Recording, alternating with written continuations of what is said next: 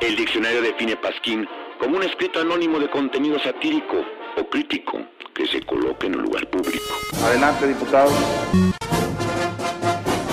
En el Pasquín creemos que no todos los problemas de México se deben a una mafia del poder. Aunque no les guste a los de la mafia del poder, lo voy a decir. Lo de la mafia del poder, lo de la mafia del poder, lo de la mafia del poder, lo de la mafia del poder. También existe la influencia de entes externos. Me convierto en marciano. Los extraterrestres nos visitan, los gobiernos nos mienten. En el Pasquín creemos en el libre mercado, pero el único libre mercado en México es el mercado libre que está en la calle del municipio libre, de la colonia Libertad, junto a la Escuela Libre de Derecho. En el cual solo venden los productos de los monopolios de este país.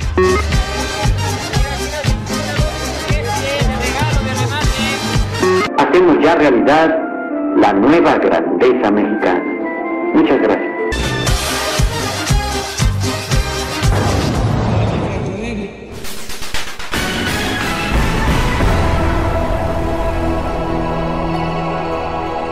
Esta semana en el Pasquín aumentan los casos de la viruela del mono y en Perú e India ya hay muertes. Gatel dice que ya vamos bajando la quinta ola de COVID, pero la neta ya nadie le cree. Nancy Pelosi, pelo rico, va de aventuras a Taiwán a, provocar a los chinos. Olena Zelenska posa para Vogue, sí. AMLO se pone en modo Miss Universo y pide la, paz mundial. Delfina será la candidata de la 4T en el Edomex, Adán Augusto, Adán Augusto. Y contra las víctimas, y Claudia dice que le den por muerta. Los perredistas lo hacen de nuevo, por cierto, y ensucian el proceso de Morena. Perdón, quise decir los morenistas. Siguen los problemas por el Tren Maya. Javier May, titular del Fonatur, el encargado del Tren Maya, pues celebra que ya se revocaron las suspensiones del tramo 5, aunque aún faltan resoluciones de las salas. Mientras tanto, cinco activistas blancos se paran frente a un bulldozer. Detuvimos la destrucción al menos un día, argumentan, luego de subirlo a todas sus redes. Y en horrores ambientales que ya pasaron, pero no importan porque no hay jaguares ni tulumen ácidos de por medio, se cumplen ocho años del peor desastre ecológico de la última década, la contaminación del río Sonora por Grupo México. Y Germán Larrea ahí anda bien feliz, mientras 10 mineros siguen atrapados luego del desplome en una mina en Coahuila. Sigue la crisis del agua en Nuevo León, pero ya hay solución en dos semanas. Perdón, en ocho meses. La, FEG, la Fiscalía General de la República se otra vez contra Peña. Crece la economía mexicana. Se aprueba la ley NAL en Veracruz. Y denuncian racismo en Sonora Grill. Y no sé qué sorprende más. El racismo de los restaurantes, donde si eres prieto piensan que eres el de Uber. O que la gente crea que Sonora Grill es un buen restaurante.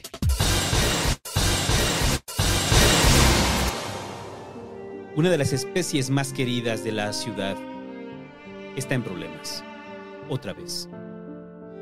Si usted creía que la vaquita marina estaba en peligro de extinción, su tragedia no es equiparable a la del pescado. En el Pasquín, comprometidos por la recuperación de su hábitat, le transmitimos este pequeño documental que encontramos en YouTube para concientizarnos de la importancia del pescaca. Sí, durante un tiempo pensamos que el pez caca había desaparecido por completo. Al parecer solamente fueron las sequías las causantes del problema, pero ahorita, después de las lluvias, hemos visto un avistamiento de variedades enormes de peces caca, incluyendo aquellas con el diente de lote. Se le conoce como pez caca rhinoceros.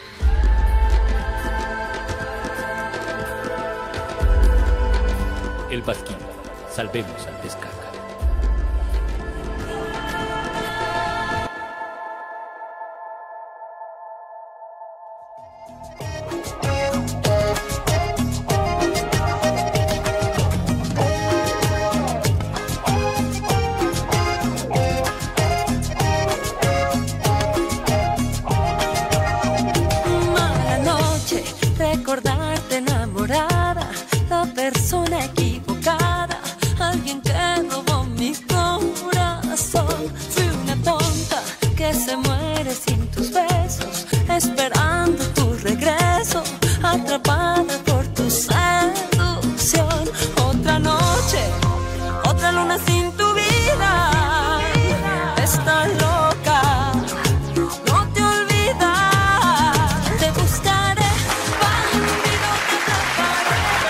Buenas.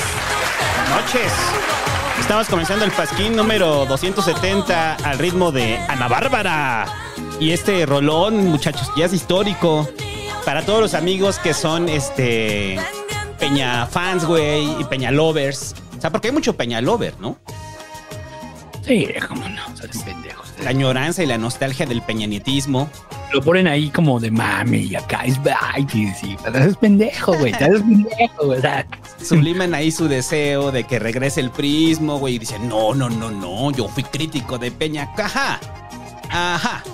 Pero bueno, entonces para toda la gente, muchachos, porque recuerde que la Fiscalía General de la República sigue en abriendo carpetas de investigación en contra del expresidente Peña Nieto. Entonces, muchos están cantándole esto a Peña, güey. Es su bandido Peña, güey. O sea, yo me los imagino en su cama, así en su pantú- pantuflas, güey.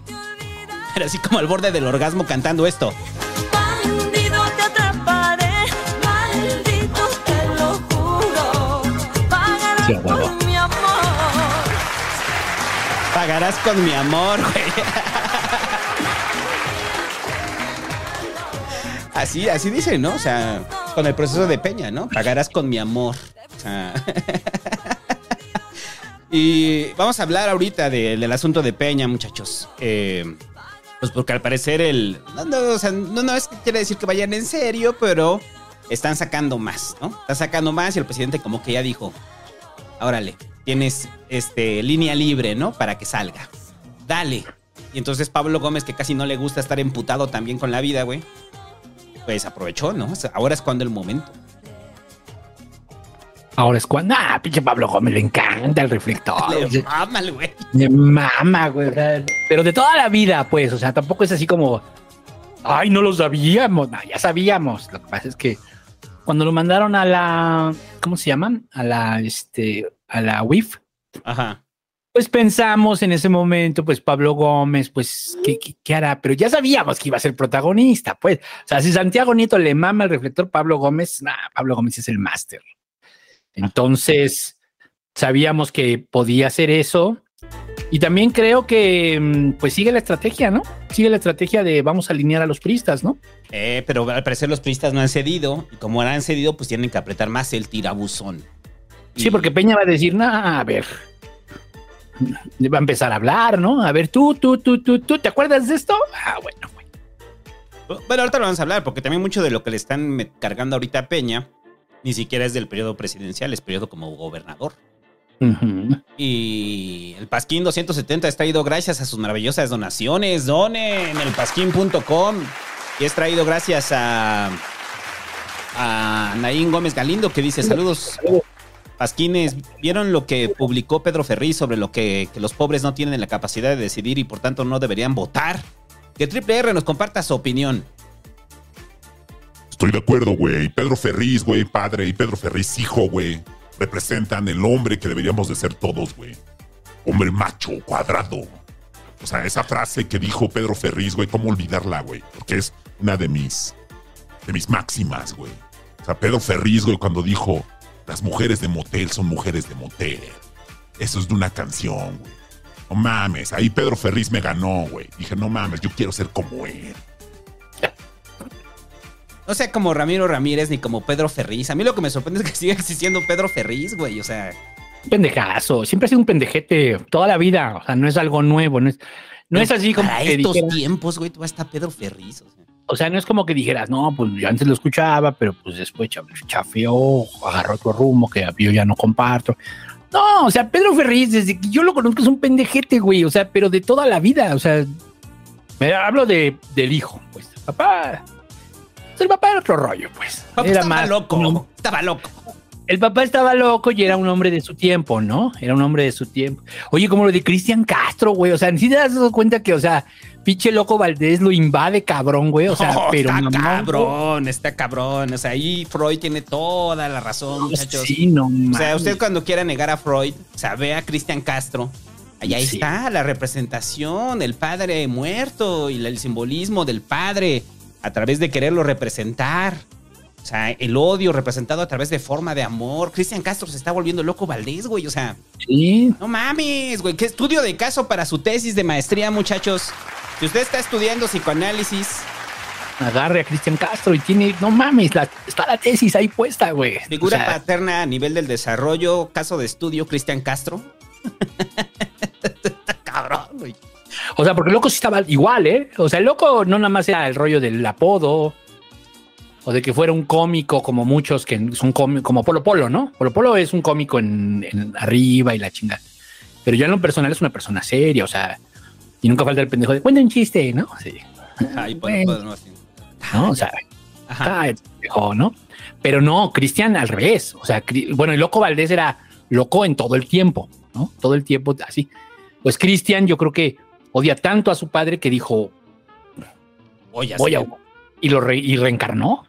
¿No? O la, la esencia paterna dice, a través del modelo, dice, la, voy a representar a mi padre a través de mí. Por eso, amigos que les gusta el psicoanálisis, ahí tienen un gran tema de su tesis de maestría, muchachos. Sí, un, pésimo, un pésimo, este.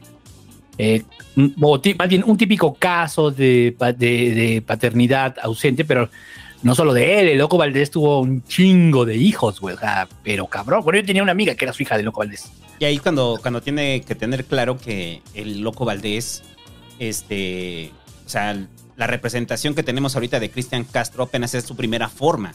O sea, va a Sí. llegar al nivel del loco Valdés en algún momento, ¿no? O sea, es como va a evolucionar Cristian Castro, ya quiero ver eso. Lo que pasa es que no había redes cuando estaba el Loco Valdés en su apogeo. Ajá. Esa es la diferencia.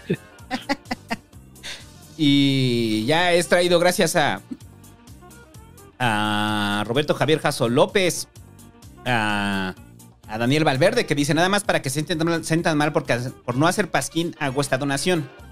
No es cierto, Pasquín, les extrañó hoy. Saludos. Este es de la semana pasada.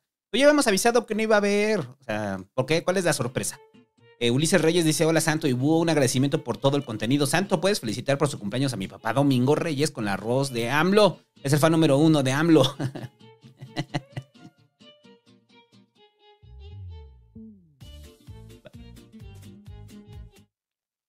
Esto lo voy a hacer para que se lo mandes a tu papá por WhatsApp y piense que es una llamada de Andrés. Eh, felicidades, señor Domingo. Eh, me da mucho gusto que cumpla años. Eh, gracias por todos estos años de su apoyo y apoyo al movimiento. Muchas gracias. Un abrazo. Un abrazo para usted. Entonces, si su papá lo escucha, güey, va a decir, ah, la verga. Gracias, hijo. Es el mejor regalo de cumpleaños que me han dado en mucho tiempo. Le dice, Pero ¿cómo le hiciste para que el presidente mandara? No, es mi amigo, mi amigo. Me mandé una carta. Me fui a formar a las 6 de la mañana para darle una carta. Eh, es traído gracias a Ana Silvia Jubera Jiménez. Dice que AMLO, como de mando, felicita al ingenierísimo Los Fuentes. Jubera, porque la próxima semana inicia su maestría de parte de su mamá. Felicidades a Luis Gente Jubera. Suerte en tu maestría. Ahorita sacamos el nepotismo en Conacit.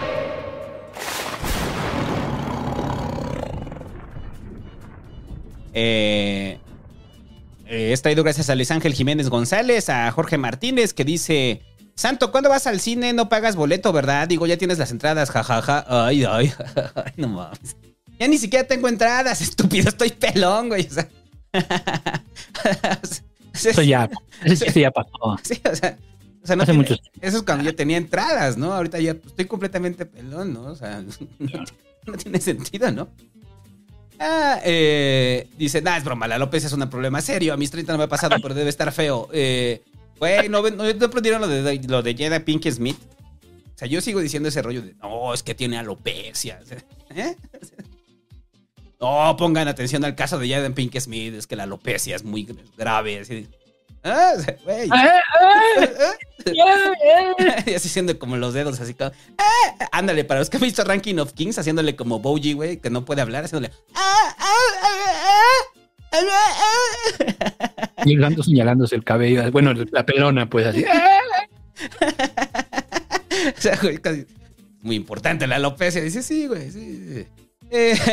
Y ya, eh, algunos de del Pasquín, de los, eh, perdón, del Patreon. Eh, saludos a los Patreons, muchachos. Ahora vamos a leer pocos, poco menos de comentarios porque tenemos un montón de temas.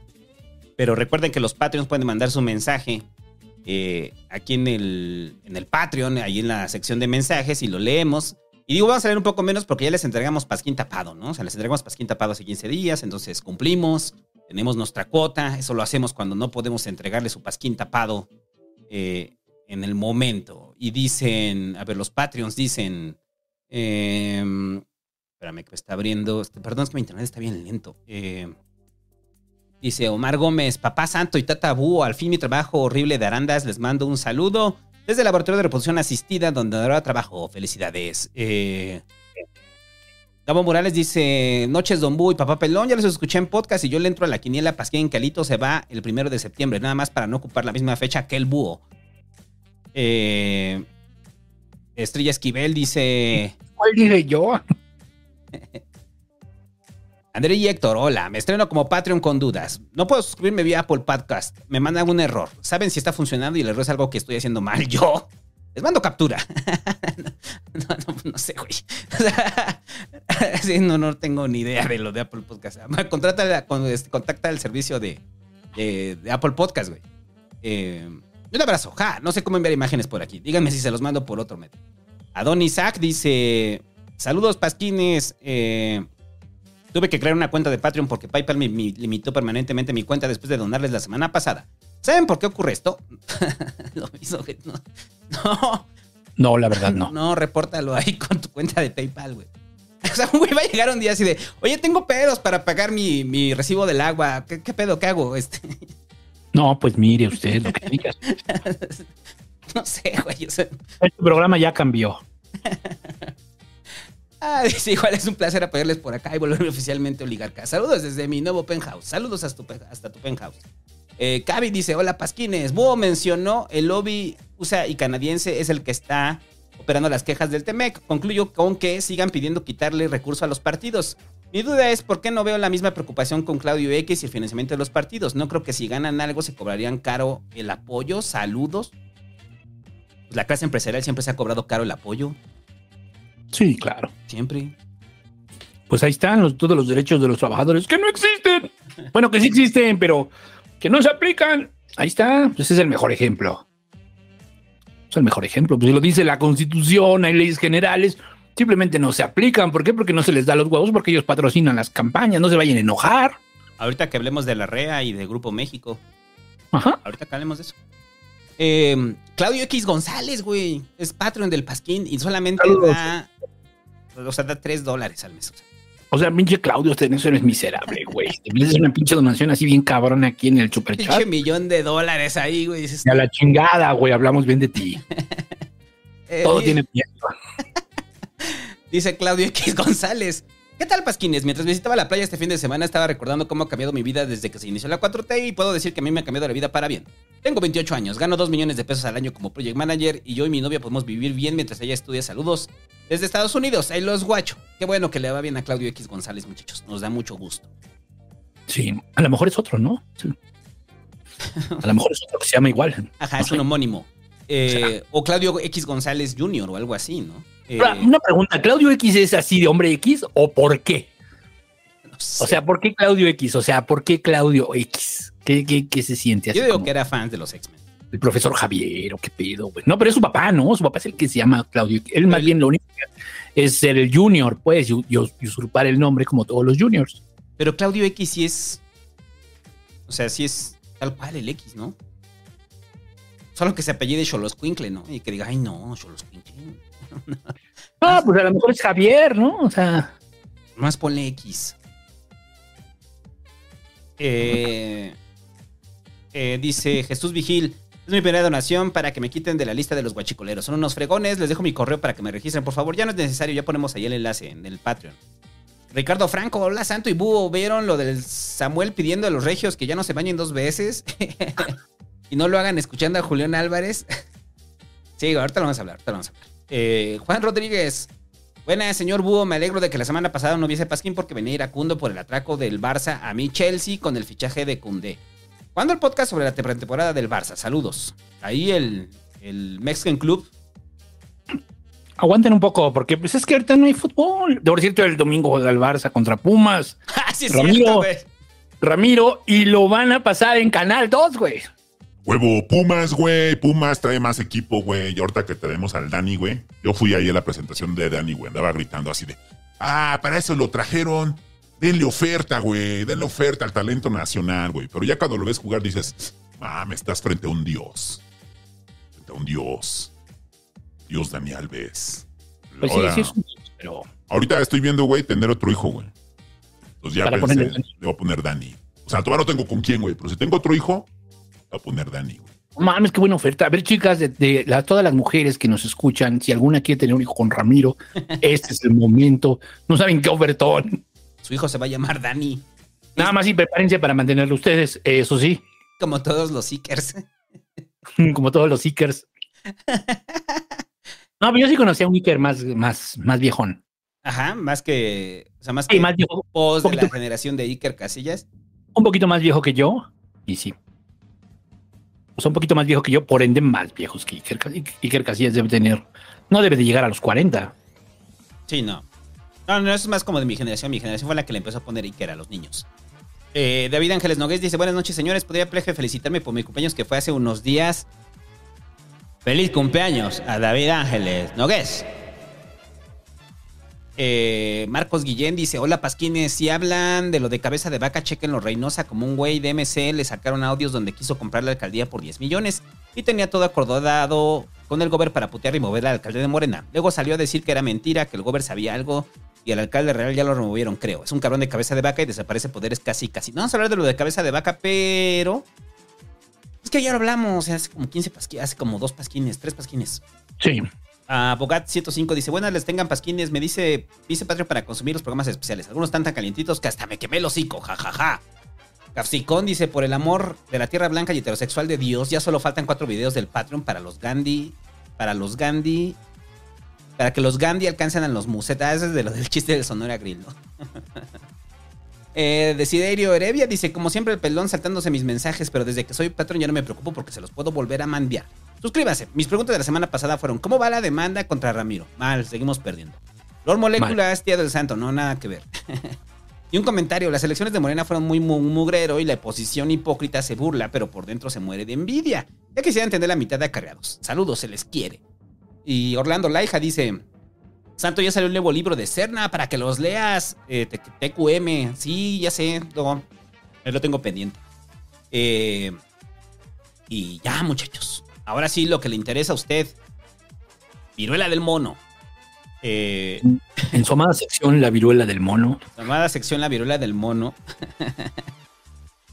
a ver, avanza la viruela del mono en el mundo. En el mundo y ya hay casos en, eh, de muertos, bueno, fallecidos por la viruela del mono. Hay que dejar claro sobre qué circunstancias están esos casos, güey. Porque mucha gente dice, ay, ya, o sea, piensa, empiezan a sentir comezón, apenas les pisca un mosco.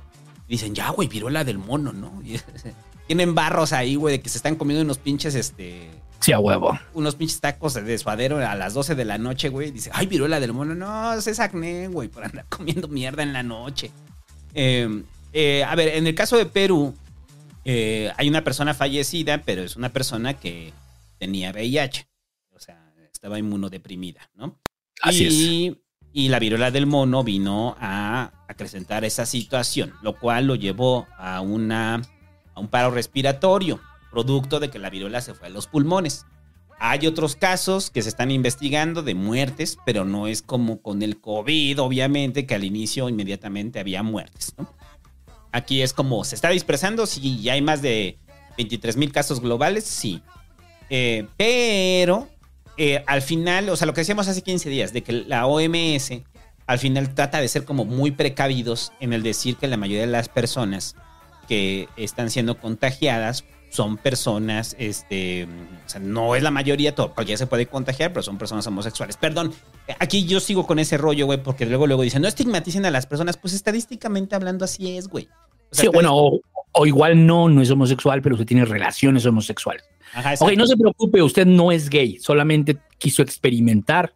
Si, si usted se contagió en la orgía Pasquín Teotihuacán, güey. O sea, Exacto. somos conscientes de que no somos gays, solamente estábamos experimentando. Si usted se Así contagia es. aquí después de la medianoche, no es gay, se estaba experimentando. No, es que yo estoy en contra de esto, porque cuando lo dicen estigmatizan a la población. No, güey, a ver, es que de ahí, o sea, la mayoría de los casos se están dando, entonces por eso la OMS es muy cuidadosa de decir, se están dando en su mayoría en esos casos, pero eso no quiere decir que de repente alguien me pueda contagiar y este por el por la ropa, por la fricción de la piel, o sea, usted va a concierto y un güey trae este viruela del mono al lado, pues o como el pendejo este que en España, ¿no? Que se metió a un tren y en el tren estaba todo lleno de él estaba todo lleno de viruela del mono y le valió madres, ¿no? Se metió al tren. Entonces, eh, y en Bermudas, o sea, es- esa es la mayor ma- eh, forma de despreocupación Sí. por el otro. O sea, si tienes viruela del mono y te metes en Bermudas al metro, qué poca madre, ¿no? Eso es no tener madre. Bueno, entonces, eh, la viruela del mono sigue avanzando. Pero si era, si era viruela del mono, Dicen que era viruela del mono, pues es que Es se que ve, se ve el salpullido, se ve el salpullido, ¿no? que puede. Eh, A ver, bueno. nos digan los médicos en el chat. ¿Era viruela del mono o puede ser otra cosa, no? O probablemente tendría varicela. Aún así, si tienes varicela, ¿por qué te metes al metro, güey? O sea, ¡Ay, tiene viruela! No, no se preocupe, no es viruela del mono, es varicela. ah, menos mal, estúpido. ¡Ah, menos mal! Si a usted le ha dado varicela de adulto, a mí me dio en la vida adulta. Y es terrible que te dé varicela en la vida adulta.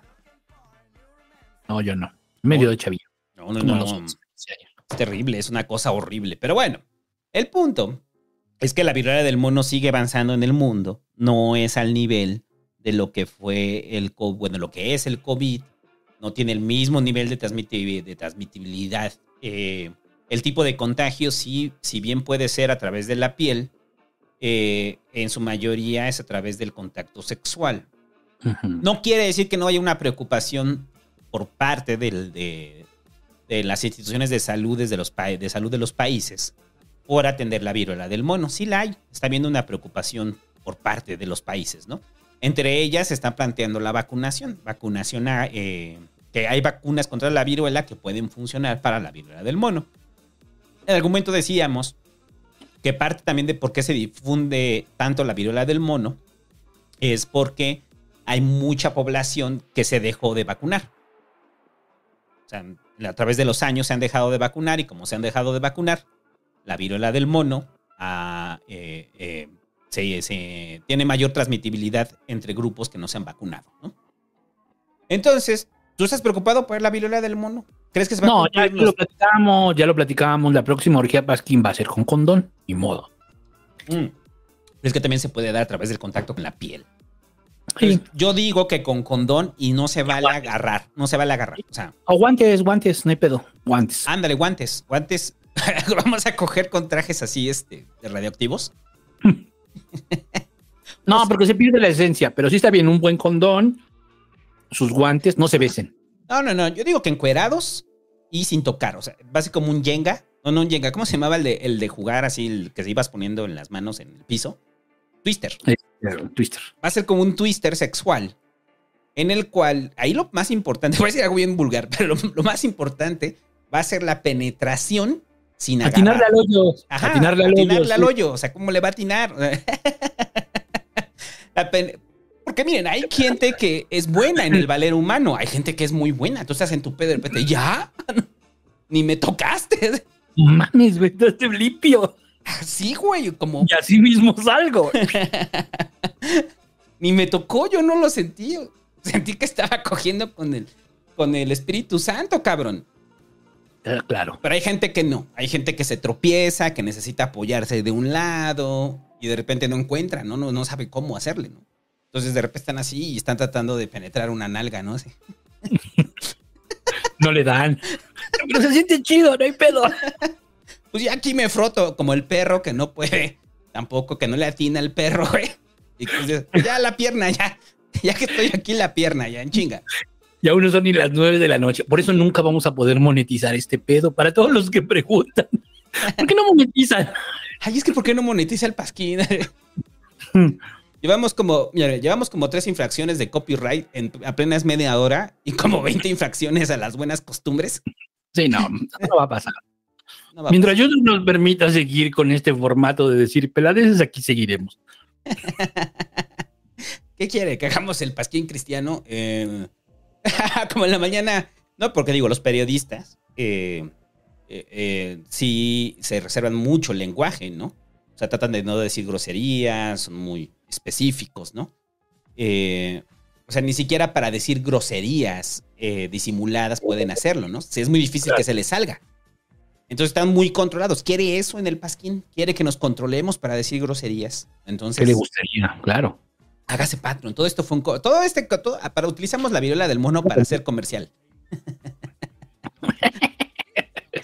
hágase Patreon eh, antes de que llegue la viruela del mono. Pero es que yo no... Yo creo que ya se bajó la, el- la preocupación por la viruela del mono, ¿no?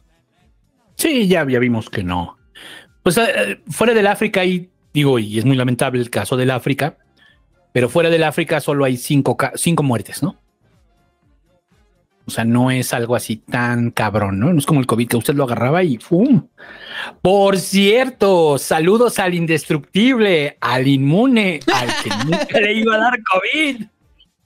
El doctor Adán de la Peña. Saludos, saludos. Yo sé que nos está escuchando en este momento.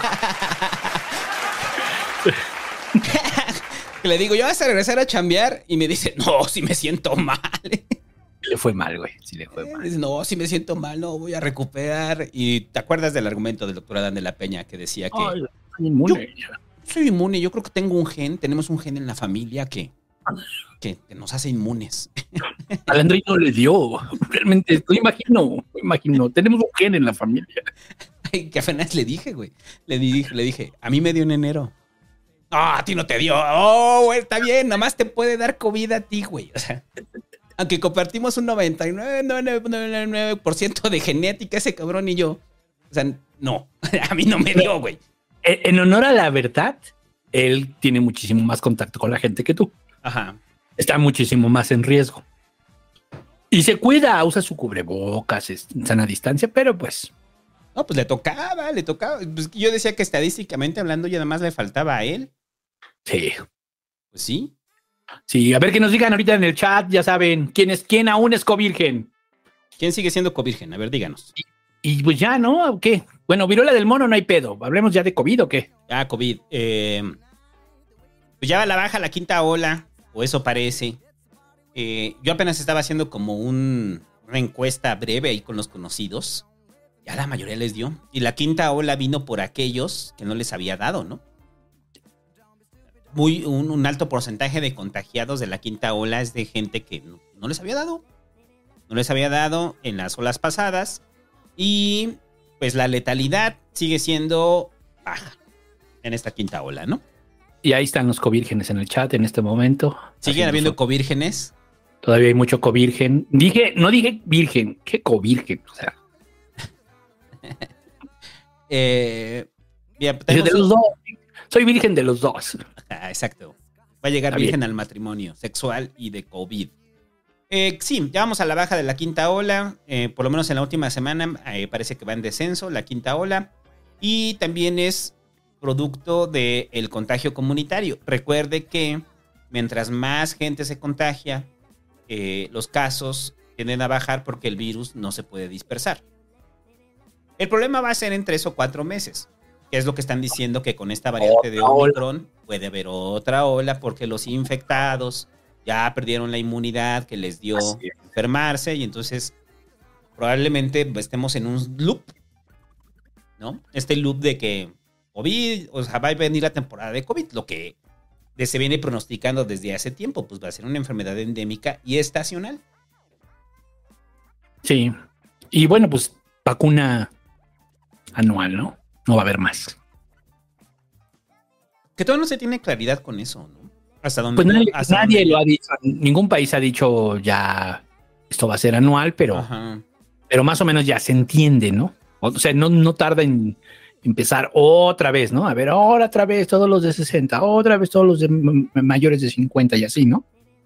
¿Te acuerdas que hace como un año y medio pronosticaban la vacuna que iba a ser la vacuna de todas las vacunas contra COVID, ¿no? Que te iba a proteger de todas las variantes de COVID. Y hasta el momento no ha llegado. Ni eso, ni la, Ni el, el tratamiento. ni la pastillita anticovid, ni el chicle, ni nada de eso, puro chisme. el chicle. Y todo lo que ya lo dijimos, todas esas cosas que salían de crear una nueva tela que hace que el COVID no pueda pasar. Sí, ya van dos años de tres meses de la pandemia, ya para qué. O sea, Cállense ya. Sí, pero además, o sea, es así de ya cállense, que no sirve. De todos modos, no funciona, no se vende. Chequen este nuevo cubrebocas, el cual elimina el COVID en el momento en el que usted habla. Sí, nunca llegó. Se acabó antes la, la- la pandemia. O se redujo. Se redujo porque la pandemia sigue, ¿no? Es- Eh, sigue, sigue, sigue. Sí, sí. Y ahorita que hablemos del tema. Ah, pues ya sigue lo de Taiwán, pero. oye, nada más para terminar el asunto del COVID. Eh, no se tiene claridad tampoco cuándo nos vamos a volver a vacunar. Porque ahorita la cuarta dosis está sobre personas con riesgo y con personal médico. Pero la población en general, la cuarta dosis no se le está recomendando. Ni siquiera hay una campaña de, de ponerse la cuarta dosis. Eso no sé qué pedo, güey. Ahí sí vamos a tener que ahora sí invitar al atro que venga y que nos ponga, el- que venga este mucho y que nos diga qué pedo. Vamos Ajá. a necesitar una anual. Eh, porque si vamos a necesitar la cuarta dosis, pues no hay campaña. No hay campaña. Pues no, no, no sabemos, no hay claridad. En, en el presente, eh, sabemos que la pandemia sigue y que también los contagios reducen eh, la dispersión del virus. Pero no sabemos qué nos depara en los siguientes meses. Y alguna vacuna ya no, ya, porque ahorita todas estas vacunas son de prueba. ¿Cómo se llama? Están en fase, o sea, están aprobadas por, obviamente por, por la FDA y en su caso aquí en México por la COFEPRIS, Pero de etcétera. emergencia. Pero sigue siendo de emergencia. En algún momento la vacuna ya se volverá una vacuna estable, una vacuna que ya no esté en fase de prueba. Mm, Esa es otra pregunta, ¿no? esa es buena pregunta. ¿Eso cuándo pasa? O sea, pues son preguntas que tenemos que hacerle al atro. Ajá, cuando se digna venir al programucho. O sea, se, se digne venir a este programucho, mucho, pues ya. Y bueno, ya algo más de COVID, güey. Este. No, que hace rato venía platicando con, con mi esposa en el carro y le digo, es que. Y veníamos hablando del tema que sigue, que es lo de China, y le digo, es que. eh, years and years, o sea, lo ves y. Es Years and Years. Years and Years, o sea, vean Years and Years, ya se los hemos dicho, están HBO. Antes de que creo parece que a HBO ya le van a partir la madre, dicen, ¿no? Pero bueno. No, que lo van a Este- unificar con, con otro servicio, con Discovery. Pues sí, pero quién sabe eso que vaya a convertirse, no sabemos, pues. Bueno, pero es Pero que en vea- HBO. Ajá. Pero vean, el, vean Years and Years que está ahorita en HBO. Este. Y van a entender de qué. Porque el siguiente tema, pues eh, vamos a contar un spoiler de Years and Years, de- del primer episodio. Ajá, sí, tampoco es como. el primer episodio, pero en el último día de gobierno, o sea, está Trump, eh, de hecho se reelige en ese universo paralelo, es una distopía, ¿no? No, es Pence. Es Pence. No, se re- ah, no, no No, se, se va Trump y, y queda Pence. Queda Pence como, como presidente y en su último día de mandato manda un misil a una, que es a una base china, ¿no? No, a una de las islas artificiales. Una de las islas artificiales. Y entonces eh, eso pasa en Years and Years, ¿no? Ya no les contamos qué más pasa, porque además no, no, no gira en torno a eso, gira en torno a muchísimas cosas. Y yo le decía, pues nada más le falta la pandemia, pero igual, ¿eh? O sea, Years and Years, ¿no? Entonces vean Years and Years, este. Es bueno. ¿qué es, es, es distopía o ucronía? Eh, distopía, ¿no? Es distopía, una distopía. O sea, a partir de elementos que ya están, se parte, digamos, bueno, Ujú. universo paralelo, si lo quiere ver usted así, ahora que estamos en los multiversos, este, así, ¿no? Entonces, véanlo, está bueno, Years and Years en HBO. Siempre le hemos recomendado. Pero entonces viene el tema de Taiwán. Yo, yo- a ver, yo, yo, yo- lo estaba hablando en la semana en el Ciber, que es como un prepasquín, ahí el Ciber, eh, que me sirve para aclarar ideas. A ver, yo creo que tampoco es caer en el alarmismo. Hay un alarmismo, eh, en Twitter parece que están esperando y deseando la Tercera Guerra Mundial. ¿Cuántas veces hemos, hemos visto el hashtag Tercera Guerra Mundial? ¿Cuántas veces? Muchas, muchas. como 6, 7, 8 veces la gente está esperando que pase la Tercera Guerra Mundial, porque al parecer estamos muy aburridos de nuestra existencia y deseamos formar parte de un hecho histórico y la única solución que tenemos es la aniquilación de la humanidad y entonces la gente le encanta hablar de la Tercera Guerra Mundial apenas hay un conflicto, ¿no? Pasó con Corea, pasó con Ucrania y ahora está pasando con el hecho de Taiwán. Entonces creo que hay un alarmismo fuerte. hay un alarmismo fuerte sobre la Tercera Guerra Mundial y que prácticamente que, o sea, perdón, saludos a Simón Levy, güey. O sea, perdón. Saludos a Simón Levy. Que Simón Levy, o sea, todos los tweets alarmistas que puso Simón Levy es así como de, híjole, carnal. O sea, yo sé que te asumes como experto en China, pero deja de alarmar a la banda. Deja de alarmar a la banda porque de repente pone así como "Ay, la comitiva de aviones de Nancy Peloso, de Pelosi, este, este, resguardada por aviones caza, ¿no? Y, ah, espera, pues no funciona tan así, ¿no? Quiero pensar, quiero pensar. Porque probablemente Simón Levy tenga razón y yo esté equivocado, ¿no? Pero yo creo que el Simón Levy, güey, eh, sí pone en una postura alarmista y creo que la Tercera Guerra Mundial es una postura alarmista. Eh, en- porque si no, ya hubiera detonado el conflicto. Entonces, yo lo que decía es, me preocupa la reacción de Xi Jinping. Porque Xi, o sea, no, no tanto de que eso lleve a la Tercera Guerra Mundial, me preocupa la reacción de Xi Jinping porque yo creo que va a acelerar Taiwán. Va a acelerar el asunto de Taiwán porque esto no se va a quedar así. Esto fue una afronta. Esto fue una afronta hacia el gobierno chino. Y como fue una, gobierna, una afronta hacia el gobierno chino, el gobierno chino tiene que hacer algo. Ya empezaron hoy con todas las actividades, ah, em, todas las, eh, ¿cómo se llaman estos? Los simulacros este, de, guerra alrededor de Taiwán. Estuvieron probando misiles, estuvieron probando helicópteros y prácticamente están volando alrededor de Taiwán. Entonces, nada más para dar como un breve, o sea, porque eh, ahorita hay muchas notas del asunto de por qué Taiwán y demás. A ver, en, en dos líneas. ¿Por qué Taiwán es tan importante para China? Porque recuerde que después de la revolución comunista de Mao, eh, había un gobierno que era la República de China y la República de China pierde la guerra, la guerra, la guerra civil y se implanta la República Popular eh, de China, encabezada por Mao. Entonces ellos van y se repliegan en Taiwán. Ya, esa es la historia. Entonces después de eso, China siempre ha dicho que Taiwán es parte de China. Y llevan con eso muchísimos años. Y parte del proyecto de Xi Jinping es una sola China. Y esto es como la parte contradictoria de todo esto. Eh, los Estados Unidos no reconocen a Taiwán, perdón, reconocen a, a- a China, al gobierno de Xi Jinping y del Partido Comunista Chino, como China.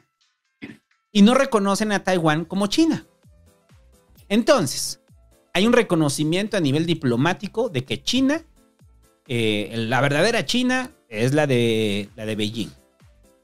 Eh, pero los, los gringos tienen un acuerdo eh, armamentista con Taiwán. Entonces, ¿hay un compromiso real a nivel diplomático de los gringos con Taiwán? No, no lo hay. Más allá del discurso gringo. ¿Cuáles son los países que reconocen a Taiwán? Son cinco. o sea, son cinco de los países que reconocen a Taiwán. Ahorita le voy a decir la lista de los países que reconocen a Taiwán como país. Eh, eh, porque al final las potencias eh, europeas no reconocen a Taiwán. Son 14, perdón, son 14. Ahí les van los países que las, las potencias que reconocen a Taiwán como país, ¿no? Belice, Guatemala, Haití, Honduras, Paraguay, San Cristóbal y las Nieves. ¿Qué chingados es eso? No, no, no tengo ni idea. Santa Lucía, San Vicente y las Granadinas. Suaz- Suazilandia, no, no, no, confundir con... Ah, no, pero son países que existieron, perdón, lo siento. El Vaticano en su momento, eh, las Islas Marshall eh, y ya. Y ya son los países que reconocen a Taiwán como país, ¿no? En- porque, A, a la, a la República de China, a la República de China. Que es el nombre oficial, ¿no? Taiwán es como el nickname. Sí. Es el nickname de Taiwán, para no decirse la República de China. Para no decirse la República de China, pero este, ellos se llaman República de China, ¿no? Entonces, eh, son pocos los países que reconocen el Estado de Taiwán, cuando la- eh, el Estado de la República de China, y todo el mundo está con la China continental, la China de Xi Jinping. Entonces, esto es una afronta. ¿Y por qué Nancy Pelosi? eh, yo me preguntaba, ¿no? ¿Por qué Nancy Pelosi viaja a Taiwán? ¿Y por qué los chinos van y provocan? ¿Por qué los gringos van y provocan a los chinos? Pues porque estamos en medio de elecciones, gringas. O sea, estamos frente al- al- al- a lo que viene eh, para el Partido Demócrata y tienen que fijar una postura, ¿no? El problema es que Xi Jinping, pues es medio de mecha corta. Por eso es cuando te digo, a mí me preocupa la respuesta de Xi Jinping. Y la respuesta de Xi Jinping puede ser, vamos a acelerar las cosas en Taiwán. Sí. ¿La sanción va a ser económica o va a ser militar? Sí, o sea, la invasión, ¿no? ¿O, o va a ser invasión? O la invasión, ¿no? Entonces, Sí, por mucho... Ajá. lo llevan al mismo caso de, lo llevan al mismo caso de Putin. ¡Ah! ¿Vas a hacer eso? Ah, vas a ver, le voy a dar tanto armamento a Taiwán para que se defienda y voy a mandar a Bowie. Exacto. Vas va a estar ver, Bow. Xi Jinping, vas a ver cuántas fotos de Vogue te voy a sacar y cuánto armamento me va a comprar Taiwán, cabrón. Sí, pero es que yo no sé en qué ganan los gringos. Es que todo, todo- yo no alcanzo a ver, o sea, esta política de imperio, pero que no soy imperio ahí porque ya hay otro imperio. O sea, esta política que sigue Estados Unidos y de que sí asuso, pero no, y luego me meto, pero no puedo meterme, no la entiendo. ¿Qué gana? O sea, ¿qué, qué, qué es lo que está ganando? O sea, a mí me creo que todo el tema de la pandemia, eh, el análisis de mucha de su macropolítica, el análisis de cómo, de su política contra las drogas, la DEA y todo esto que ha pasado y todo lo que han hecho, pues nos ha venido a demostrar, y, y, repito, la pandemia, recordemos la pandemia, nos ha venido a demostrar que los gringos en muchas cosas son muy pendejos, por muy imperio que sean, por muy millonarios que sean, en muchas cosas son pendejos. Entonces mi pregunta es, toda esta lógica que está utilizando Estados Unidos, más allá de lo electoral, más allá de lo electoral, ¿tiene, ganan en algo? O sea, a Estados Unidos le conviene, vende más armas, este, o sea, ¿qué, qué, qué está pasando? O sea, ¿qué, ¿cuál es como, cuál sería su lógica política de beneficio? Pues no la entiendo, más allá de lo electoral. Yo creo que es de lo electoral y si hay un convencimiento ideológico eh, por parte de Nancy Pelosi. Porque Nancy Pelosi lleva años eh, presionando sobre eh, China. Eh, para Nancy Pelosi, China es un asunto prioritario. Entonces puede ser que por los ovarios de la señora dijo, voy a Taiwán. Oiga, pero no puede. Me vale verga, voy a Taiwán. Puede ser. O sea, porque es una afronta. Yo lo decía que sería bien terrible que el...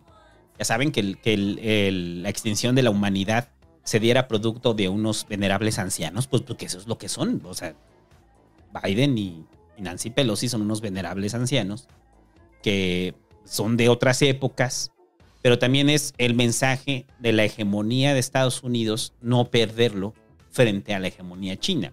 Y para mí sigo diciendo el mismo discurso, ¿eh? O sea, China podrá ser hegemonía en lo económico yo creo que lo va a hacer de aquí al año 2049, que es el plan que tienen.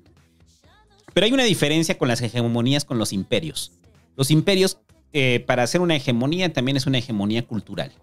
Si no hay una hegemonía cultural, difícilmente el imperio se sostiene. Y no se ve por dónde le entren los chinos, ¿no? O sea, a la hegemonía cultural, la verdad es que no. La hegemonía gringa, vivimos años enamorados de la, la- de la cultura eh, de los gringos. Y no se ve por dónde entran los chinos en eso, ¿no? Entonces, ¿qué les queda? La, hegeno- la hege- la hegemonía eh, económica, eh, la hegemonía económica, económica y la hege- hegemonía política, ¿no? Y también hay que entender mucho a Xi Jinping, o sea, porque también volvemos a lo mismo, muchas de las notas que nos llegan son de Occidente. También hay que entender a Xi Jinping y hay que, porque dicen China, es que China y... Ah, espérate, relájate tantito. Eso es lo que te está diciendo el New York Times sobre China. Es lo que te está Ay, diciendo no, la. Dolce Vele sobre China, ¿no? Lo hemos dicho ya varias veces. Tanta mamada que han inventado con, con Corea del Norte, güey. Pues, ¿Quién la inventa? Pues los gringos. Pues, ¿Quién más? Pues ellos. Tanta mamada, güey, que han inventado de Corea del Norte. Entonces, y, y lo hemos visto, pues, en otros temas, ¿no? O sea, en el tema de mm, este. eh, todo lo que se comenta de Venezuela, que dices, sí, pero ¿por qué a veces lo hablas y a veces no? Porque a veces les pegas y a veces no. Ah, ya Ajá. vamos entendiendo. Entonces, exactamente igual con Rusia y Ucrania y exactamente igual con China. Y ahorita vamos a hablar del tema, de otro tema que también tiene lo mismo, que es eh, los gringos. O sea, no podemos confiar en, la- en las fuentes gringas. No podemos confiar en lo que nos están diciendo. Y mucho de lo que hay en Latinoamérica y los opinadores están en. Ayer estaba, en la mañana estaba escuchando tercer grado. Y llega un momento que escuchas hablar a, a este güey, ¿cómo se llama? A Sarmiento, que dices, que, o sea, que dices, no mames, de verdad este güey vive en una realidad tan distinta a la, Sí, sí, a la del resto de la gente, güey. O sea, de verdad vive en una realidad tan distinta, en un privilegio tan distinto y en, una forma de ver el mundo tan distinta, ¿no? Entonces dices, pues claro, pues es que, es que ese es el pedo, o sea, ese es el pedo con los intelectuales, o sea, lo que de- me acuerdo que decía Raúl, ¿no? De esta, esta, esta crítica marxista que, bueno, que sea Marx, ¿no? O sea, que decía que los intelectuales son sangre de su sangre del sistema. O sea, es que ahí lo ves, güey. Y entonces tú, o sea, mucha de la retórica y mucha de la construcción que se ha dado en todos estos temas de macropolítica, o sea, deben ustedes al menos tener la duda. Ya Sí. olvídense que se pongan del lado de China o del lado de, o del lado de Rusia o al revés, ¿no? De Ucrania o de Taiwán, lo que quieras. Pero usted ya tenga dos dedos de frente como para decir, ¿quién me lo está contando? ¿Por qué, por qué me quiere decir esto? ¿No? Porque además hemos visto con el tiempo que, que se inventaron muchas, han inventado muchas noticias, han inventado muchas cosas. O sea, recuerde usted todo esto de que de, de Bush de las armas de destrucción masiva en Irak, o sea, era avalado por todas las televisoras en Estados Unidos, salvo creo que CNN, de allí en fuera todos los demás, pues, o sea, que cayeron en el cuento varios países, o sea, no. Aquí caímos por completo en el asunto de la Sí. destrucción. las armas de destrucción masiva que tiene ahí Irak. Las armas químicas. ¿Dónde estuvieron? Jamás hubo esas armas. Y le hicieron la guerra a Irak con ese pretexto.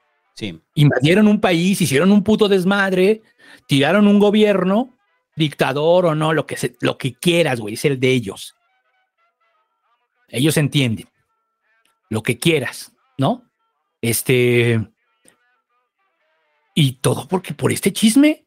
Entonces, hay que tener, sí hay que tener mucha, mucha, mucha este, cautela con estas, con, con lo que creemos, en- en- sobre todo en estos temas. A lo mejor los temas que usted vive el día a día, pues no hay pedo, ¿no? Pues le entiende bien, ¿no? Pero estos temas en específico de macropolítica, porque va a salir el video de Visual Política, y va a salir el video de no sé quién y, y también de INA, que me encanta, pero también va a sacar su video y nos van a contar distintas historias, ¿no? Ajá. Entonces, ese es el, ese es el rollo, ¿no? O sea. Atención con la Tercera Guerra Mundial. y es culpa de los chinos. ¿Por qué los chinos son el diablo? Pero bueno, eh, eh, eso es lo que voy. O sea, mucho de lo que se. O sea, yo lo preguntaba, ¿no? Eh, ¿Cuántos agravios conoce de China hacia el mundo en el último siglo? ¿Cuántos años cono- cuántos agravios conoce de los gringos hacia el mundo en el último siglo? Y no es un asunto de quién agravió más o quién es menos o quién ha cometido este, tantos delitos, ¿no?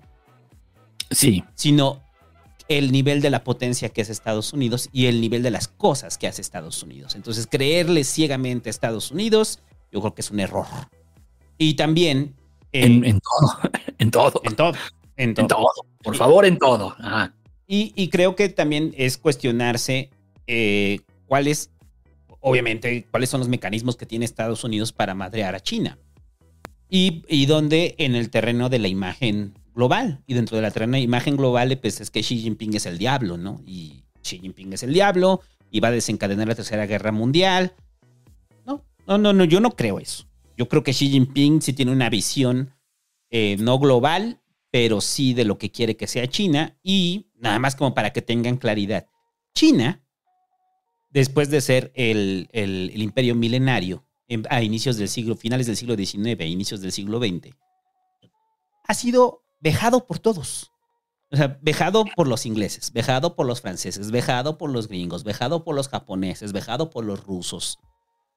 China, en la historia del siglo XX, es la historia de la tragedia china. Y, Sí. el, y el rencor que existe, de, o sea, de- en el, en el colectivo, también alimentado por el propio Partido Comunista, porque sí se alimenta. Yo, yo contaba esto de que eh, eh, eh, en Beijing hay un museo de resistencia a Japón, así se llama, Museo de la Resistencia a Japón. Ese pedo, güey. Así se llama el museo. ¿Y por qué? Porque no se olvida la invasión japonesa a China. Y, Sí. y- y- y la cantidad del el genocidio que provocaron, la violación que provocaron. No se, no se olvida en la época La colonial en China. Y no se olvida la guerra del opio. Entonces, como son elementos que tiene China ahí, también ayudan a que China, eh, en, en- ya en, los, en el siglo XXI, se plantee con este poder económico que tienen, con este poder militar, también su propia soberanía. Y esa soberanía la van a defender. Y no estoy defendiendo la dictadura del Partido Comunista, porque pues sí es una dictadura organizada a través del Partido Comunista, para mí. Pero creo que también hay que manejarlo con, con pinzas, ¿no? Para entender a los chinos. O sea, los chinos no son el diablo. Responden a los años de vejaciones que han tenido los chinos y al propio desarrollo que han tenido, ¿no? Los- yo los invito a estudiar mucho de historia china, muchachos, está bien chida. Muy bonito. Este. eh, y te ayuda a entender mucho cuál es la visión de China, ¿no? Hacia el futuro. O sea, ¿Cuál es la visión de China hacia el futuro? Y lo que puede ser, ¿no? Y lo que va a ser, yo creo que es lo que va a ser. Y lo que va a ser. Sí. Y- Pero bueno, no hay que alarmarnos, ¿no? Yo creo que Tercera Guerra Mundial va a pasar un rato. Mire, en el momento cuando caiga el nuke, o sea, que caiga así el nuke, en ese momento ya, o sea, es cuando ya en el pasquín ya puedes salir a Twitter y poner Tercera Guerra Mundial, porque en ese momento va a desencadenar. O sea, en el momento que caiga una bomba, en ese momento van a caer otras y entonces ya sale a Twitter y dice, ah, no mames, se hace un meme, güey. Y ya. Ya todos le hacemos, ah, qué cagado, nos vamos a extinguir, pendejo.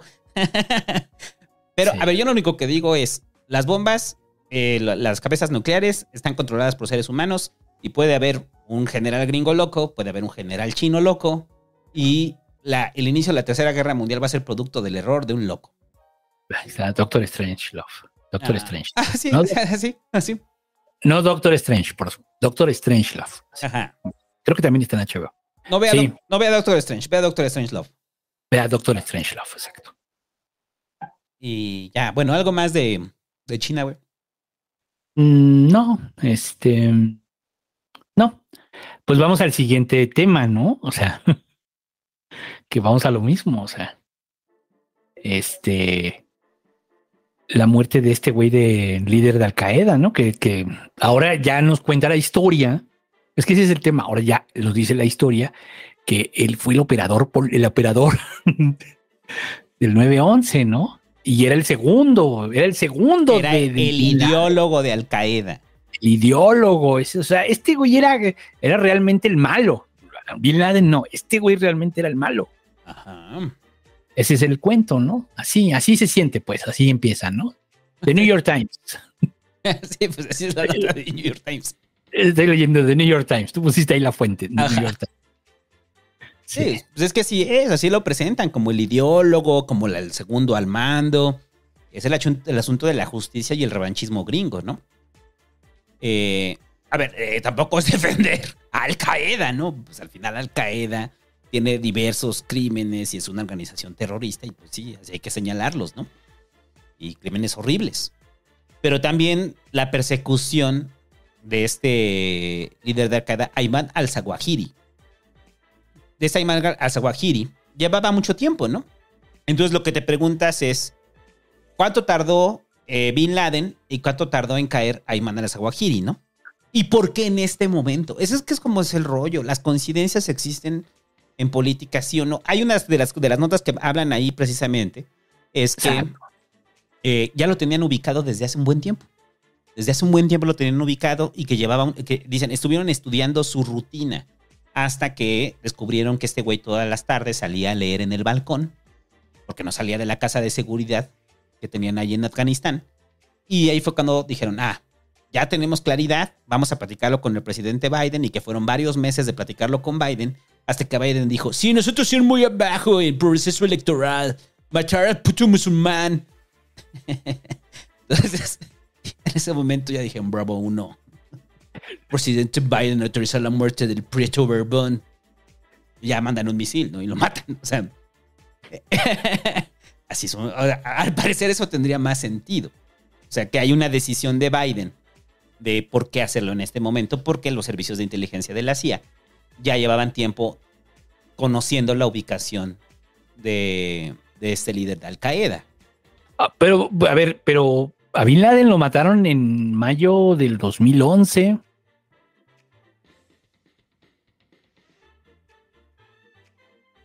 Y de todos modos perdieron la elección.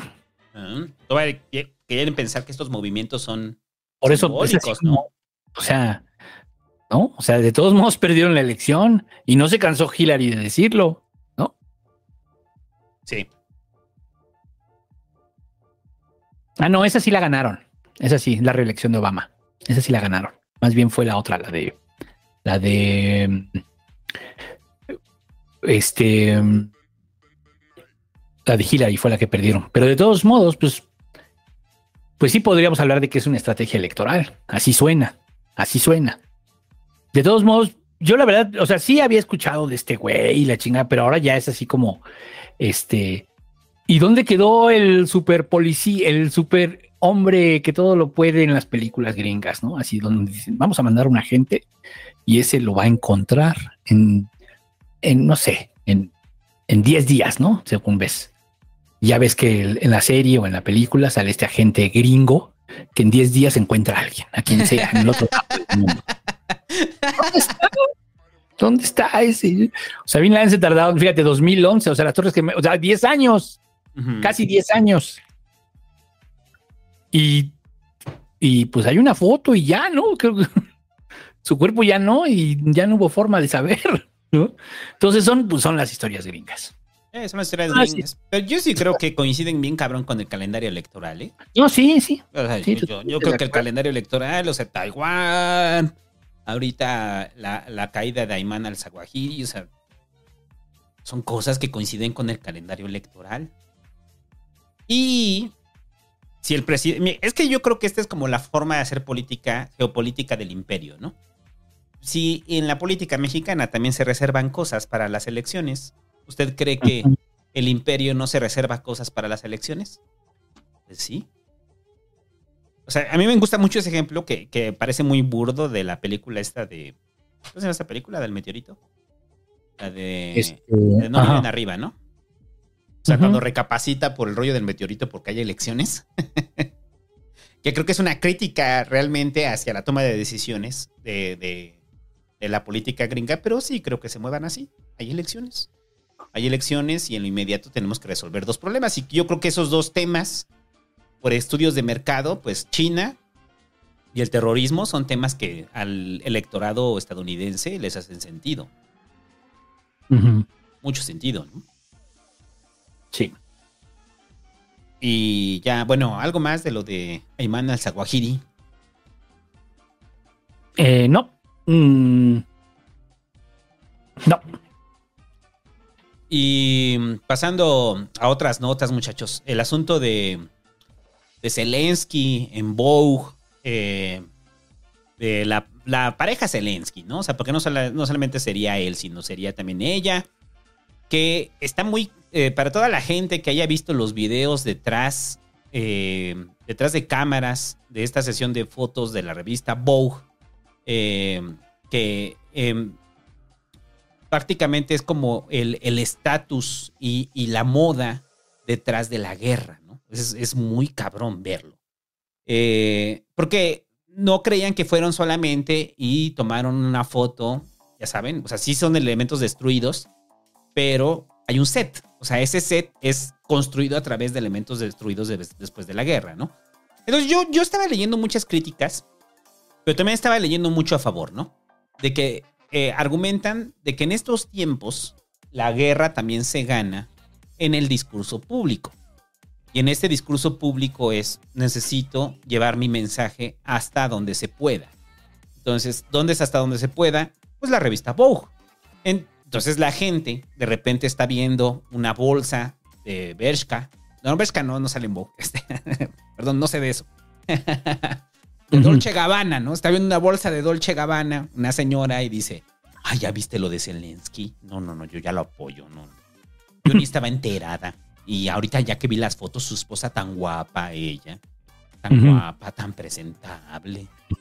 Porque, ¿saben qué es lo más que me duele? Ver gente blanca sufriendo. Es lo que duele realmente. Que por cierto estoy releyendo la región más transparente. No mames, relean la región más transparente. Yo la leí en mi adolescencia y ya llegué a la conclusión de que no entendí nada. Y ahora que la estoy releyendo en mi vida adulta. La estás eh, entendiendo. No estoy entendiendo todo el libro, güey. O sea, es- Una chulada. Lea la región más transparente. Es, es una chulada. Yo la leí a los 17 y ya llegué a la conclusión de que no entendí nada. No entendí No es nada. buena edad, no es buena edad. No es buena edad para leerla a los 17.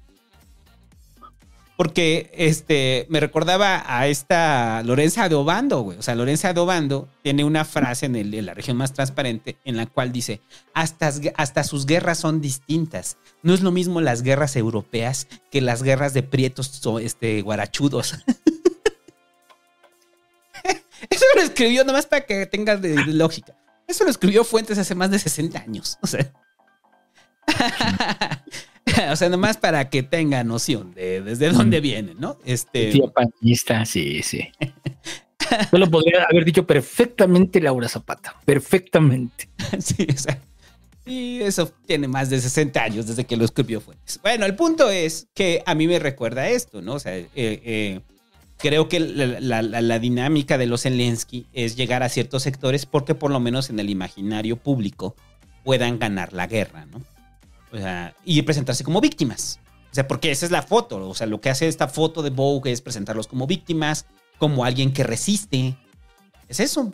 Yo estoy resistiendo, ¿no? Estoy resistiendo frente a quién? Frente a Putin. Y no, no estoy resistiendo. Estoy resistiendo con estilo, güey. O sea. Sí, güey.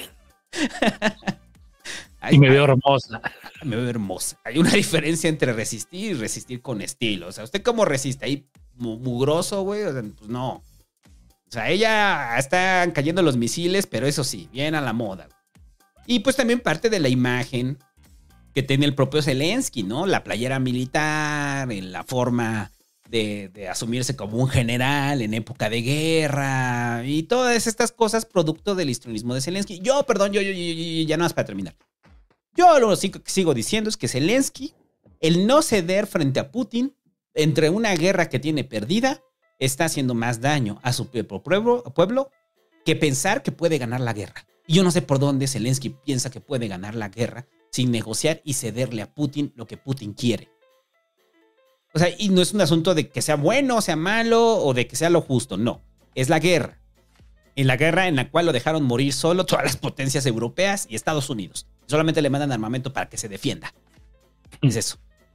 Entonces Zelensky, o sea, nada más hay que tener claridad que antes de la guerra el gobierno de Zelensky tenía unos niveles bajísimos de aprobación y estaba acusado de un escándalo de corrupción. Y ahorita Zelensky es el hombre del país. Alguna parte de Zelensky debe de pensar que en algún momento la guerra va a pasar y como va a pasar la guerra, él se va a impulsar como el gran líder ucraniano, ¿no? Pero no, no cuenta con que Putin no, Putin no va a ceder y Putin quiere. Y no lo va a dejar. Sí. No, no, pues, O sea, tampoco veo un escenario donde Zelensky, si gana Putin, o sea, si se acaba la guerra y obviamente gana Putin, lo va a dejar.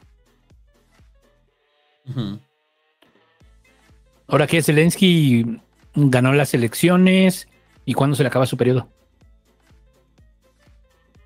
Ahorita, pues no, pues, pues que no hay proceso democrático, ¿no? No sé, no desconozco eso.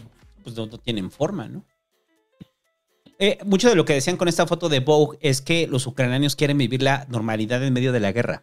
Y también lo entiendes, ¿no? Que quieran vivir la normalidad en medio de la guerra. Pues sí. Pero el mensaje no va para Ucrania, el mensaje va para Estados Unidos. Y el mensaje va para el mundo, ¿no? Y yo creo que Estados Unidos no los tienes que convencer, a gran porcentaje no los tienes que convencer de que Zelensky está jugando el rol de víctima, ¿no? Lo creen genuinamente Sí, claro. frente a Putin, ¿no? Y ya, bueno, a mí me pareció terrible esto de... de Sí, Zelensky. por supuesto. Es, es- es terrible, es la banalización de la propia guerra, ¿no? No, no, de muy mal gusto, de muy mal gusto. Y yo digo que Zelensky ya tiene que ceder, por el amor de Dios.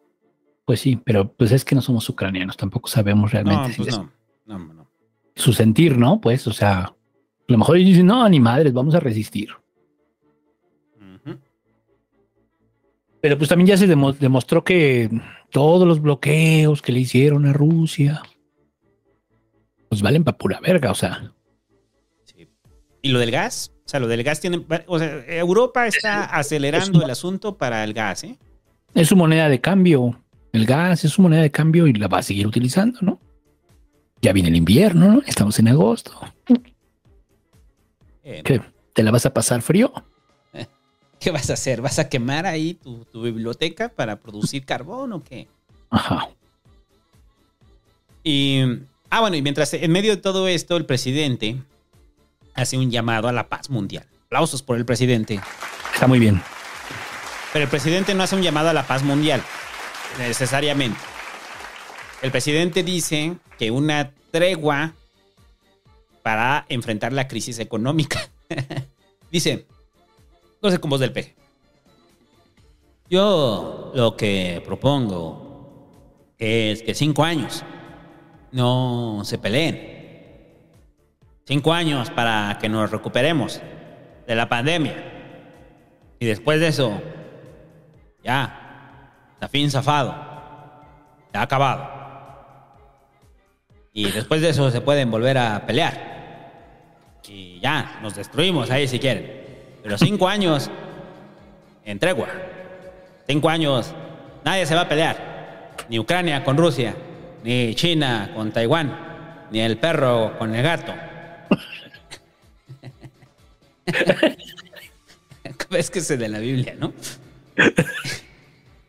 Ni el león con la oveja van a ser amigos, como en esos de los testigos de Jehová, que ve que sale ahí la gente con el león ahí abrazándolo. Así yo quiero abrazar a uno, un jaguar, hacerle. Qué bonito, mi jaguar. es lo que dijo el presidente, más o menos. La paz mundial, pues. O sea, una- la paz mundial. Por cinco años. Pero por cinco años. Por cinco, cinco años de no agresión, sí. Cinco años de no agresión, eh, cinco años de paz, eh, y vamos a ver cómo nos va después, ¿no? O sea, esa es la postura del presidente, ¿no? Y por esa propuesta, no tarda el chapucero en pedir el premio Nobel de la Paz. Ya verás. ya verás.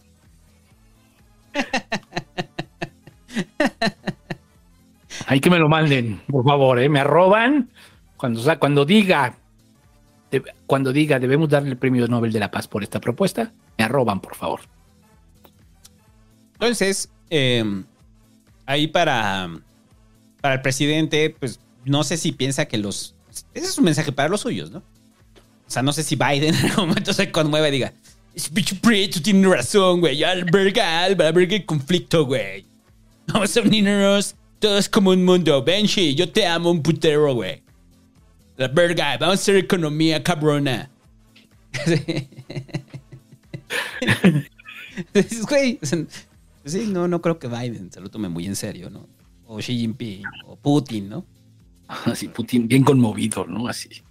Me lo imagino, güey. O sea, viendo el discurso del peje a Putin, derramando unas lágrimas así.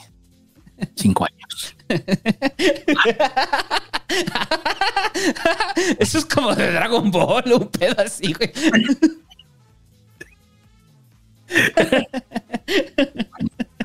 Acepto.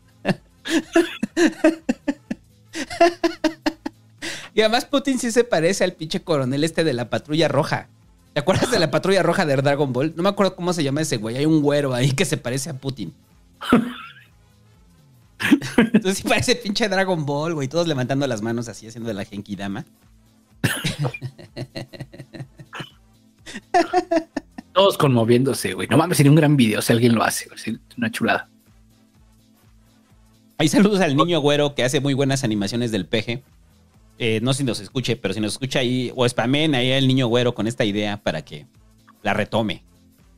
Todos llorando cuando el peje propuso esto. Putin, Xi Jinping. Hasta los que no están en conflicto lloraron. Así Trudeau. Hagamos la paz. Si no tenemos guerra, señor. Bueno, está bien. Cinco años. Está bien, cinco años, cinco años. Solamente necesitamos cinco años. Cinco años nos recuperamos económicamente. Y ya ahí decidimos si nos seguimos peleando. Cinco años. Y así fue la época de los cinco años de paz, propuesta por López Obrador. Ni Imagine de John Lennon logró tanto, ¿no? Mames, güey. O sea, sí. Van a hacer rap, se van a hacer ¿no? películas así de cuando propuso los cinco años, ¿no? Ajá. Damián Alcázar interpretando a López Obrador, ¿no?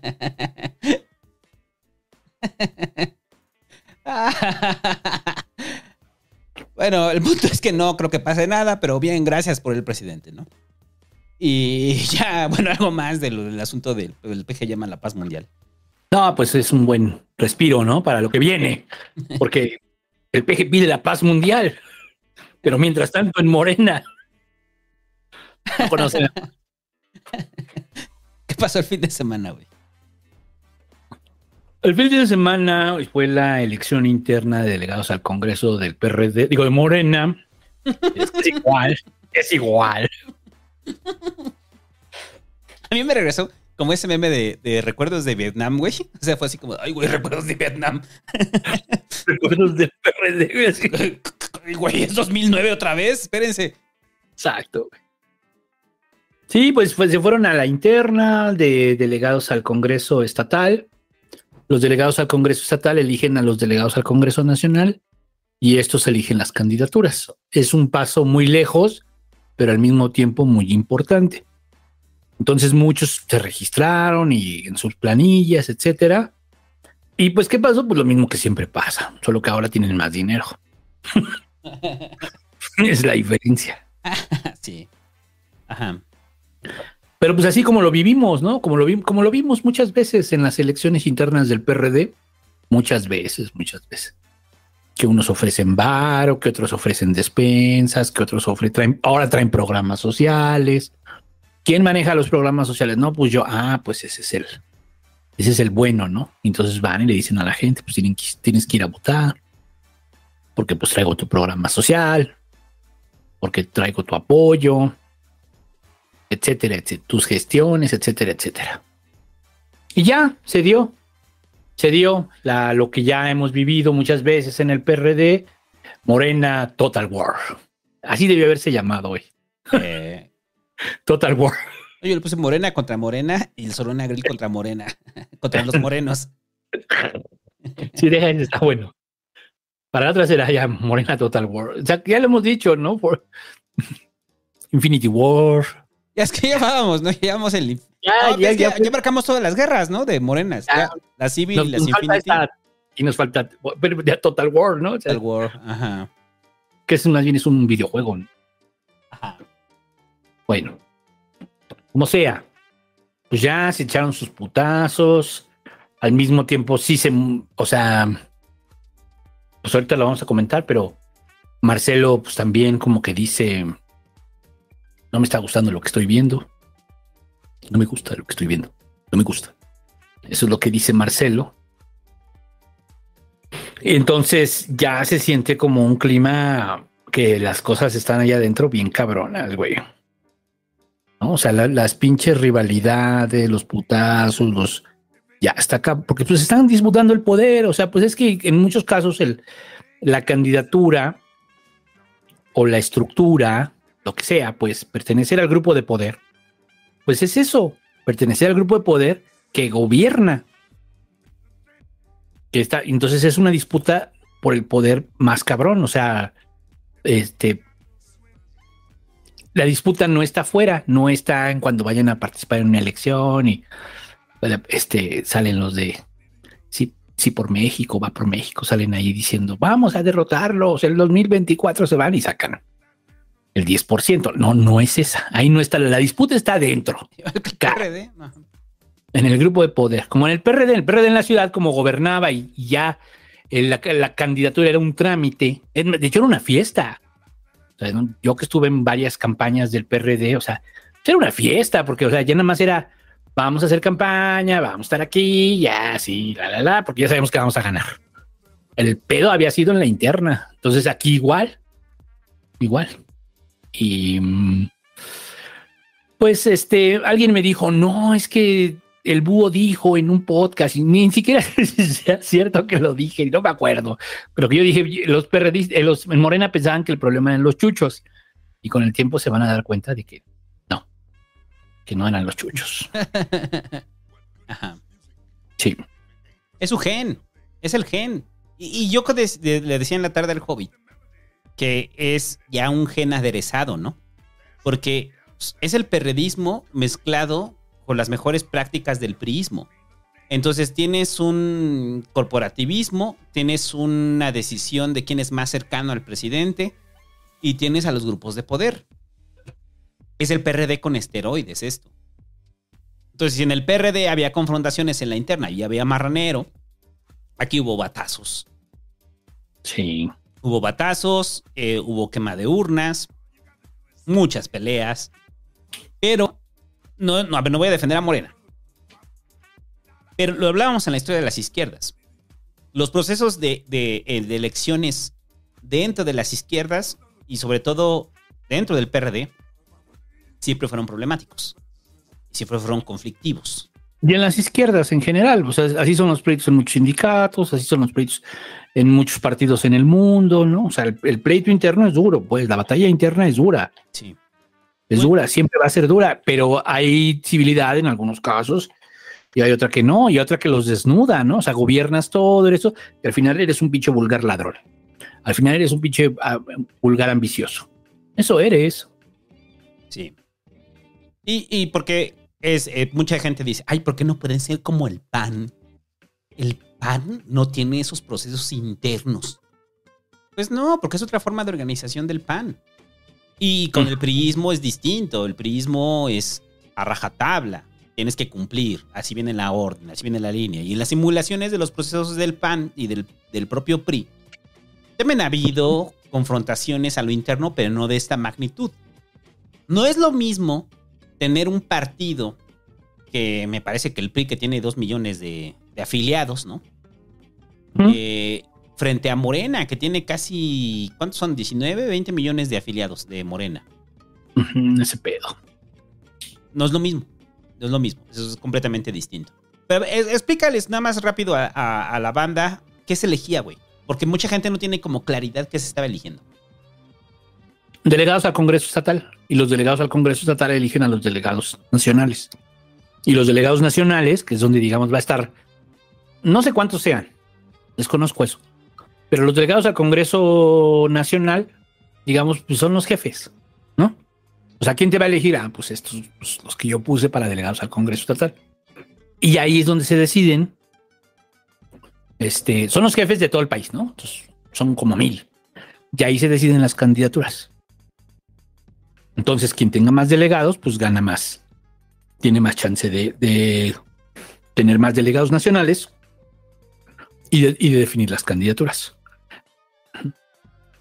O sea, ese- esa es la realidad. Oye, ¿qué va a ser por encuesta? Ah, sí. Ese es el choro. En algunos casos hay encuesta, en otros no. Donde conviene hay encuesta y donde no conviene no hay encuesta. Se finge. En todos lados aparentemente hay encuesta, pero donde conviene, ok, aquí que hay encuesta. Donde no, se finge. Como pasó en la ciudad, como pasó en muchos lados. Entonces, delegados al, los delegados pues son los que realmente deciden las candidaturas.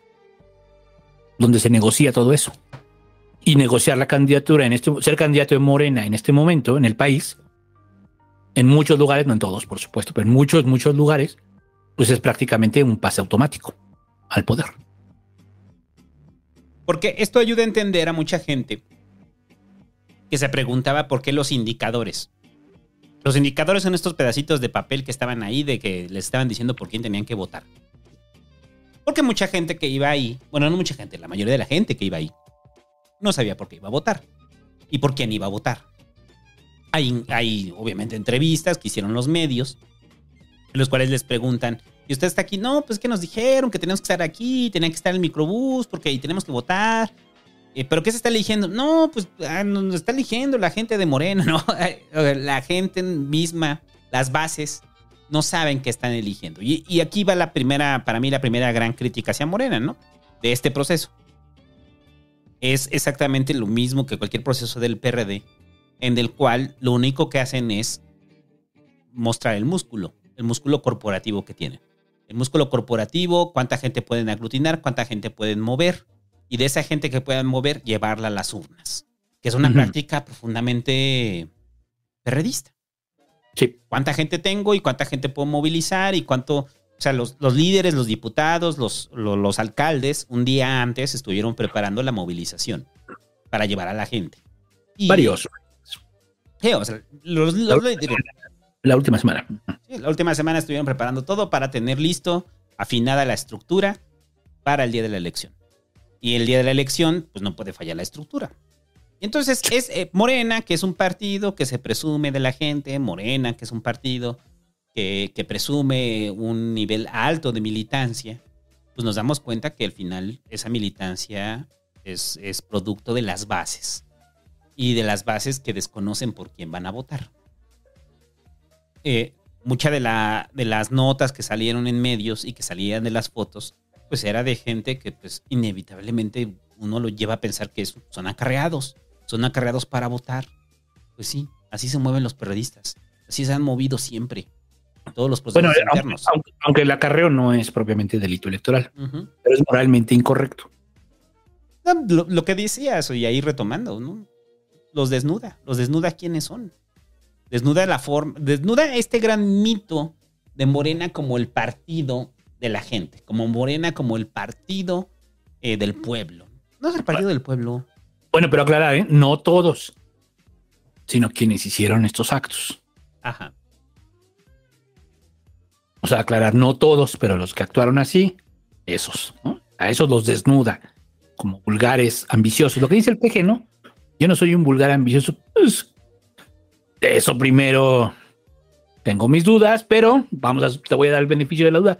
Pero todos estos güeyes, mira, ahí están desnudos. ¿No? Todos estos güeyes son unos vulgares ambiciosos. ¿Y quiénes son? Porque eso es lo otro. Todos estos güeyes que cometieron delitos electorales, ¿para quién operan? Y ese que opera, ¿para quién otro opera? Y entonces es donde ya vas a saber, ¿no? Este opera para Claudia, este opera para Mario Delgado, este opera para tal. Ahí es donde ya sabes. Entonces, no son todos, pero sí están en todas partes. O sea, en todos los grupos políticos están. Estos güeyes que, que hacen fraude y que. Porque eso tendría que ser algo ya superado por la izquierda. Eso, o sea, eso sí sería una pinche cuarta transformación, al menos en eso, güey. Pero ni, pa- pa- ni para eso sirven. O sea, de verdad. Sí, sí. O sea, son de verdad. O sea, son unos vulgares ambiciosos como, o sea, de verdad. No es posible. No es posible. Qué pena ajena, güey. Lo ves, güey, no mamen. Entonces, entonces sí, el problema no eran los chuchos, ¿eh? Déjense de mamadas, güey. Déjense de mamadas, güey. ¿eh? Porque hay que decir, ¿eh? Los chuchos. Al principio no se hacía fraude. Ya después empezaron a reclutar mapaches y la. Pero al principio no. Al principio no. Ah. Y ya. Que ahí, por cierto, las imágenes que salieron y que hay varios, entre ellos Dolores Padierna, que sí eh, pusieron votar por tales, votar por Dolores Padierna, que es el mensaje del grupo. Y, y ese mensaje, la gente, las bases lo deben de tener claro al momento de, de ir frente a la boleta. Yo no estoy... Porque los nombres de los consejeros, pues nada les dice a la gente. En general es gente que no conocen. Necesitan que les digan por quién votar. Y eso es lo más absurdo del proceso de Morena. Por eso repito, un partido que se jacta de ser de la gente, del pueblo, necesita tener eh, indicadores para que les muestren por quién votar, porque la gente no sabe. Solamente sabe que votar por ese Juan Pérez es votar por el licenciado tal o por el diputado tal o por la líder tal, la lideresa tal. Y, a ver, nada más, y que creo que es mi, mi reflexión fundamental de este proceso, güey. Eh, estamos viendo que Morena eh, está replicando los viejos vicios del perredismo adicionados con un poquito del prismo, ¿no? ¿Y en serio, a ti te sorprende? ¿Te sorprende el proceso interno? O sea, ¿te, te sorprende lo que pasó? No. Lo que pasa es que antes, a ver, es que sí hay que diferenciar. O sea, en el PRD había mucha elección peleada, en donde no había un reconocimiento. O sea, había- tenían un serio problema de reconocer la derrota y bla, bla, bla. Después vino la época, digamos, ya de la corrupción total, donde ya donde, donde las reglas del juego ya fueron, pues la purga, güey. Cada quien haga lo que se le dé su puta gana. Así, ¿no? O sea, Pero antes no. O sea, lo que sí quiero hacer claro es que hay un periodo, y que lo voy a hacer muy claro, que es antes de Marcelo. Hay un periodo en, en- en el cual, digamos, pues a la gente, las elecciones las ganabas pues con, con saliva. O sea, no había más. Las, las elecciones internas las ganabas con saliva. Era saliva contra saliva. Luego vino Ahumada y le metió todo el pinche varo que ya hemos platicado. Lo platicamos apenas en el de la historia de, de este, en política de la Ciudad de México, que está en Patreon, solo para Patreon en este momento. Y vas a como vi. en medio año. Va a salir como en medio año, si bien les va. Para la próxima interna del PRD, digo de Morena. bueno, y entonces, este. eh, después vino este- esta época ya de ultra corrupción, entonces donde ya abiertamente se empezaron a comprar votos, donde ya abiertamente se empezaron a utilizar despensas, abasto, bla, bla. Ahí- Ahí hay un, hay un parteaguas. Pero ahora lo que, lo que les decía, ahora traen programas sociales en todo el país y no traen uno ni dos, traen un chingo. Ya al diputado le tocan tantos y a este le tocan tantos. Y aunque el peje dijo no vamos a tener intermediarios, al final tiene que ceder porque la realidad te alcanza. ¿Y cuál es la realidad? Pues que hiciste un partido con un chingo de banda que no tiene ni puta idea de cómo comportarse en sociedad. Y allí están. No digo que todos, Sí, no, digo que todos, porque de, de verdad nosotros lo vivimos en el PRD, ¿no? O sea, había un momento en el cual nosotros jugábamos bien y los otros, ah, cabrón, ¿no? Llegaron y, y a comprar y después nosotros nos metimos a esa pendejada. Lo admito, ¿no? No propiamente yo alguna vez compré votos ni nada, no, no, no creo que te- tuviera sangre yo para hacer una cosa de esas, pero este, pero sí estábamos, teníamos compañeros cercanos que lo hacían. Lo sabíamos, ¿no? Clar- sabíamos. teníamos claridad de quién lo hacía y cómo lo hacían. había toda una operación, se gestó toda una operación para combatir aquello que los Marcelos hacían muy bien. ¿No? Había toda una operación para tratar de... Y ni así. Entonces sí, sí, o sea, este, sí entiendo a mucha banda de Morena que podría estar diciendo ahorita, no mames, yo jugué limpio. Sí, lo creo. No son todos. Pero ¿qué crees, güey? No tienes control. O sea, es que esto, esto es imperdonable, güey. O sea, tú tendrías que en este momento estar habiendo procesos de expulsión, güey. A ver, este güey, va afuera. Este güey, va afuera. Pum. Y aquí se repite la elección y la chingada, ¿no? Y ahora sí, va de nuevo. Y no, güey, todo es un puto, es, vamos a, vamos a ser amigos, vamos a taparnos. No, no, no pasa nada. Eh, eh, pero que sí, hay, sí ha habido voces que han sido críticas frente al proceso y que sí lo están cuestionando. Y, pero son las voces minoritarias, ¿no? Entre ellas la de Gibran. Pero porque es afectado. Porque es afectado. Gibran es afectado. Es un afectado de este proceso. Por eso. Porque no, porque no posee una estructura. Entonces, te preguntaba eso de que si te sorprendía, porque yo lo tuiteaba el fin de semana y decía, a los únicos que les sorprende esto es los que desconocen la historia de formación de Morena. Y para mí nunca ha sido un proceso civilizado las elecciones internas. Y creo que Morena simplemente viene a reafirmar cómo lo va a hacer en un futuro. Sangre y fuego. Sangre y fuego dentro de Morena, ¿no? Porque yo no esperaba un proceso, tal, tal vez no tan violento, pero la mapachería iba a estar a todo, ¿no? La mapachería iba a estar a todo y, y lo sabíamos. Por eso eh, no pueden elegir candidaturas por reelección. No, eso ya sería. No, lo dijimos apenas en el pa, en el, en el especial de. Eso no va a pasar. Eso, sí, eso lo tiene muy claro el PG.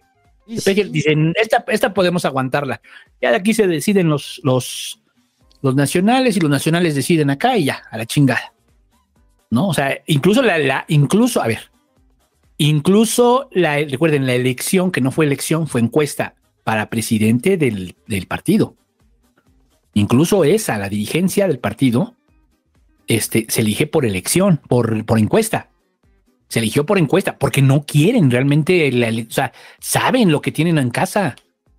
Pero qué cabrones, ¿no? O sea, me estás diciendo que esos van a competir contra mi partidito ahí local, este, ahí en, ¿dónde te gusta? En un estado, ahí en un municipio olvidado, y voy contra esos güeyes. O sea, ese es el rollo. Ah, voy contra ellos, no mames. O sea, que van a utilizar todos los programas sociales y todo eso, me van a partir la madre. No tengo garantía. O yo, candidato independiente, o del proyecto Migala, o lo que quieras, güey. No, el que sea, el que sea. Yo voy contra esos güeyes. Ese es el mensaje.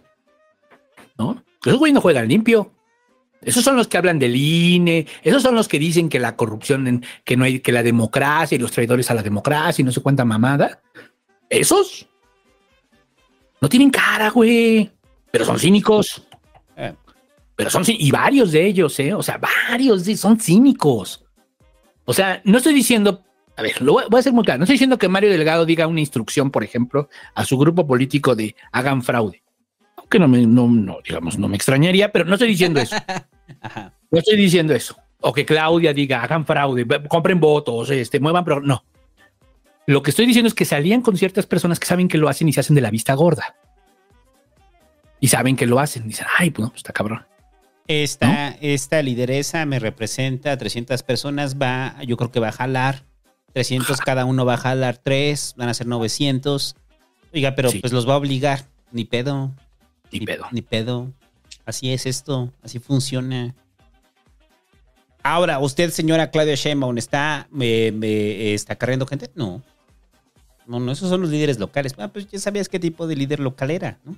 Exacto. Exacto. Pero bueno, ah, ah, ah, ah, pero por cierto, ahorita que ya, que ya escuchaste tragar sapos, güey. Es la representación que hago precisamente en la novela de la güera. Es eso. Pues sabían Bueno, perfectamente. voy, voy- voy en el 8, voy en el 8.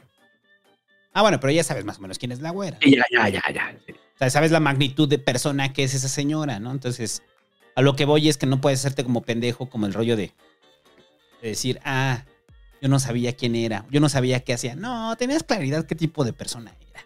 No, sí, por supuesto. Sabes qué O sea, ti- tipo de cabrona es, ¿no? Cuando tú quieres reclutar bien, reclutas bien. O sea, cuando tú Sí. hay- hay ciertas cosas en donde dices, no, aquí no puedo meter un güey de estos. Cuando tú sabes, tú lo sabes y lo sabes hacer bien. Me estoy refiriendo a todos los, a los jefes políticos de Morena. A los jefes políticos, a los que estuvieron involucrados en este pedo. Pues tú sabes a quién reclutas, ¿no? Y sabes con quién te alías, ¿no? O sea, no puedes. O sea, lo, lo, lo, digni- lo, lo dignificante, lo real sería decir, no, pues eso no, güey, y condenamos eso y lo expulsamos a esas personas. Eso no va a pasar. No. Y ese es el problema que tienen. No, no, no, porque eso deteriora la imagen del partido. Todo lo demás, todas las demás, todo lo demás puede ser dedazo, puede ser encuesta, según convenga. El problema no es ese. El problema, el problema, el problema no es ese, ni, ni, ni como dice este Sarmiento, dice, es que a mí me preocupa que estas son las personas que nos gobiernan. Y "Ah, nosotros son igual o peores, güey. venga, no, vive en otro mundo, Sarmiento. Vive en otro mundo, ¿no? Dije, pues si los otros son igual o peores, déjate de, o sea, es una demagogia, pues. Porque, porque esto que hace Morena, lo hacen en todos los partidos. Distintas formas, distintos estilos, ¿no? Pero lo hacen en todos los partidos. ¿O usted, usted, usted cómo cree que ganó Alito? ¿O usted, usted, usted cómo cree? ¿Usted cómo cree que se mantiene ahí también Marco Cortés, no? Ajá. Todo lo que pasó en el PAN en, en todos estos No, años. con Anaya, ¿no? Con Anaya, por supuesto. O sea, el, el asunto no es así decir, no, los otros también, o el PRI robó más. No, no es eso, sino más bien en la crítica a lo que se supone, a lo que gritan, a lo que dicen que son la cuarta transformación, son la misma mamada. No hay una, o sea, no, no, no, no. Qué bárbaros, o sea, así, exacto. Qué bárbaros.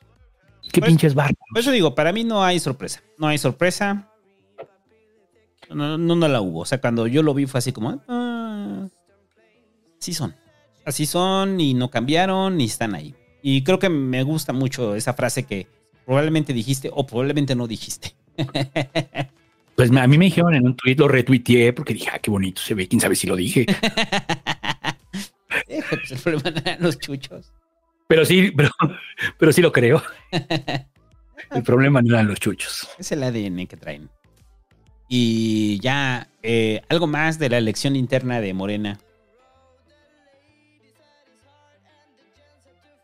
pues, no, pues ya, o sea, esa sería así como la conclusión, ¿no? El problema, Morena, el problema no eran los chuchos. Estamos preparando para ya, este, el, la enciclopedia, ¿o qué era? Manual del perfecto político. Ajá, para Morena, que lo tenemos que hacer. Tenemos- bueno, no, porque ya hicimos la actualización, ¿no? No, pero, pero, PRD. ya- no, pero dijimos que el inciso B Ah, que iba a ser es morena, ¿no? Y Ah, ahorita va tremendo. Pero va a tardar, yo creo que va a tardar en que lo hagamos, porque pues se sigue construyendo, se actualizan todo el tiempo. No, Ajá. Después de la, yo creo que después de la elección del 24, ahí sería el momento de. Porque yo creo que el PRD ya, ¿no? O sea, ya, el PRD ya RIP, ahora sí ya, ¿no? Ya no se va a Ah, salvar, ¿eh? El PRD ya no se va a salvar, ¿eh? En algunos estados van a ser locales, ¿no? Sí. Por casi cascos lo- le- locales que tienen. Pero ya el nacional, yo creo que en la siguiente probablemente ya se vaya. Mira, ya me dijeron que en el chat que sí lo dije, por Dios. Estaba, qué buena mota, cuál habrá sido. Necesito de compras. Y que nos digan en qué pasquín fue para meterlo, para saber que el búho sepa qué mota se estaba metiendo. Sí, no, ya, ahí yo reviso que cuando compré y ya digo, ah, fue de esta. Bueno, ya. Este, pero sí, el PRD RIP, yo creo que ahorita eh, el PRD partido, pues, acá el PRD no, no ha muerto, ¿no? O sea, sigue en el corazón de todos los morenistas. Entonces, aquí eso sí se ve. Ajá, el PRD Espíritu Santo sigue ahí. El PRD Hijo ya se crucifica al siguiente. En la siguiente en elección, siguiente morirá en la cruz. Ajá. Para purificar el pecado de Morena, muchachos. Exacto. Ahí Y- está, mira. Mira, y, y siguiendo con temas de Morena, eh, el asunto de el Edomex, que ya hay claridad, va Delfina. Ya es un hecho, ¿eh? Esto ya simplemente se ratifica, las encuestas que se hicieron, y lo que me sorprende son los resultados. Yo lo decía hace 15 días, cuando estábamos hablando de Delfina, que te decía que Delfina para mí, pues era la candidata, yo, yo creía que iba Delfina, ¿no? Y te decía por el asunto del posicionamiento mediático, de qué tan fuerte fue Delfina en la elección pasada, que casi les ganan. Pero no pensé a estos niveles, güey. O sea, el nivel que trae de conocimiento, según, según una de las encuestas que están retomando, es la intención de Delfina es del 31% y la de Higinio es del 14%. O sea, casi le saca 2 a 1, ¿no? A Vilchis le saca igual 2 a 1 y a Duarte le saca 3 a 1. Delfina. Y, y me acuerdo muy bien porque lo decíamos y tú decías que el reflector también que le daba de la CEP como secretaria de, Estado, pues también era muy fuerte, ¿no?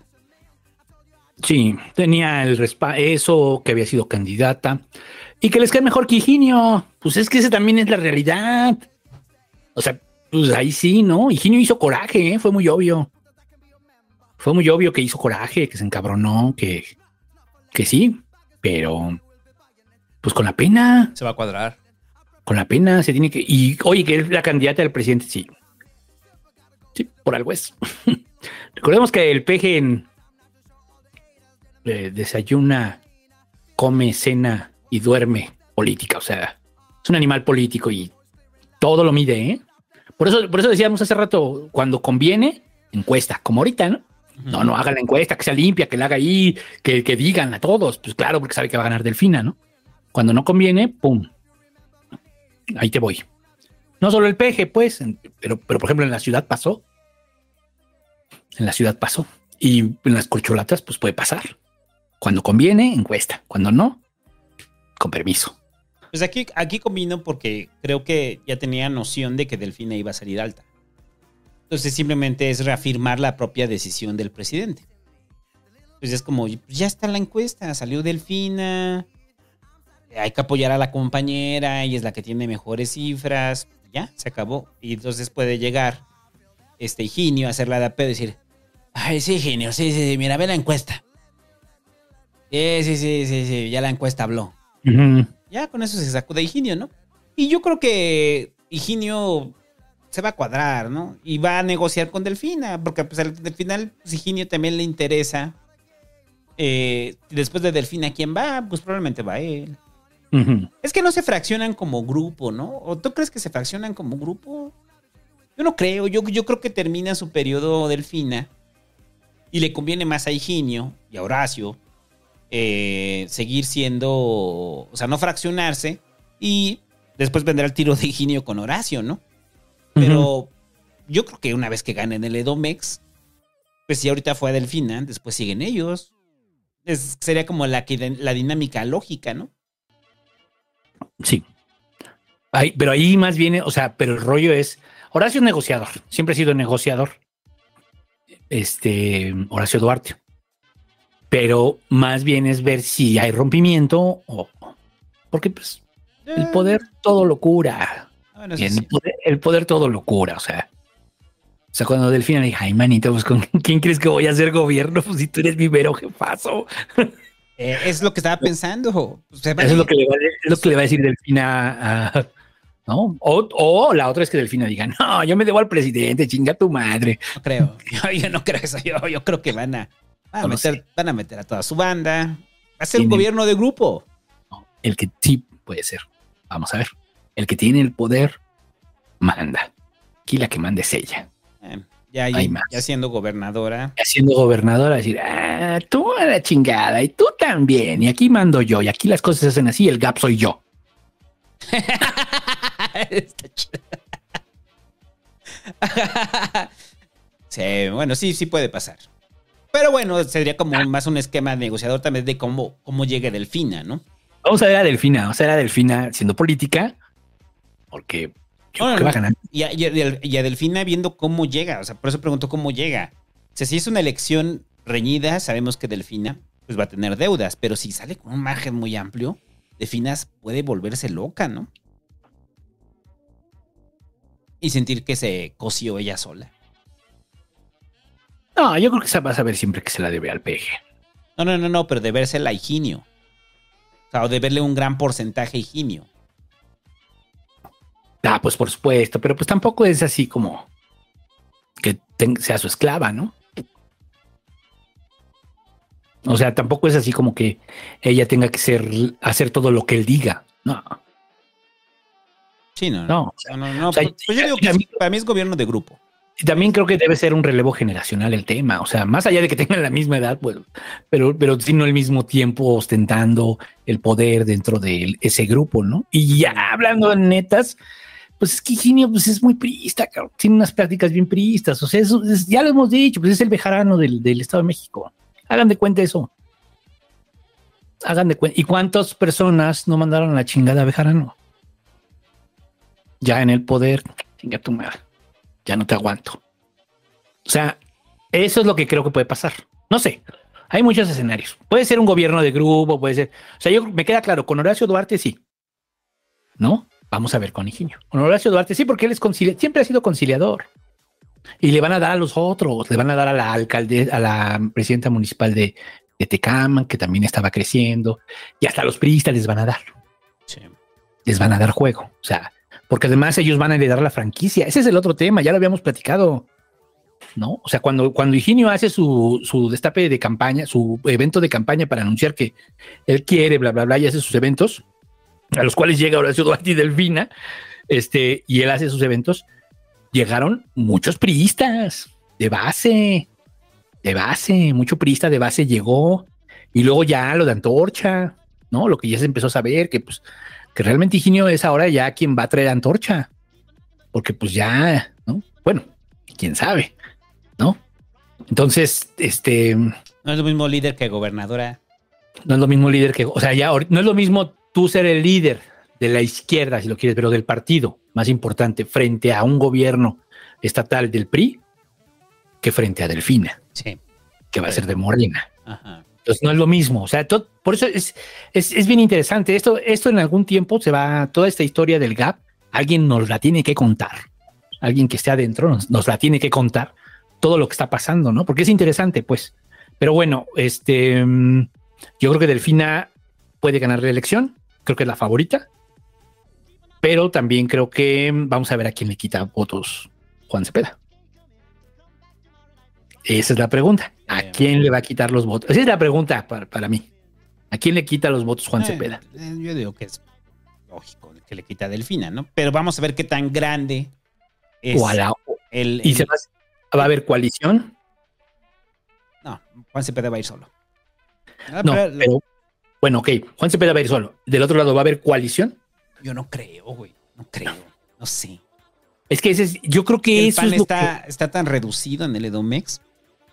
Es, es que yo creo, por eso, por eso es mi pregunta. A ver, yo estoy pensando, si en el Estado de México va a haber coalición, este, del Sí por México o esta madre, si van juntos, va a haber, va a haber este, alianza, y van PRD, PRD, PAN, eh, PRI, ¿no? Y del otro lado ya sabemos, el bloque de la 4T, donde va el verde y donde va el PT.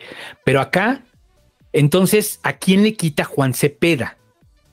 Al, no Morena, que sería en todo caso el sí por México, o sea, el, el decir, no voy a votar por Morena, pero tampoco voy a votar por el PRI o el PAN, es mejor voto por Movimiento Ciudadano, o sea, pero es un voto de no a Morena, que si no, que si lo que dicen ellos es, es que nos quita votos, MC nos quita votos, se le han pasado diciendo ese, todo ese tema. Pero en esta elección, Juan Cepeda es de izquierda. Eh, O sea, eh, es- sí, sí, sí. ese es el rollo, ¿no? Yo creo que está concentrado sobre la zona urbana del Edomex.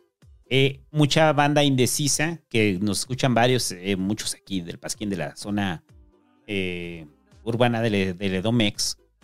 Yo creo que están indecisos y que creo que ese voto lo va a capitalizar Juan. Que es un voto que de entrada no tiene Delfina. Y ese es el voto por el que probablemente vaya Delfina. Entonces ahí es donde se van a competir ese voto. O sea, entre Delfina y Juan Cepeda. Entonces, si le quita, yo creo que sí le quita Delfina, inevitablemente. No hay, no hay forma en la que le quita a los demás. Pues, pues a ver, vamos a ver. Va a ser interesante. Ese análisis se va a hacer. Porque hay que recordar que Juan Cepeda en, en otro momento fue con otro partido. Entonces, eso nos ayuda a, poder medir bien cuánto representa realmente Juan Cepeda, por Bueno, ejemplo. Sí. Y vamos a ver si el fenómeno se repite eh, del porcentaje que sacó en la elección pasada de, de, del Edomex. Pero ahí, ahí lo que dicen es que sí le quitó a Delfina. Sí. En esa se dijo, le quitó a Delfina y eso hizo que ganara. Ahora, yo creo que no va a haber alianza, ¿eh? Es que, es que, a ver, yo creo que el panista de Hueso Colorado decirle que, que voy a votar por el PRI, chingar tu madre, güey. Y el PRI igual, en el Estado de México, pues. Ajá. Que ese sigue siendo mi argumento desde hace cinco años, ¿eh? Yo lo dije en su momento, ese argumento. Sí, sí, sí. Y nos peleamos por eso.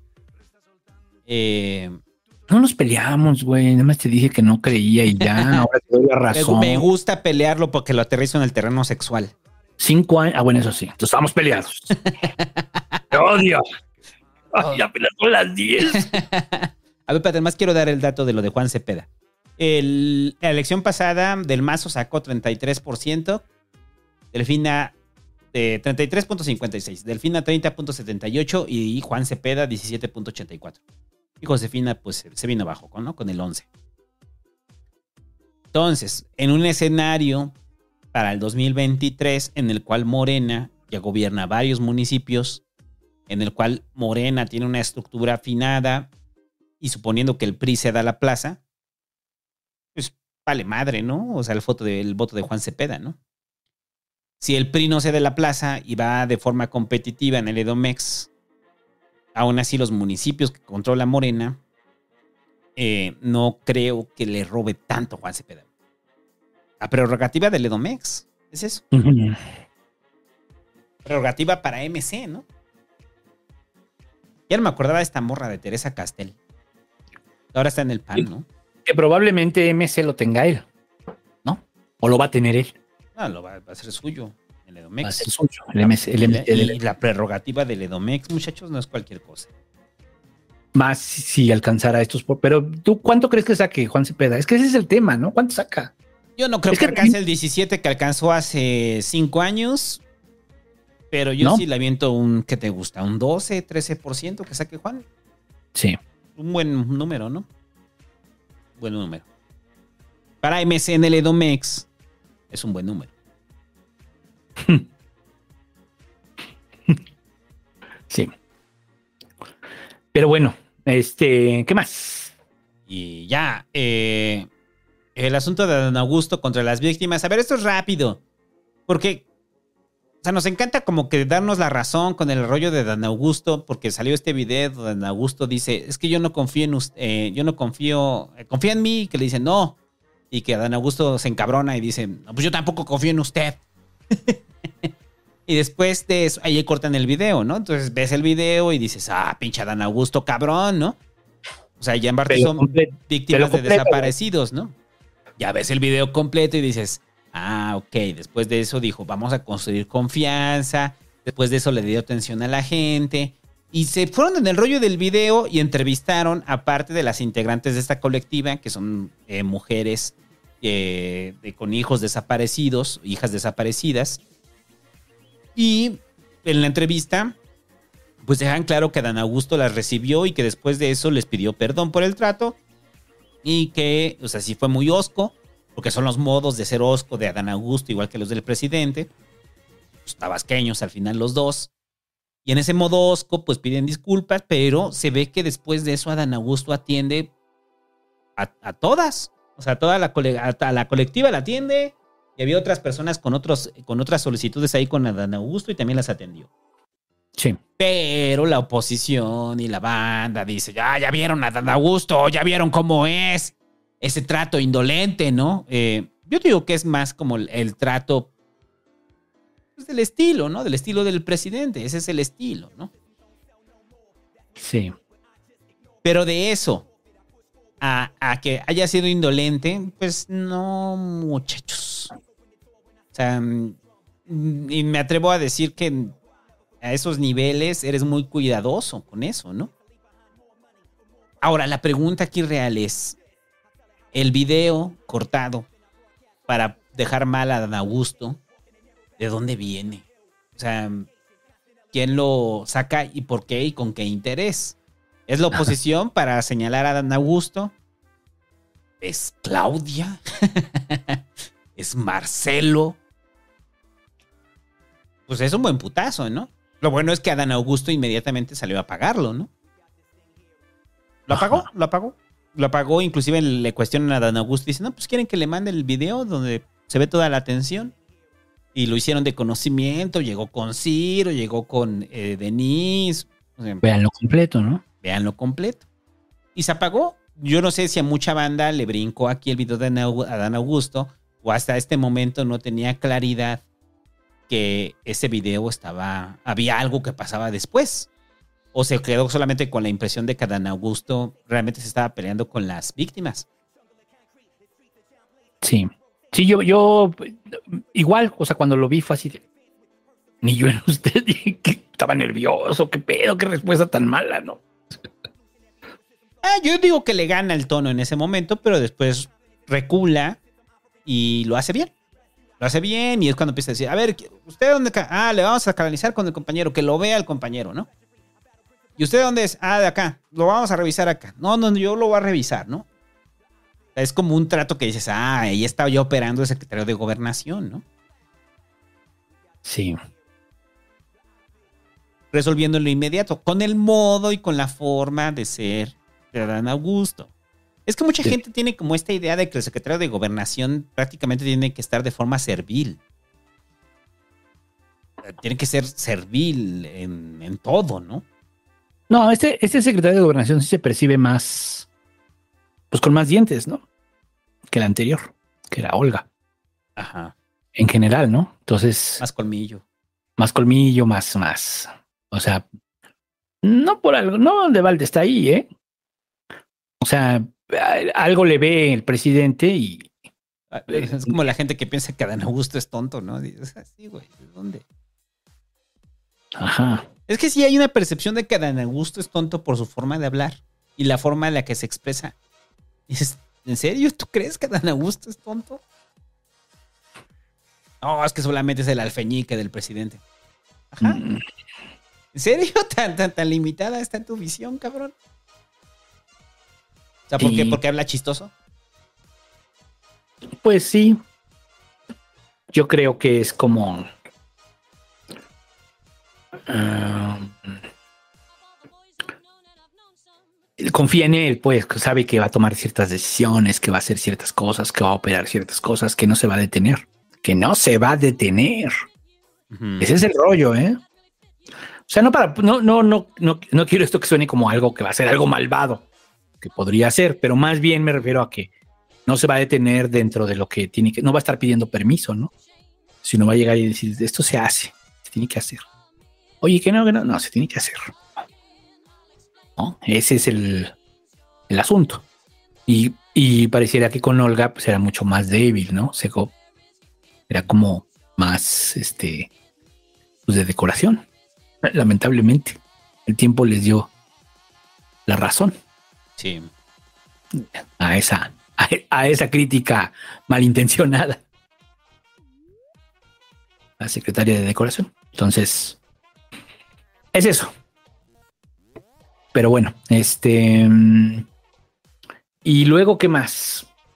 Lo de Claudia, ¿no? Claudia que en un evento que estuvo con esta astronauta mexicana, bueno, la que fue por parte de Blue Origin a, la estratosfera, esta Katia Echacer- Echazarreta, que estaba entregando un reconocimiento y entonces Claudia empezó con, empezó bien su discurso, porque el discurso empieza muy bien. O sea, de, y que nadie diga que las niñas no pueden hacer cosas. Si una niña quiere ser astronauta, lo puede ser. Si puede ser médica, lo puede ser. Si puede ser jefa de gobierno, lo puede ser. Si puede ser presidenta y divorciarse de Carlos Simas. Ay, perdón. lo puede ser. Y, y en ese momento es el aplauso, ¿no? O sea, es como... ¿No, no, ¿No crees que llega un momento donde es molesto el que utilice cualquier acto para promoverse? O sea, el- o sea, es un Sí. absurdo, es un absurdo. Es molesto, es este. Pues es que ese, ese es el tema con ella. o sea, ya lo dijimos, ¿no? Le daba para ser jefa de gobierno, no le das para ser candidata. No entiende, o sea. ¿En qué momento sí, en qué momento no? No, no, no entiende eso, no, no tiene termómetro, pues. ¿No? Ahí se ve mal. Y luego, ah, no, pero voy a salir tocando la guitarra con, con mi galán aquí, o sea. y aparte cantan bien culero, güey. Es, Güey, es o sea, una tortura, es una tortura escucharlo. Ni Beatriz Paredes, al menos ella le echaba pasión. Vamos a hacer un, un, un, un, este versus de Claudia contra Beatriz. No, Beatriz le echaba pasión, güey. Le echaba pasión. Le echaba Beatriz. pasión, se le tocaba chido, Beatriz, güey. Aquí es como, Cantaba, cantaba de la Verge, pero le echaba pasión. aquí es como tu compa, el que ya está pedo a las 3 de la mañana y a huevo quiere tocar la guitarra y cantar. Así. Y dices, güey, ya vámonos. No, ya va a entrar el evento boliviano. Sí.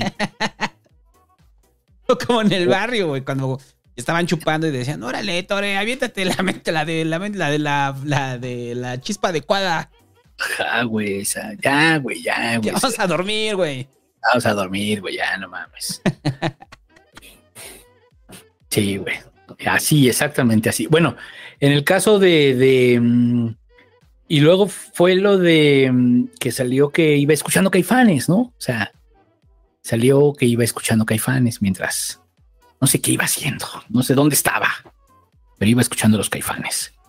Entonces es así como, eh, güey, eh, la chaviza no sabe quién es caifanes, güey, no mames, ¿no? ¿Y qué crees que los de la generación X van a votar por ti, de verdad? Solo porque escuchas caifanes, o sea, en serio, o sea, ¿usted cree que los cuarentones vamos a votar por, por Claudia solo por que escucha caifanes? Ramiro sí, que- Ramiro sí, Ramiro sí, o sea, También puede ser. Ramiro probablemente sí. Sí. Pero bueno, ya nos dijo que sí, conectaría con nosotros, que hubiera sido de nuestra banda en el CCH. que sí, ya, o sea, ya quedó claro, quedó claro. Va a decir Ah. Claudia, no, yo también fajaba en el Ciladín. Sí, bueno, en el revolcadero. Saludos a la banda del CCH Sur. Bueno, y entonces ya quedó claro que Claudia pudo haber estado con nosotros ahí, o en la facultad también, ¿no? Pero no, no, ni así votaría por ella. Ni aunque estuviera en mi grupo de exalumnos, no votaría por ella. Lo siento, lo siento. Pero ayer escuché algo que me sacó de onda. Estaban diciendo, eh, o sea, lo voy a explicar así, ¿no? Eh, aclarar que tenía como, yo creo que como todo el año que no he visto tercer grado. porque ya, ya de repente ya no los aguanto. Ya no los veo, ya no los aguanto. ya no los aguanto. O sea, es así de ya, o sea, ya sé qué opinan, güey. O sea, ya sé qué van a opinar, ¿no? Entonces dijo, estaban diciendo que la candidata de Andrés, bueno, dijo Riva Palacio, que la candidata, él estaba 100% convencido que la candidata de Andrés era Claudia. Lo primero que pensé es, ya, Riva Palacio es un pendejo, ya varias veces equivocado y no solo eso, sino este, que además no tiene ni siquiera en muchas cosas noción política, pero además debe estar muy lejano al poder en este momento Riva Palacio.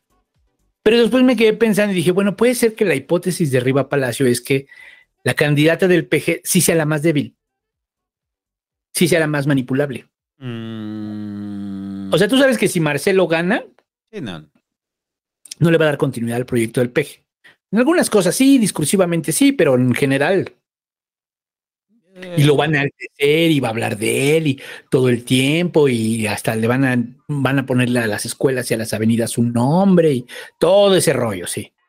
Así como lo hizo Díaz con, con, con Benito Juárez. Así. Pero en los hechos, quién sabe qué va a pasar. ¿no? O sea, no, no garantiza que le dé continuidad a su proyecto. Adán Augusto puede ser que sí. Adán Augusto puede ser que sí. Pero al final también yo creo que. Y la otra es Claudia, la más débil. Claudia, nosotros la vemos fuera de la jugada, ¿eh? O sea, yo y varias personas ya está fuera de la jugada. yo también. La cosa aquí es entre Marcelo y Adán Ujú. Augusto.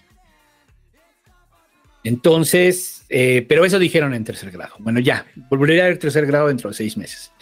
Y luego dice este el Marcelo, después que no lo pusimos, dice: Yo quisiera que la encuesta, que no estén cargados los dados, yo quisiera que la encuesta fuera con el mismo modelo que se hizo en 2012, cuando participamos Andrés Manuel y yo.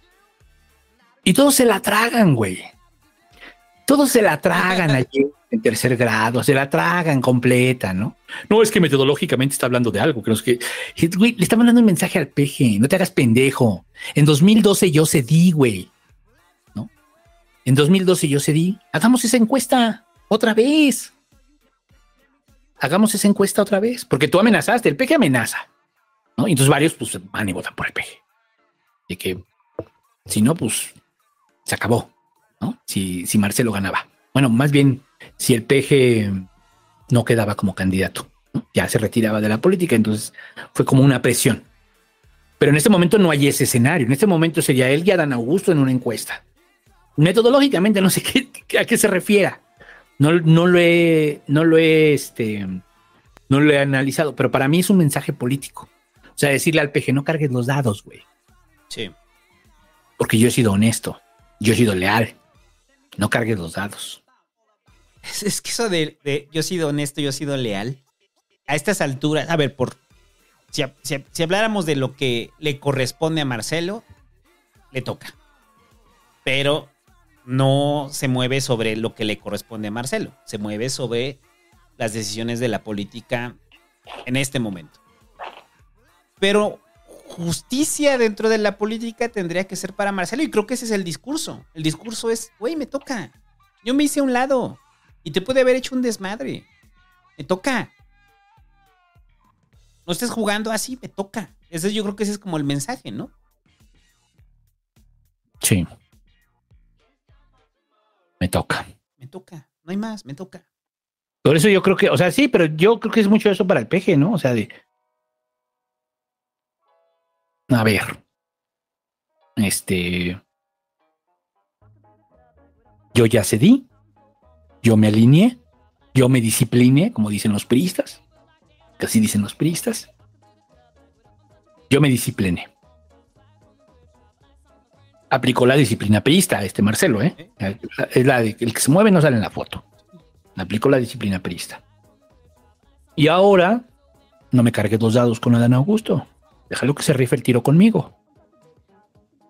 Porque me lo voy a chingar. Ajá. Claro. No te estoy diciendo que me des, sino que me pongas donde hay. Es eso. Yo eso es lo que entiendo. No, no, yo, estoy de acuerdo, comparto tu hipótesis. Más allá de que yo no he visto realmente si hay diferencias metodológicas en cómo se está eligiendo unos y cómo se eligió aquel, no, eso no lo he analizado yo. Ah, para mí el mensaje implícito de Marcelo es ese. Me toca, es, un mensaje, es un mensaje político. Me ¿no? toca, me toca, cabrón, me toca. Ya deja de estar mamando. Me toca. Sí, es tu simulación. Mete a Claudia, mete a Dan. Pero me toca, güey.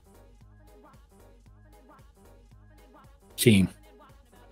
Y ya. Vamos a un corte.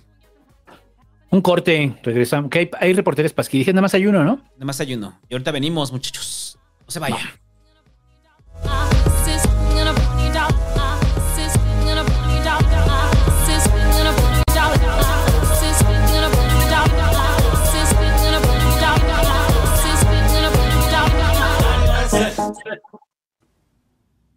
Esta semana en el Pasquín Feminista, la semana pasada la selección femenil mexicana de fútbol americano debía viajar al Mundial de Finlandia y se habían atrasado considerablemente en llegar, por lo que pidieron a través de sus redes sociales la ayuda del presidente Andrés Manuel López Obrador para que les prestara el avión presidencial y pudieran asistir a la competencia luego de que su federación las dejó varadas. No hubo éxito. Por su parte, los federativos se escudaron en que existe una huelga de trabajadores de la línea Lufthansa, lo que les complicaba las cosas. No obstante, la travesía de conseguir sus boletos por méritos propios, y bajo la promesa de que les serían reembolsados, se suma que desafortunadamente debido a que no llegaron a su primer partido se llevaron la derrota por default. Las mexicanas debutaron en su segundo partido con victoria ante Australia con un marcador de 34-6 a pesar de que tuvieron que viajar al Mundial en tres contingentes, lo que provocó que algunas jugadoras tuvieran que dormir en el aeropuerto, no pudieran entrenar en Finlandia e incluso llegaran con pocas horas de antelación al partido ante Australia. Sin embargo, la receptora Ana Barbosa narró cómo la federación dejó en sus manos la responsabilidad de buscar sus propios boletos de avión y obligarlas a arreglar que las agencias de viajes acepten pagares. Los precios van de 90 mil hasta más de 100 mil pesos. El próximo domingo 7 de agosto, a las 5 horas tiempo de la Ciudad de México, eh, competirán contra Alemania para buscar el quinto lugar en el certamen. ¿Pero qué creen? No hay certeza de que estén asegurados sus viajes de regreso. ¡Vamos, México! ¿Qué? No, no, no. Vamos, morras. La victoria es suya y de nadie más. Mientras, hablemos de las otras elecciones de mayor prioridad nacional.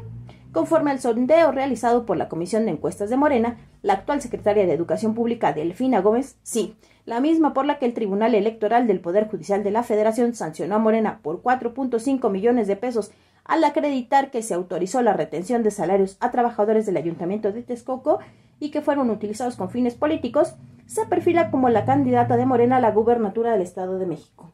Delfina Gómez tiene una intención de voto del 31.1% contra Higinio Martínez 14.9%, Luis Fernando Vilchis 14.6% y Horacio Duarte 9.6%. Mario Delgado expresó que vamos a darle el tiempo que necesite para hacer la entrega-recepción a la maestra. Delgado reconoció que en estos momentos Delfina ha de estar atendiendo el pronto regreso a clases, pero dado que es secretaria de Estado, deberá dejar el cargo si acepta ser precandidata. No, no, no, perdón. Coordinar a Morena en el Estado. De acuerdo al Universal, algunos nombres que resuenan para relevarla al frente de la CEP son Marx Arriaga, Luciano Concheiro, Berta Luján y Raquel Sosa. Vamos, requete bien, ¿a poco no? Que al deporte y a la educación se los lleve la marea. Lo primero, lo primero es el hueso. Yo soy Brenda Palafox y nos escuchamos también en Sinergia Sorora. Esta semana entrevistamos a Sayuri Herrera, fiscal de feminicidios en la Ciudad de México. No se lo pierdan.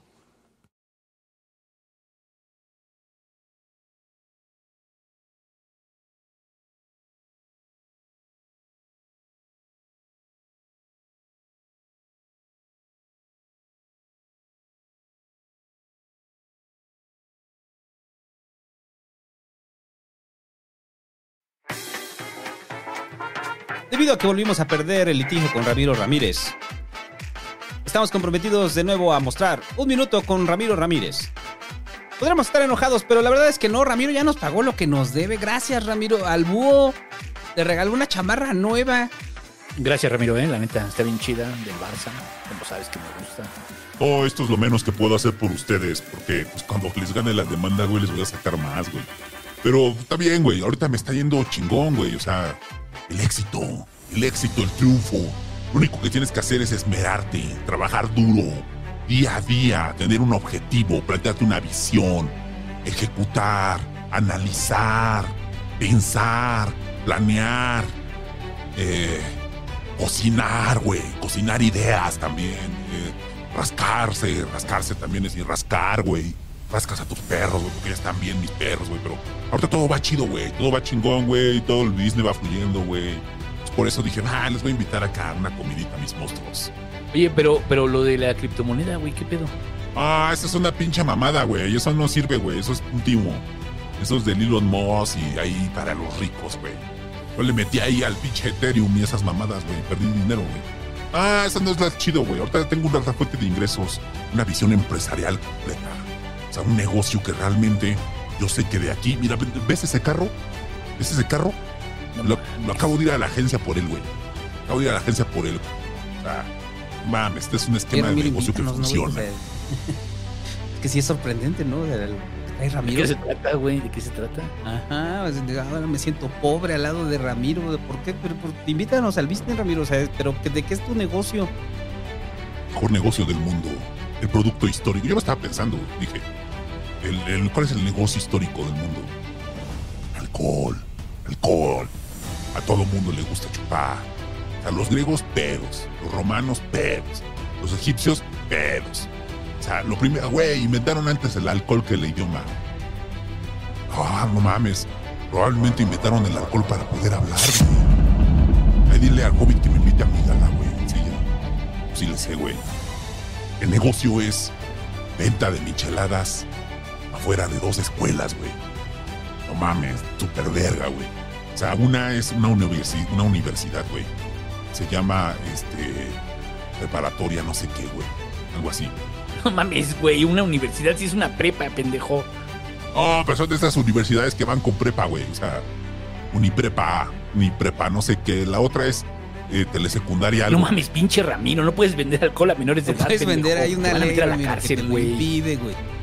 Se las gano, güey, se las gano. Pero ahorita, lo que pasa es que ustedes son envidiosos de México. Ustedes me envidian.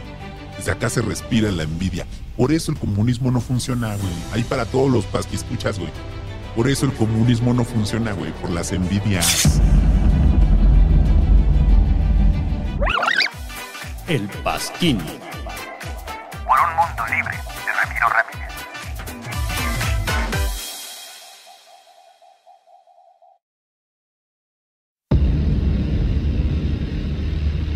En la Ciudad de México hay un grupo que se ha reportado desde hace varios años.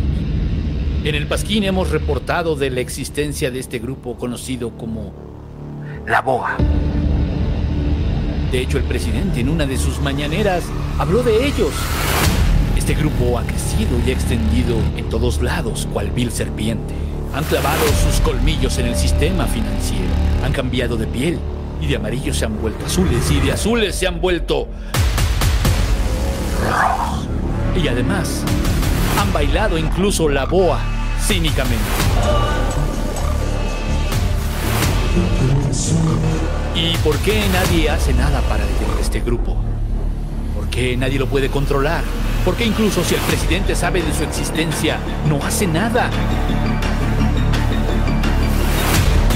Pues porque a nadie le importa lo que hacen. Sí, ganaron unas alcaldías, pero ¿realmente tanto para esto? Bueno, el pasquín. Y recuerden, amiguitos, la oposición no existe. Es un mito como el chupacabras, el monstruo del lago Ness y el grande, el señor del saco y los hombres topo del centro de la tierra.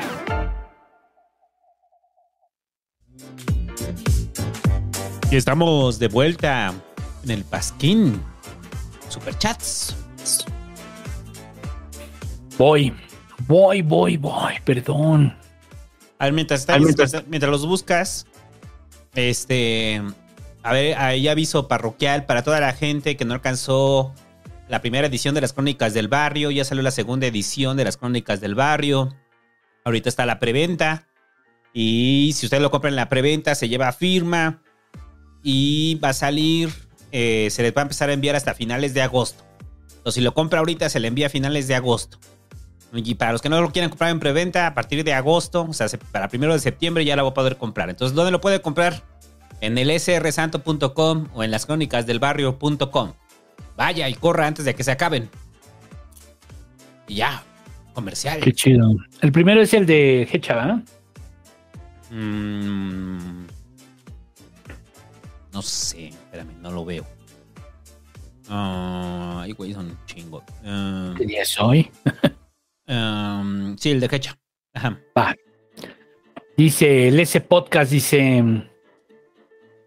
Me los escucho en repetición, ando fuera en una otacucón, perdón el olor a humedad. Señor Santo Presidente, Presidente, Presidente. Saludos al Hecha. Saludos, Argecha. Está bien chido. Escuchen el, ese podcast. O sea, yo sé que les gusta mucho Negas, pero escúchenlo por Argecha también. Más bien. Este. ¿Qué más? Luego dice. Infestisuman. Siempre me falla este. Tengo que verlo. Infestisuman. Dice: Buenas noches, aquí dejando de guachicolear. Gracias. Gracias. Daya López deja su superchat, gracias. Josué Canizal dice: eh, Google, Google Reward no da mucho, pasen más plataformas. Ah, ya, o sea, el, el Google. ¿qué? Google Reward. Las encuestas, ¿no? Luis Rodríguez dice: Oye, Santo, en una ocasión mencionaste que Aguascalientes no existe. ¿Cuál era el argumento? Tengo un amigo de ahí y quiero estar chingando con eso. Lo dijimos en su momento, ¿no? O sea, que hicimos como una encuesta de los estados más X y por simple determinación dijimos que los estados más X inevitablemente no existen. Exacto, Aguascalientes no existe. Aguascalientes O sea, que- aparte de los Aguascalientes, aparte de los de Aguascalientes, ¿quién más habla de Aguascalientes? Ajá, voy a decir la feria de Aguascalientes. Ah. Ay, está el Inegi, ahí está el Inegi. Mm. Bueno, pero saludos a la banda de Aguascalientes que nos escucha. Es broma. Este luego dice. Gustavo Alberto dice: Buenas noches, Santo y Búho. Hace poco me uní al grupo de los loquillos del Ratatlón. ¿Hay fecha para la cuarta temporada de La Vida Me Das y de Santo?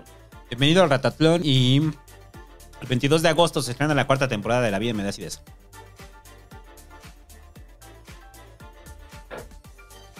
Alonso Di Santo dice: Saludos, Pasquines, desde Guadalajara, Jalisco. Saludos. Alfonso Pedrosa dice que pedido Santo, compré las crónicas del barrio y tu página se ve re fea en móvil. Dame acceso y te la arreglo a cambio de un pasquín tapado o quecas. Déjenme, la hice yo. eh, ¿Cómo que se ve fea en móvil? No, claro que no, se ve chida. ¿Ya sabes cómo son los diseñadores web? O sea, Sí. se, se atacan los unos a los otros. Sí, él pensó que estaba atacando un diseñador web. Ajá, exacto. Entonces, no, pues me está atacando a mí. O sea, dicen, ay, no me gusta tu diseño. Así son de criticones todos los diseñadores, güey. Todos en general, en la vida, en todas las profesiones. Cuando ven dicen, ¿eso qué? Todo así. Una porquería. Vas con el médico y dice, ese no sabía lo que hacía. Vas con el estilista y, ¿qué usó?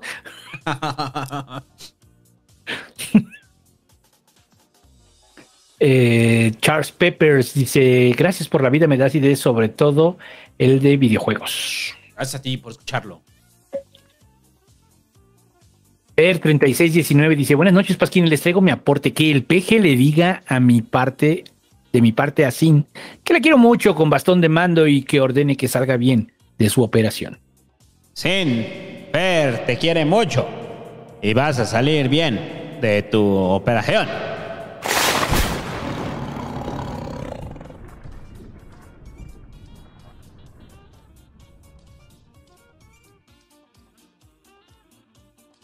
Jesús Gon dice, hola señores guapos, no los había agarrado en vivo, que el triple R me dé consejos, ¿qué hacer con mis ahorros los TQM? Invierte en mi negocio de chelas, güey. Estoy recibiendo capital extranjero, no hay pedo. Te vas a mi número de cuenta, informes por inbox. Ya escuchó usted el negocio de Ramiro, de sus chelerías, pero pagó, ¿eh? Hay que decir, pagó. Una parte, una parte. una parte, nos, nos, este, nos ajuarió una parte, una parte, una parte del cuerpo nada más.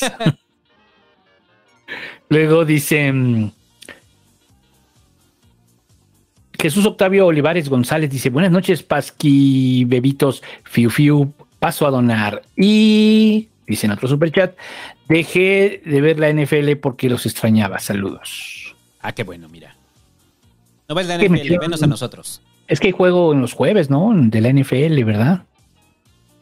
Este, Gapsicon dice, hola Pasqui amigos, se está haciendo mucho mame por la discriminación en el Sonora Grill y el pedo de la explotación laboral quedó, completam- quedó completamente ignorado. Ahorita hablamos a hablar de eso. Diego Abud deja su superchat, gracias Alejandro Flores, dice, me mama guachicolear y tuve que pagar para decirlo. Maldito. Edgar Bacalao dice, Santo Pelón, te quiero en mi colchón, Santo Presidente. Gracias, gracias, gracias, gracias. Jimena Quio Sánchez dice, buenas noches, Pasquini, ya los extrañaba. ¿Podría el Triple R dar su postura respecto a lo del Sonora Grill? No es discriminación, güey. Hay de prietos a prietos. Es que mira, yo soy prieto, pero tengo porte, güey. Tengo estilo. Y hay otros prietos, güey, que de repente dices, ah, no mames, ¿qué pedo contigo, güey? Pareces acá el, el güey que del chocomil, güey. Así, no mames, güey. O sea, pues, ponte un traje, arréglate. El, el asunto no es de color de piel, güey. Sino cómo te comportes. Cómo te vistas, cómo luzcas. O sea, yo no creo en el racismo. Yo creo en la falta de estilo. El mundo sería hermoso si todos tuvieran estilo según Ramiro Ramírez. No le haga caso a Ramiro Ramírez, por favor. Luis Suárez dice saludos y besos sabrosos. Gracias. A besos viejos sabrosos, perdón. Luego, Omar Nicef González Ríos dice: Hola Santo y Búho, ¿me puede el Triple R felicitar a mi amigo Héctor Caudel? Bueno, ahí dice lo demás. Felicidades a Héctor Caudel, que cumple agosto, en este agosto 6. Y, ¿qué? Y Galileo, servicio de TC, se la pela. Y es el, es el mejor programador de tu, de su pod. Chico. No entendí, güey, nada de lo que. Ni madres, güey. Ya si van a, ya van a escribir y van a gastar un varo. Den- Denle sintaxis a su pedo, güey, porque no se entiende. Léanlo primero. Ajá. Léanlo en voz alta para que ver si funciona. En la patria de cocida lesbiano agregado Ubu dice la legión. Bueno, pero gracias por su superchat. Pero no entendimos eso de el mejor programador de su pot. Ajá. En la patria cocida lesbiano agregado dice Ubu, dice la, la legión agregado Ubu reporta al señor santo por incitación a odiar a los de provincia. Somos legión, somos agregado Ubu, no olvidamos. No perdonamos. Ahorita vamos a hablar de eso. Néstor Padilla dice de Juan de Guachicolear, saludos. Saludos. Plasma Onion dice Claudio Extremo González, como en los noventas o Cruz. Claudio Extremo González. Debe ser Javier, ¿no? Yo digo que ha de ser como Cholos Twinkle o, o Jimeno, un pedo así. Hugo Alexandri Cruz Gutiérrez deja su superchat, gracias. Irving González López dice, oigan, me rebotaron la beca, ¿qué puedo hacer? ¿Pero dónde? ¿De qué hablas? Da contexto, no chingues, no sabemos de qué No hablas. entiendo. Gapsicon dice, compré mis crónicas. Recuerdo que cuando comencé a escucharlos, hablaban de la primera edición y no sabía qué pedo. Que el triple R se la miente a Dan Augusto. Chinga tu madre, Dan Augusto. Norek dice, buenas noches muchachos, pido consejo porque no tengo amigos a quien preguntar. ¿Será buena idea mudarme a Polonia por chamba en estos momentos? Pues sí.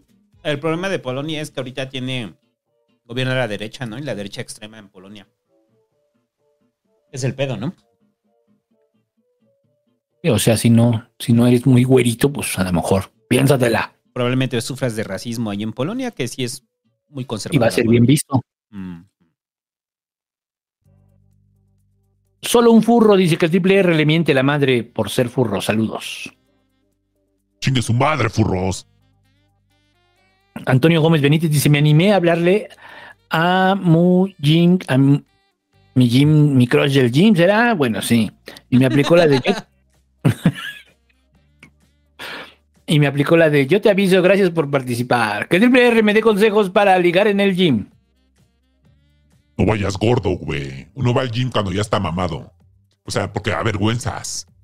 O sea, vete a tu casa, ponte mamado en tu casa y luego llevas al gym. Al gym se va a lucir. No se va a hacer ejejercicio, se va ¿Y cuándo fue la última vez que fuiste a un gym? ¿Cuándo fue la última vez que fuiste a un gym, güey? Ya no lo necesito. Yo con puro Insanity salgo en mi casa. Puro Insanity, puro CrossFit, güey. Verga.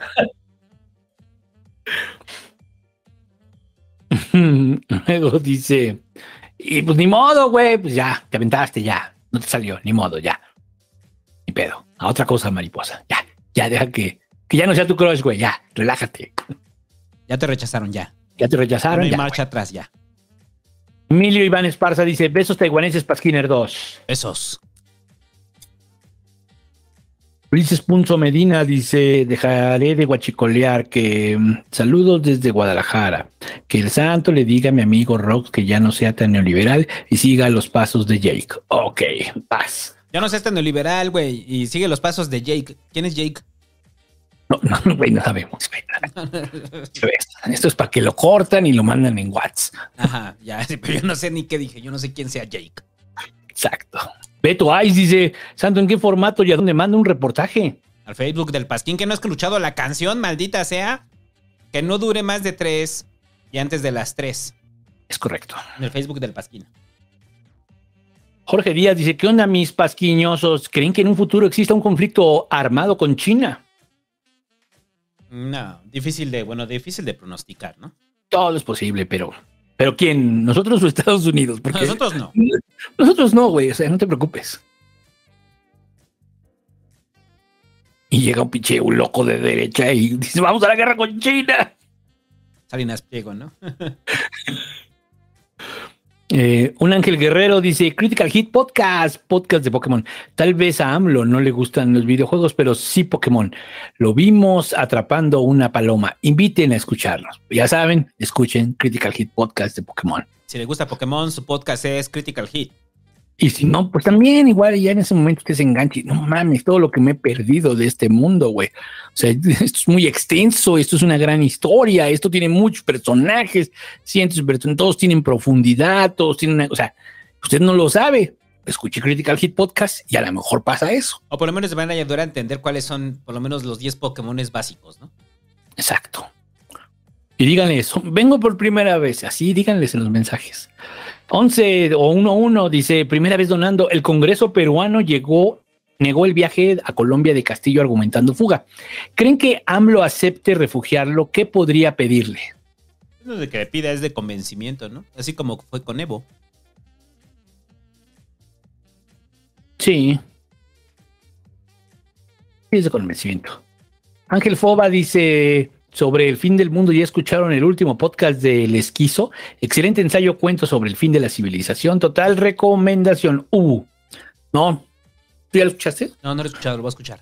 Lo voy a escuchar, prometo escucharlo. Jordan Díaz dice: Hola Pasquines, mañana parto al extranjero a estudiar el doctorado. ¿Algún consejo para comenzar desde cero? Mm, No, güey, no. Nunca he comenzado así prácticamente desde cero y nunca he estudiado un doctorado en el extranjero. Marco Villa dice: Buenas noches, que sé que es tema viejo, pero Texcoco se puede recuperar como lago o ya es algo irreversible. No, pues la naturaleza simplemente déjala estar y hace. O sea, tú lo ves en tu casa, ¿no? Como crece la hierba y si no limpias, y, o sea, si, si no hay intervención humana, la naturaleza dice con permiso, güey. Y pues sí, sí se puede, claro que se puede recuperar.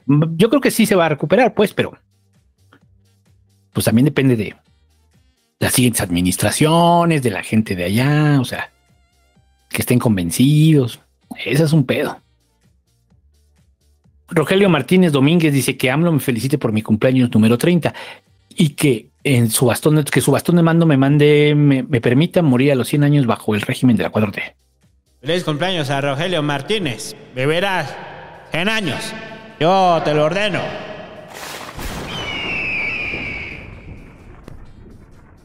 Vianey Cepeda dice, besitos en la planta donde trabajo, esperábamos la visita de Gatel Ubu, pero solo nos dejó vestidos y alborotados, ya me hacía tomándome una foto con él. Ay, ¿para qué quieres una foto? Ay, ¿Para qué quieres una foto con Gatel? O sea, Pues para qué, pues para ponerle en sus redes. no es una celebridad, es un funcionario público. Bueno, pero a ella le gustaría tomarse una foto con Gatel, déjala. Ah, también, también, también. está bien, está bien. Jafet Hernández dice, ahí tienen mi like y mi dinero, señores pasquines, gracias. Por, por cierto, no mames, denle like, güey, o sea, son la mamada, de verdad. En serio, en serio, o sea, ¿qué tan puto caro sale like? En serio.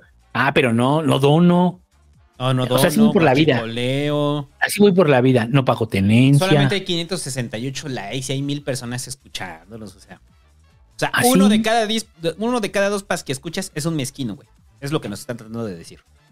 Usted es de ese tipo de gente que se mete en la fila. Usted es de ese tipo de gente que no deja propina. Usted es de ese tipo de gente que no paga sus impuestos. Usted es el Mínimo. tipo de gente que no le da like al pasquín y va después de eso a comer al Sonora Grill. ah, Sonora pero Grill. ¿qué tal mañana? Sonora Grill, exclusivo. Pero ¿qué tal mañana comiéndose su corte ahí en el Sonora Grill? Ah, vea. Ah, sí, cabrón. Dele like. Ya si es usted tan miserable para no donar, dele like. Bueno, este, luego dice Urbano González Patiño, buenas noches, Pasquines, dejo mi aporte, les escucho luego en podcast. Que el Ramiro me diga ideas de negocio. Michelería, güey, no hay más. Métele dinero a michelería. Tú no tienes ideas, estás pendejo. Métele a mis ideas, güey. La mejor idea que vas a tener va a ser invertir en mis ideas.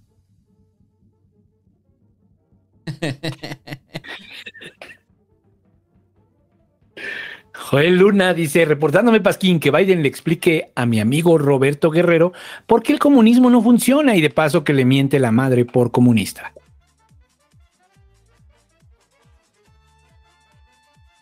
Chinga tu madre, pendejo. El comunismo no funciona porque por hacer que todos sean iguales, los profundiza en su mierda. Todos son iguales y aparte, eh, si el comunismo funciona, no, nosotros no poder implementar dictaduras en Latinoamérica. Ahí está. La explicación. Eh, el dron táctico gringo dice, jejejeje, me mamé.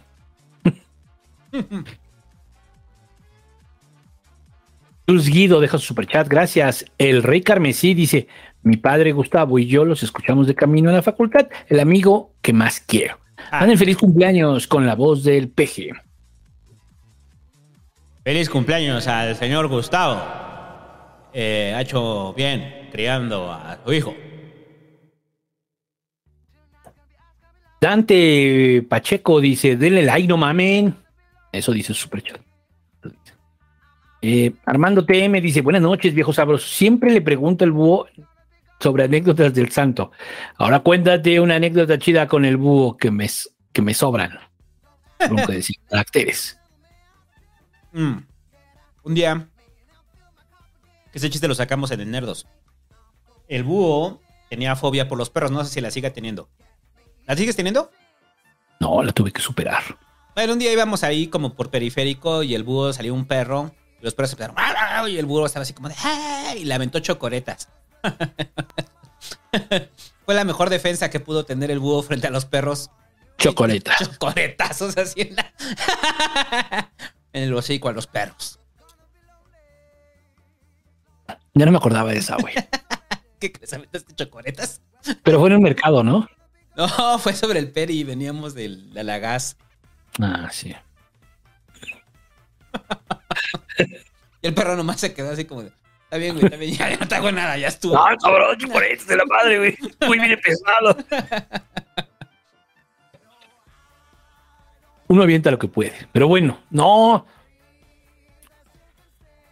Mm, con mi hija teníamos que pasar siempre por una zona donde había muchos perros. Y dije, no, ya. Ya valió verga.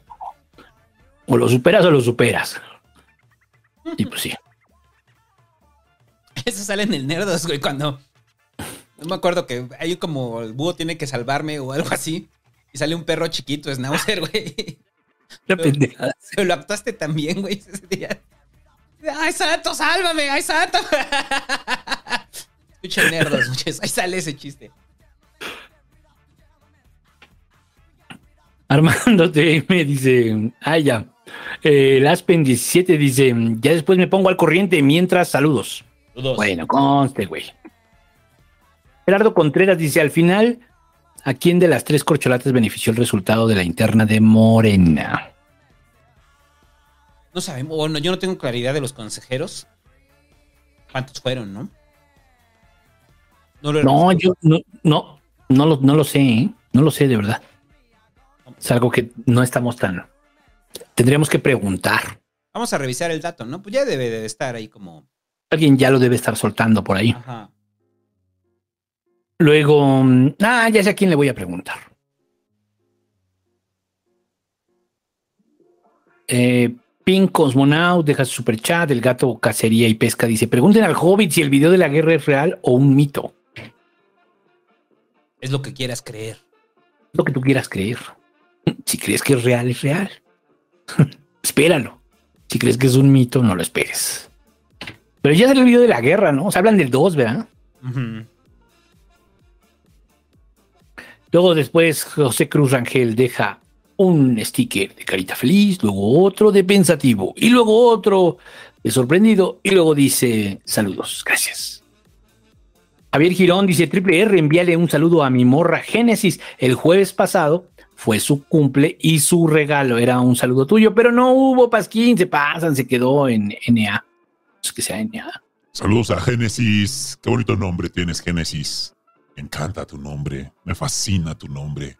Me gustaría saber cómo eres. Te dejo mi WhatsApp. 55, 60. Ya, pinche Ramiro, ya, güey, ya, a ver, ya. Oh, God, pues, pues, un saludo, güey. Ya que el joven contestó en el chat, güey. No me crean, nomás espérense. Este, luego dicen. Nanchi, Nanchi Pelochi agregado Ubu. Así dice, ¿eh? Nanchi Pelochi agregado Ubu. Que Biden mande a vacunar al ñobi de Taiwán, please. Joven, preto, vete a vacunar a Taiwán, puto. Te lo ordeno.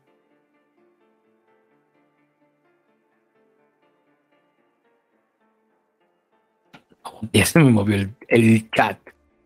Mm.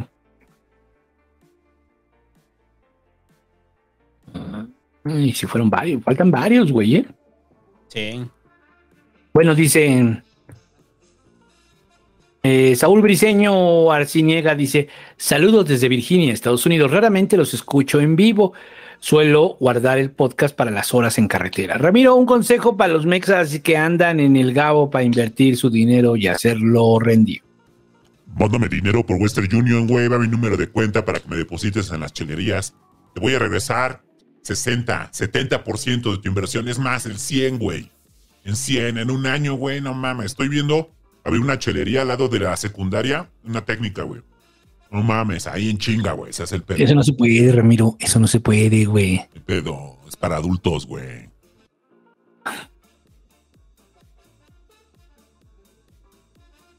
Andrés Piña, que hubo antes André Piña, André Peña. Dice que el Triple R me revenda un libro de las crónicas, please.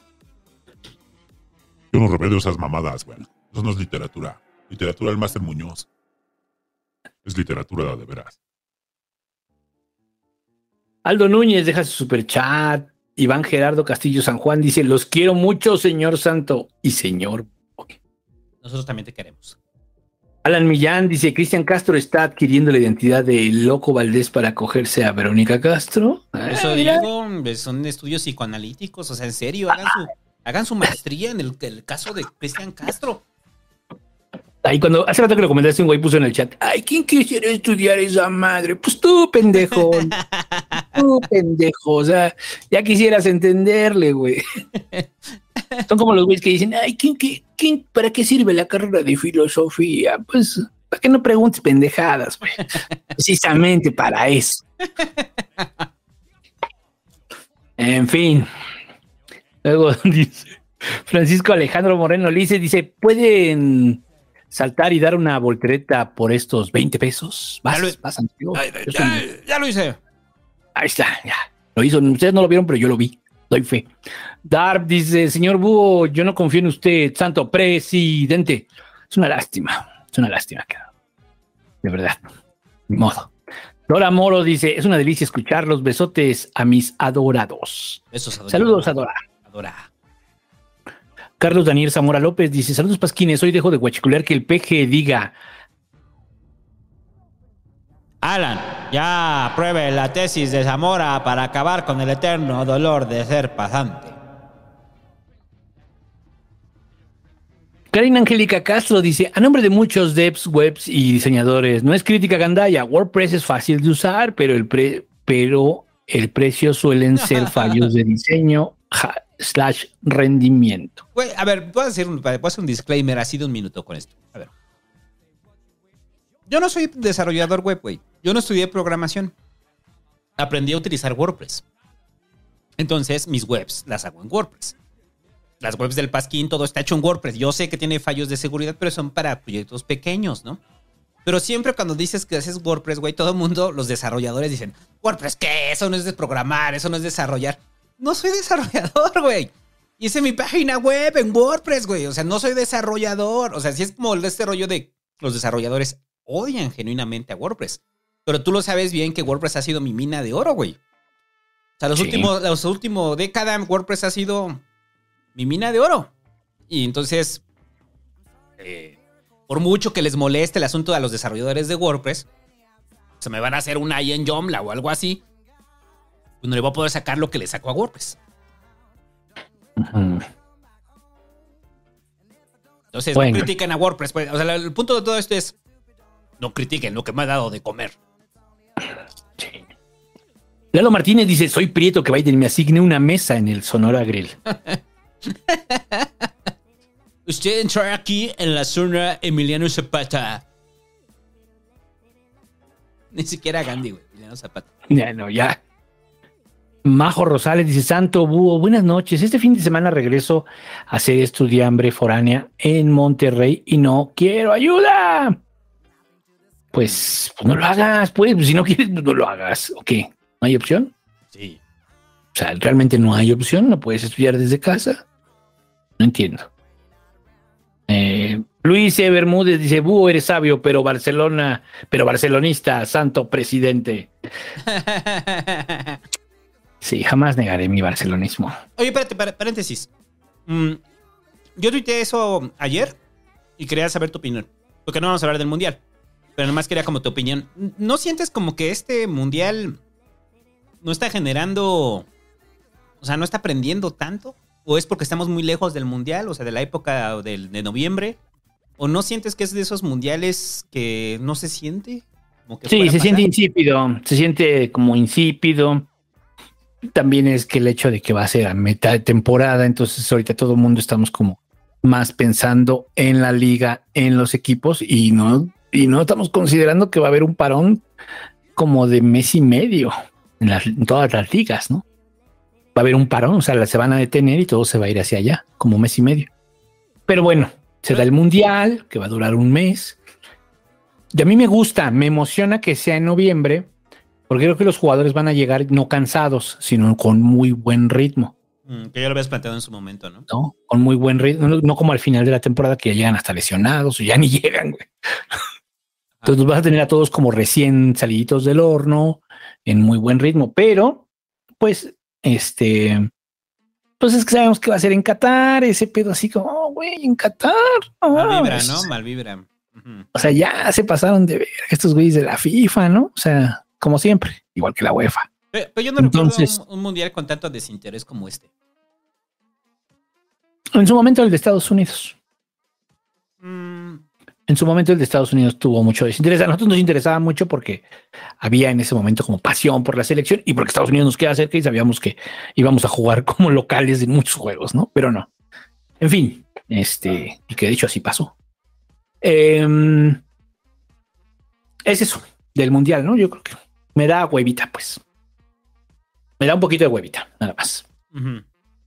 Luis Byron Castro Leiva dice: La comisión de Oaxaca del partido Miguel es bien chida y te necesitan. Búscalos en Telegram. Se están organizando para cambiar al mundo desde Oaxaca. Ahí está, mira, Desde Oaxaca. desde Oaxaca. Y busquen todas sus comisiones. Entren ahí al. Busquen Proyecto Migala, entran a Facebook y ahí viene el directorio de todas las comisiones y ahí. Enrique López dice: Buenas noches, señor Santos, señor Búho. ¿Qué opina el triple R de Marcelo? Saludos de, supongo que Tijuana. A mí sí me gusta, güey. ¿Qué prefieren, güey? A la morra esta de la Facultad de Ciencias, los de Facultad de Ciencias son unos mamones. Y el otro güey ahí, güey, igual que el PG, el güey, Marcelo, güey. Marcelo sabe de todo, güey. Económica, economía, política. Pero, pero a Claudia le gusta Caifanes, güey. Ah, pues no, los chidos son los enanitos verdes. Pero lo canta, canta enanitos verdes, güey, con su guitarra acá, güey. O sea, Ah, pues poser, güey. Es poser. Luego, luego se ve que es bien poser.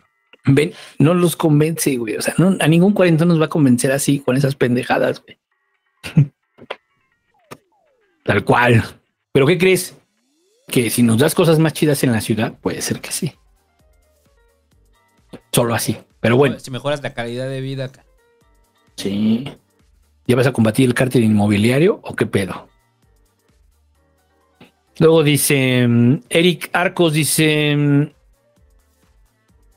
Teatro lleno dos noches. Eh, Meninas los invita a asistir la siguiente temporada en el Teatro Milán dedicada a Hernán Cortés. Eh, empápese de historia y de risas. Ya voy a ir ahí ya. con las meninas, güey. ¿Desde cuándo tengo pendiente a ir? Em, pero vaya ahí, al Teatro Milán, ¿Dónde es el Teatro Milán? detrás de Bucareli. Ok. Bueno, a mí me queda de paso. De repente podría ser, pero hay que ver. Capsicon dice, querido búho, irle al Barça es como jugar con Rugal. ¿Qué Rugal? Rugal es de Kino Fighters, es el jefe más muy perro. mal. Ah, es el más perro. Ajá. Ah, es el más perro. Más perro, más cabrón. O sea, en las retas, el güey que juega con Rugal es el güey tramposo. Ajá. Bueno, pero no entiendo bien el comentario. Porque está over, o sea, está overpower. Está overpower. Ajá, entonces en lo que está diciendo Ah, es que el ya, Barça ya. está Ahorita irle al overpower. Barça está overpower. Ajá. Pues sí, siempre lo ha estado. Pues, o sea, sí, güey. pues siempre lo ha estado, güey. Lo que pasa es que estaban pendejos y jugaban mal y jugaban otros, güey. Y la cagaron y bla, bla, bla. Pero siempre lo ha estado, güey. O sea, ha tenido a Messi los últimos 15 años, no mames. O sea, nada más con eso. Y a Luis Suárez y Neymar y en su momento a Villa y Xavi. sea, La, la tapa Ronaldinho. la etapa Ronaldinho. Ah, pero perdón, es que de repente salen videos así como de YouTube de eh, las mejores jugadas de Ronaldinho en el Barça. Este, las estaba viendo, güey, no mames. Pinche Ronaldinho, era Dios, cabrón. Pero, Le ganó el desmadre. la- pero, o sea, la, la, la constancia, ¿no? O sea, pudo llegar a ese nivel en un periodo de su vida más o menos dos, tres años, ¿no? Pero no quiso. Messi lo hizo Eh, como eh, él ya ha dicho que no, no quiso. Pero bueno, eso empezó porque vi una Ah, sí, claro, no quiso. que hacen, hacen un comparativo cuando Beckham le hace una tajada a Ronaldinho y que decían que Beckham era el único que realmente se le podía poner al pedo a, a Ronaldinho, ¿no? Y sí está chido, está chido ese video. Luego te lo mando, está chido. De las veces que se enfrenta Beckham con Ronaldinho. Hay que verlo. Este. Luego dice, bueno, pero. Pero pues sí, siempre ha sido así. O sea, el Barça siempre ha tenido buenos jugadores. Pues sí, eso nadie lo niega. O sea que. Emanuel Mata dice, con voz de David. El Spec Ops The Line es un juego en donde se critica a la sociedad amante de shooters y colonialismo gringo. Santo, estás mal. Es al David. Félix Salazar dice, saludos al server de Helvética, los TQL. Saludos. ¿Qué será los TQL? ¿Teculie? Por ejemplo, así me sonó, güey, así. Pero no, quiero pensar que no, que se equivocó y era M y puso la L, están juntas, te quiero No, lamer. o te, te quiero lamer. Te quiero lamer. Te quiero, loco. Puede ser, puede ser muchas cosas. Gerardo Contreras dice: Cuidado con Polonia, porque hay bandas de trata de personas que engañan a trabajadores latinos y los esclavizan. O sea, así como. Oiga, tenga cuidado si usted se va a vivir a Polonia. ¿Ha visto Hostel? Ajá. Peor. No, pues quién sabe, eso es ficción. Pero bueno, ahí están diciendo que sí hay bandas de trata de personas, ¿no? Este, Emanuel Mata dice, ya pediré mis crónicas y no es normal de Viri. Haces bien. Por cierto, pues comenta, ¿no? Un poquito rápido lo de tuvo Viri, ¿no? En el en, mi gala. Ah, escuche el podcast pasado de desigualdad. Estuvo Viri, ahí estuvo con nosotros una hora. Muy chido estar con Viri. Sí, muy bien, ¿no? Muy bien. Eh, Gopsicon dice, ¿ya vieron que van a pasar la Premier League en Paramount? La verdad se me hace la liga más bonita, pero no la veo desde que la compró Sky. Y, y saludo los TQM. No sabía, no sabía. Eso sí es una chulada. Qué bueno. Pero en Paramount. Qué raro. El Alan Millán me pasa el Paramount. A veces lo veo, la verdad. Pero es que no tiene tantas cosas chidas. Pero pues, esto a lo mejor va a ser que yo tenga que pagar. Aldo Francisco Carrillo deja su super chat. Alex Amaniego dice: No los puedo escuchar, ando en un concierto de Santa Fe. Mañana los escucho, saludos. Saludos. Lo mandó super chat, ya se reporta. O sea, esa es la pinche disciplina que queremos aquí de ustedes. Oye, voy a estar ocupado, güey, pero ahí está el super chat, güey. Estoy en un concierto. Estoy casándome, güey. Estoy en mi, en mi examen profesional. Lo Más que no hay pretexto. Van a ser mi hijo, güey, pero yo les dejo aquí su super chat. Exacto. O sea, no hay pretexto. Este. Luego dice Aldo Francisco Carrillo Sánchez. Chale, mandé un super chat, pero sin texto. Total, los TQM. Piojito al búho y besito en la infinita frente al santo. Esto me pasa por guachicolear. Así es. ¿Ya ves? Hay karma. Ana Páez dice que el triple R le manda un saludo a mi novio Manolo Porfis. Saludos al Manolo. Saludos al Manolo. El Pajas Ricas Agegao Ubu dice que Biden le diga al hobbit que surre en la cubeta, please.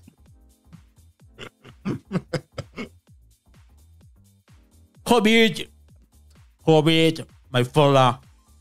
Surra en la cubeta, como los prietos, como tus antepasados, que surraban en cubetas todos. Le haces un favor al planeta.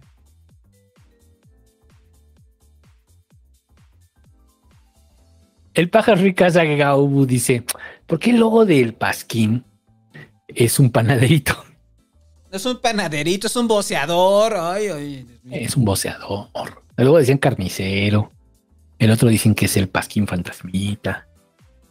Es un boceador, un niño que vendía periódicos. Ustedes no están para saberlo, pero Antes había niños que vendían periódicos. antes había niños que vendían periódicos. Antes había una cosa que se llamaba periódicos. Que ibas tú a un lugar o un niño en la calle y se lo comprabas y decía extra, extra. Bueno, eso sí, quién sabe. Eso creo que es de las películas o las series. Sí, sí, eso no, yo. Bueno, yo nunca vi un niño vocerito, sabía de ellos, pero nunca lo vi. Alejandro Arce dice: Buenas noches, Pasquines. Mi novia irá de visita a Chilangolandia. Me dijo que le preguntara por el clima. Saludos al Naco del Triple R. Lluvioso. En la mañana está este fresco, en la tarde, en la mañana hace calor, como de 12 a 3 y luego llueve. Ajá. Conclusión, cargue de todo. Ajá, exacto. O sea, clima- ligero, pero con chamarra chida. Clima imprevisto aquí en la ciudad, muchachos. Exacto. Y. Pero sí, hacía lluvioso este, nublado. ¿no? Ajá. Un poquito de sol. Pil dice: Buenas noches, ¿van a hablar del Sonora Grill? Sí. Legión agre- agregado hubo, dice agregado, ¿eh? Legión agregado hubo oficial. Agregado, o sea, ya que ya no es agregado, ya es agregado. Ya cambiaron, ¿no? Porque además dice oficial, o sea, si dice ahí Legión agregado hubo oficial, es que todos los agregados cambiaron ahora, ahora son agregados. A mí me vale ¿no? que le pongan oficial, güey. Es como. Bien pendejo este pedo de que le pongan. Como ya le pusieron oficial, ya a ver, si no, ustedes desconozcanlo, la Legión. Dice que Delfina regañe a los mijitos que no dan like. Ay, no, mijo. Ay, ay, manitos, no se puede aquí en el Pasquín si no le dan like. No se va a poder. O sea, en serio. Josué, ya te dije que te bajes de ahí. Ay, perdón, mijito. Luego dice. Jonathan Arellano dice: Besos homo, pero hasta las 12 porque soy decente. Sí, te lo guardamos aquí. Em, Amenopus dice: em, Carrito, payaso, payaso, payaso. Dice: Presidente, presidente. Saludos, viejos sabrosos. Luego dice Capsicon: El lobo es un panaderito. Pensé que era Chabelo. No, es un niño voceador. Cadáver dice que Biden y Chávez tengan un momento homoerótico. No, son las 11.15, no se puede. No se puede, güey. Son las 11. Son las 11. Debías mandar tu super chat. Mándalo de nuevo a las 12.15. Exacto. Ahí. A las 12.01 si quieres. Ajá. Ahí. Saúl René dice, dono para poder volar. ¿Sí funciona? Pues sí, claro no. que sí. Si usted lo está viendo ahí en el Pasquín, Ah, eso sí. claro que sí. Está en la animación claramente. Si usted dona, va a volar.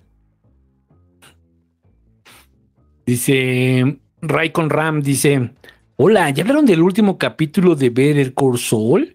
Saludos desde el Estado de México. Mañana los escucho en mi trabajo Godín en el ¿qué? Eh, agrupamiento del, inge- del ingeniero infinito AIFA. Bueno, eso entendí. Trabajando Bueno, ahí. Ajá. Este, no, no hemos hablado de ver Cold Soul. Lo vamos a hacer cuando hagamos el podcast de Vince Gilligan ahí con el Hobbit que anda ahí. Pero te dije, ¿no? Te dije. Yo creo que va a pasar esto, ¿no? Mm. Yo creo que van a empezar a hablar de, de la época de blanco y negro, pues. Chido, me gusta, a mí me está gustando mucho la época de blanco y negro. Sí. Y pues ya de repente, ah, cabrón, esto ya es Breaking Bad, ¿no? Así, ah, cabrón, esto ya es Breaking Bad, ahora sí. Ahora sí ya. Lo unieron, ¿no? Tenían que unirlo. Se tocó, se tocó. Pero bueno, falta un capítulo, ¿no? Ya nada más un. Sí, creo que sí. No sé. Sí, ¿no? No, no sé. A ver que nos digan en el chat, pero según yo, ya nada más queda uno. Luego, mm, eh, Iván Nava dice: mi, ab- mi abuelito de niño vociferaba las noticias por dinero. Ah, pues eso.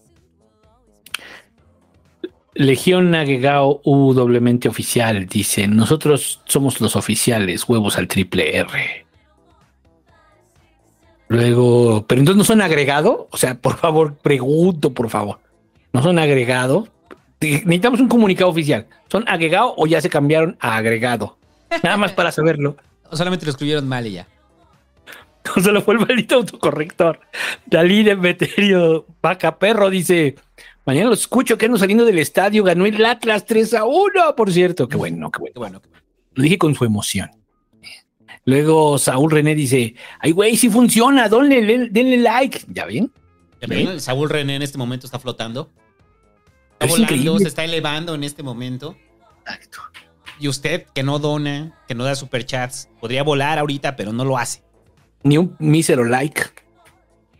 Y ya, el pasquín.com dice Eric Torres Martínez. Dice, buenas noches, Pasquines. Saludos desde la capital económica del imperio, Nueva York. Vengo de turista y ya le recomendé el podcast Dos Paisanos que aquí me topé. Dicen que lo van a escuchar. Saludos. Saludos a Eric Israel que anda allá en Nueva York. El Jorge Teo dice, saludos, entro solo a saludar. Fui a ver el tren, la del tren bala. Es una mala copia de una película de Guy Ritchie. Está buena para verla con mota. Es más comedia tipo James Franco y Seth Rogen. Por cierto, si va Delfina al Sonora, al Sonora Grill, ¿dónde la sientan? Ah, Delfina no va al Sonora Grill. Em, pero bueno, supongamos que fuera, no la sientan en, en la zona privilegiada. Porque hay de pretos a pretos. Eh, el Eric Israel Torres Martínez dice: Y otra cosa, como norteño y conocedor de buenos restaurantes de cortes de carne, es que me asumo. El Sonora Grill apesta. Sus cortes son malísimos y te ofrecen cortes calidad Choice o Select diciendo que son Prime para cobrarte más. Nosotros vamos a hablar, está bien culero ahí el Sonora Grill, güey. Está X. No culero, X. Eh, Luis Gerardo Cervantes dice: Donando tarde, pero seguro. Eh, Diego Rivera dice: ¿Qué tal Pasquines? Aquí tarde, pero seguro. ¿Qué opinan de la creciente influencia monetaria de China sobre los países de Belt and Road y por qué el futuro se ve cada vez más culero? Eh, que el Xi Jinping se la miente a Pelosi por ir a Taiwán. o sea, no, porque si no vamos a caer en un cliché. O sea, vamos a caer en un cliché. Mejor, mejor, mejor yo digo, yo lo hablo en chino y el Wu hace el doblaje de CNI Canal 40. Nos encontramos muy molestos por esta actitud del imperio. Estados Unidos no puede pasarse los tratados internacionales por el marco del triunfo y ya. Y ya, muchachos. Eso fue lo que dijo Xi Jinping. Y ya. Como dijo, bueno, bueno. Y significa, y ya, muchachos. Dice Diego Rivera. Los pinches gringos cada vez más cerca de The Handmaid's Tale, pinche Suprema Corte retrógrada, despreciable, que chinga a su madre YouTube por no dejarme poner ese mensaje. Pero bueno, la injerencia china, sobre todo en Latinoamérica, es muy alta, muy, muy alta. Muy, muy alta. No tengo ni idea cuánta presencia tiene en Latinoamérica China. Aquí es donde menos. Ahí saludos al. Saludos al pirata y al señor lagartija de, de En Caso. Porque el pirata. Cuando imita a, a- Alberto Fernández, habla así, Lola. Me gusta porque es como el rollo de. No, señor Xi Jinping, venga, aquí va a ser el patio. Así va la puerta de entrada de China, Latinoamérica. no sé, el señor pirata lo hace mejor, güey, pero ese tonito que le da así como, como de tonto. es muy bueno. Pero bueno, entonces, este. China tiene demasiada influencia en Latinoamérica, como no tienen idea. Y ya. Hay tres superchats, pero no, güey. Eh, Ya después, ¿no? Vamos a darle ya. Pues básicamente el tren Maya, ¿no? Todo lo que ha pasado con el tema del tren Maya, o más o menos todo lo que ha pasado con el, con el tren Maya. Primero el tema de los activistas que se pusieron allí en el tramo 5 de, con sus, con sus, este, ¿cómo se llama? Con su silla de director. Yo no entendí eso de la silla así de, o sea, se llevaron su silla para descansar, porque no se puede sentar en una piedra, no vaya a ser que le salga una No, víbora. No, a ser que les piquen los moscos. Sí, ahí me estaban chingando el pedo que me funaron porque ves que que arrocité a esta morra, güey, y les puse ahí que ya vinieron los blancos a salvar a los prietos de ese horrible tren. ¿Te funaron? Sí, o sea, se pusieron los güey, se enojaron, güey, se enojaron porque les dije el pedo de, de que se pusieron, o sea, para cuestionarlos, pues, de que son blancos privilegiados defend- parando un bulldozer, ¿no? Y que la respuesta fue de, "Estuvi- detuvimos un día la destrucción. Ah, pero bueno, eh, no solamente esto, sino otra banda, güey. Ah, no, me, me dijeron, o sea, sí lo pusieron porque fue un chiste que hice con el Hobbit, ¿no? Y que una de, de ellas me puso, ¿y si denunciamos a este señor por incitación al odio? Yo de, ¿incitación al odio de qué? Entonces, a partir de ahí, el Hobbit, ah, cada, cada vez que pongo algo, me pone que es este, incitación al odio, güey. Entonces, yo estoy eh, llamando a la gente para que reportemos al Hobbit por incitar que yo incito al odio. Entonces después otro güey llegó para cuestionar, eh, para reportarme por incitar que yo incito al odio, del que incito el odio del otro güey.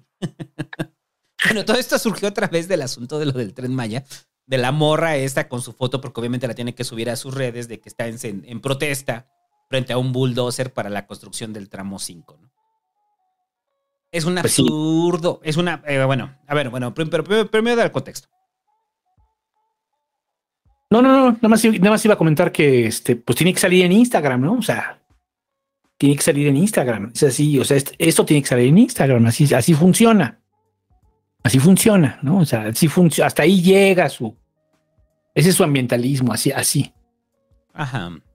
Y pues, ya para no abonarlo mucho de lo que dijimos hace 15 días del Tren Maya, este ambientalismo en el cual eh, les importa más la selva, les importa más el jaguar que la gente, les vale verga el desarrollo que se pueda generar para las comunidades, eh, les interesa este ambientalismo de pose, de reflector, generalmente encabezado por personas blancas, y que así es, personas blancas y privilegiadas. eh, eh, eh, es lo que están haciendo, mientras no se dan cuenta que en el sur está eh, eh, eh, en la precariedad y la marginalidad y que si bien el tren Maya no va a solucionar eso, probablemente pueda darles elementos para desarrollarse como comunidades. Y no, para ellos todo es el relumbrón, quieren abrazar a un jaguar. Y, no, y creo que ahorita tú estás cercano a ese tema. También saludos al doctor Adán de la Peña, ¿no? que también está bien a ese tema. Es como si en, en la península, güey, llegara el peje, güey, y dijera, a la, a la verga, los jaguares, mátenlos. O sea, que me hiciera casa, ¿no? Caso, ¿no? Dije, mátenlos y Sí, me- llévenlos, a, como- llévenlos a dos bocas para prenderles fuego. y, pa- y para hacer com- combustible. Tú- ¿es en serio? ¿Tendrán noción de cuánto se hace por la preservación del jaguar en la península?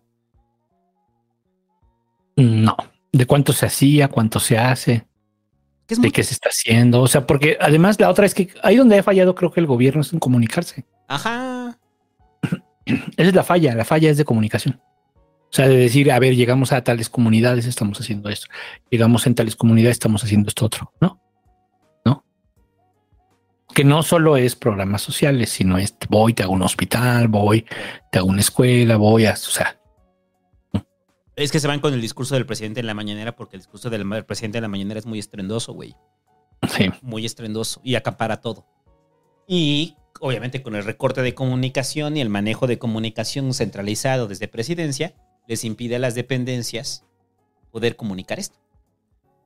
Sí. Porque, pues, en serio, piensan que, que no hay preservación en la península. Piensan que no hay... Pues ahí yo creo, yo creo que quien falla más es gobernación. en esa comunicación. Ahí creo que quien falla más es gobernación porque, mm, porque al final pues, eh, son proyectos homologados, ¿no? O Fonatur, no sé. O sea, son proyectos en donde, donde van todas las dependencias, ¿no? O sea, no solo va Semarnat, también va Bienestar, también va este mm, la Procuraduría Agraria, también va el Registro Agrario Nacional. Son, son procesos con agua, con AFOR. Son procesos donde van muchos actores, Profepa, muchos actores están interviniendo. Y aparte va la Secretaría de Salud, y aparte va la Secretaría de Educación Pública. O sea, es, es eso. Pero pues no lo están diciendo. No lo están diciendo. Es su pedo, güey. Y, en Si en la- y en la mente de muchos ambientalistas o activistas ambientalistas, pareciera que solamente es la desolación del tren, ¿no? Es eso. Llega el tren, eh, dinamitan todo y a la chingada el jaguar. Y pues, como los cartones, pues, de la oposición, donde están llamas y sale corriendo un jaguar, güey. O sea, así lo ven. O sea, así- así- lo ven como puto Bambi, güey. Cuando Bambi, cuando se está incendiando el bosque y van corriendo ahí los pinches venados, así ven. Mm, sí. Pues, ese es un cartón. Ese es un cartón. Es una, es una caricatura, es una caricatura de algo. Por eso lo ven como No. pinche Bambi. O sea, no es así. Pues no es así. Pero también hay que decir que si hay una, ya lo hemos dicho, lo dijimos la de la semana pasada y antepasada y bla, bla. bla. Bueno, la, el programa pasado, antepasado, bla, bla.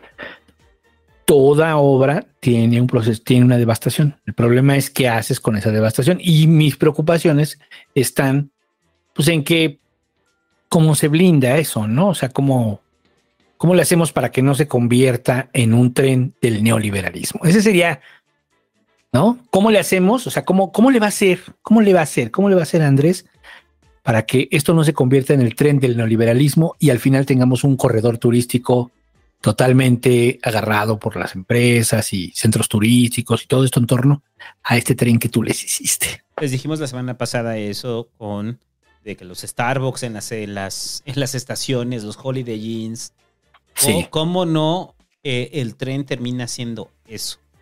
Ese es Sí. donde tenía que estar el cuestionamiento, ¿no? Ese es el- para, para mí, para mí, ese es el rollo. ¿no? O sea, entien- sí entiendo la, la devastación ambiental. Y sí creo que, o sea, sí, sí es esto que están rellenando los cenotes, pues sí, es- sí está muy cabrón, güey. Que hay un chingo, pues sí. ¿Y eso qué? Ahí hay un chingo, ya no, no nos interesa, güey. Ah, que los están rellenando, los están rellenando. Sí. Y, y- y por eso es como, no sé, por eso yo te, te va eso, ¿no? De que quién cree que, que cuestionamos, que no cuestionamos el tren Maya y pensamos que es inocuo, güey. Porque también está la otra parte, ¿no? Que piensa que el tren Maya es inocuo. No lo es. No, no, no, no, no.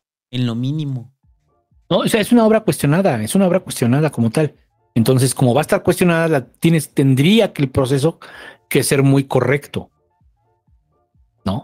Muy correcto. O sea, no nada más es, "Ay, voy a hacer mi tren que se vea chingón y no, no debería ser eso. Te tendrías que darle un enfoque cabrón, ¿no? Pues eso. ¿Y cuál es ese enfoque cabrón? Pues decir, este no va a ser el tren del neoliberalismo, ¿no? ¿Por qué? Porque vamos a blindar aquí, vamos a blindar allá, vamos a hacer esto, vamos, vamos a hacer ordenamientos acá, acá, acá, acá, acá. Y acá, el acá, mensaje es para la, o sea, porque la promesa son 110 mil empleos que se van a generar del tren, del tren Maya. ¿Qué empleos? ¿Hacia dónde?